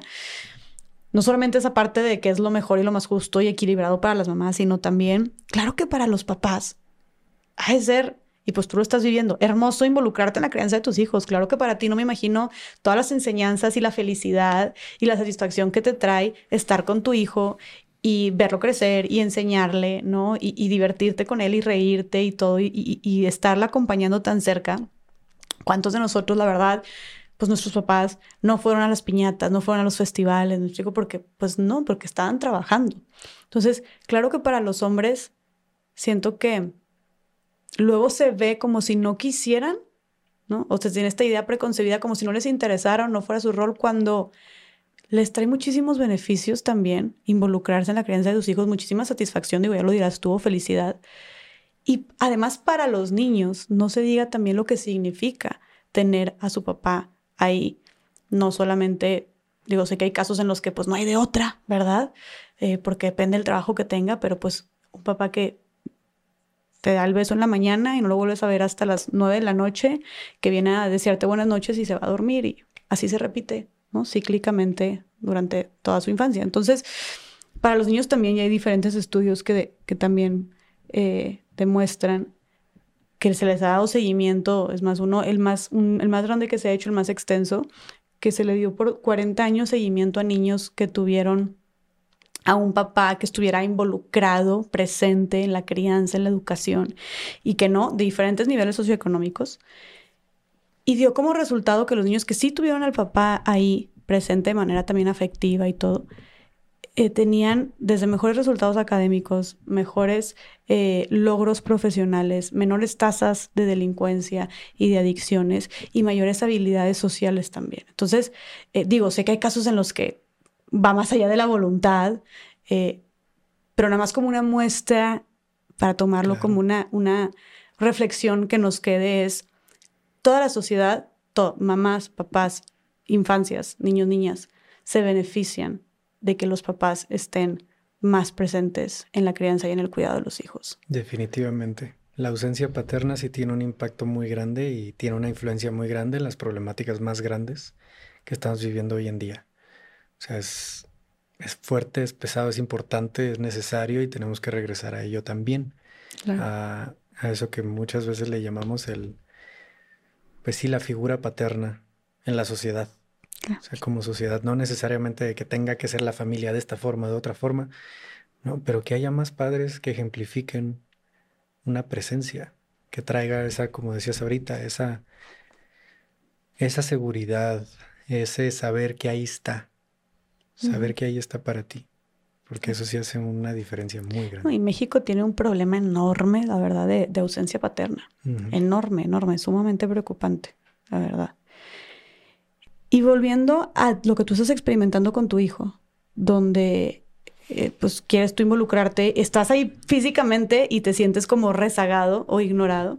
¿Qué crees que podemos hacer como sociedad para precisamente empezar a eliminar un poquito de esos sesgos y tomar, cambiar nuestra mentalidad y combatir los estereotipos y tomar a los hombres más en cuenta, a los papás más en cuenta?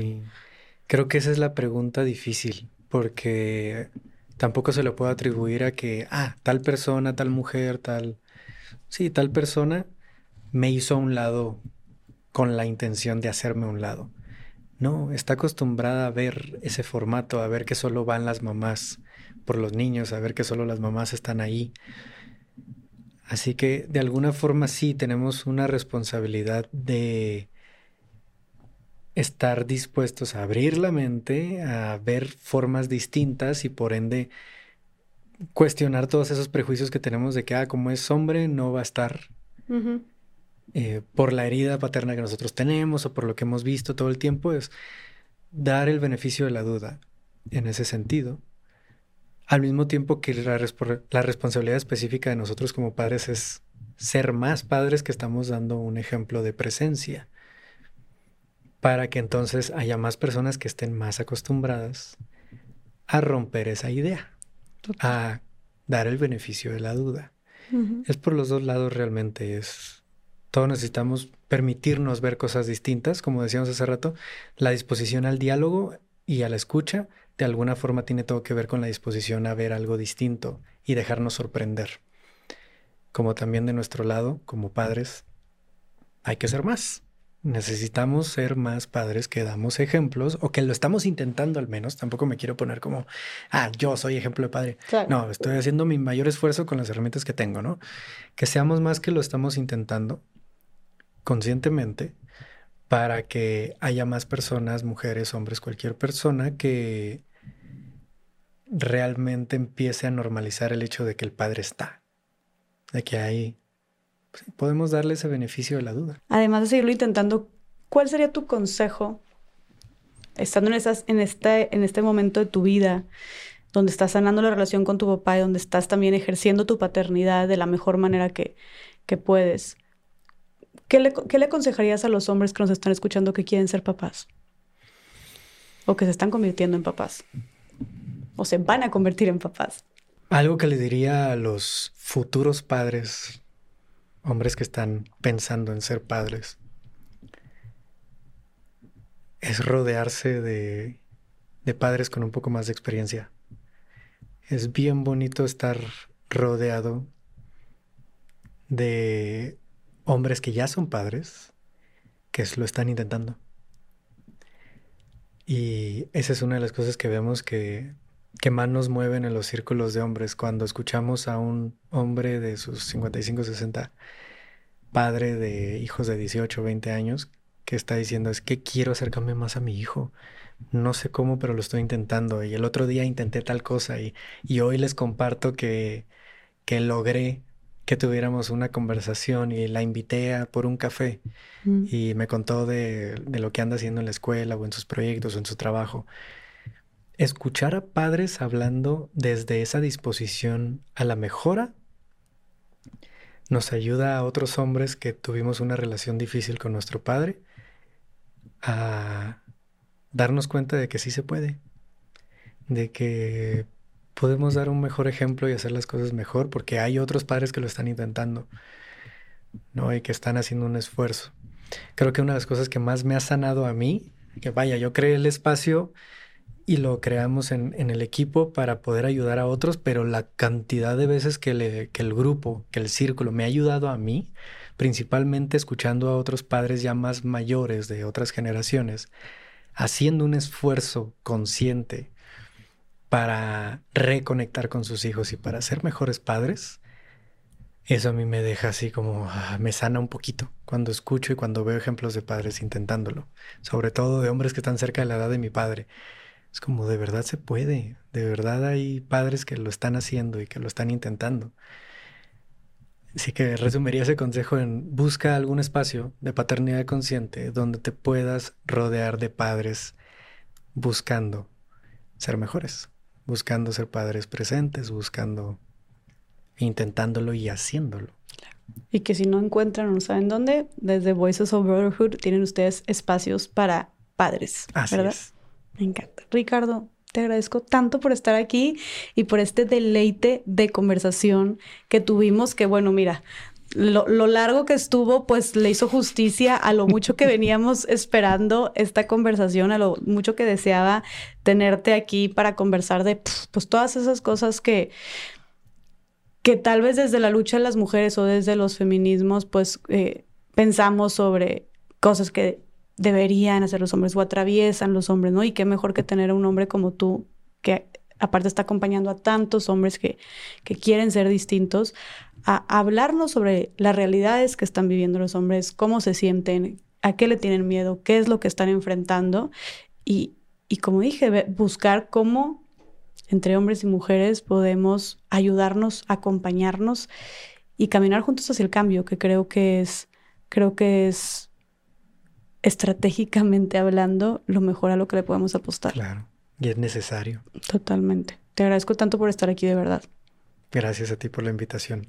Y eh, nos puedes compartir tus redes sociales, donde podemos encontrarte a ti, a Voices of Brotherhood, si hay hombres que quieran inscribirse, los diferentes, eh, dijiste todos los, muchos de iniciativas y proyectos que tienen, cuando es su próximo retiro, por ejemplo, o también para las mujeres que nos escuchan, si quieren recomendarle por ahí, ya dijimos de, de la mejor manera, sin imponer ni obligar a sus parejas o conocidos hombres, eh, ¿cómo los podemos encontrar?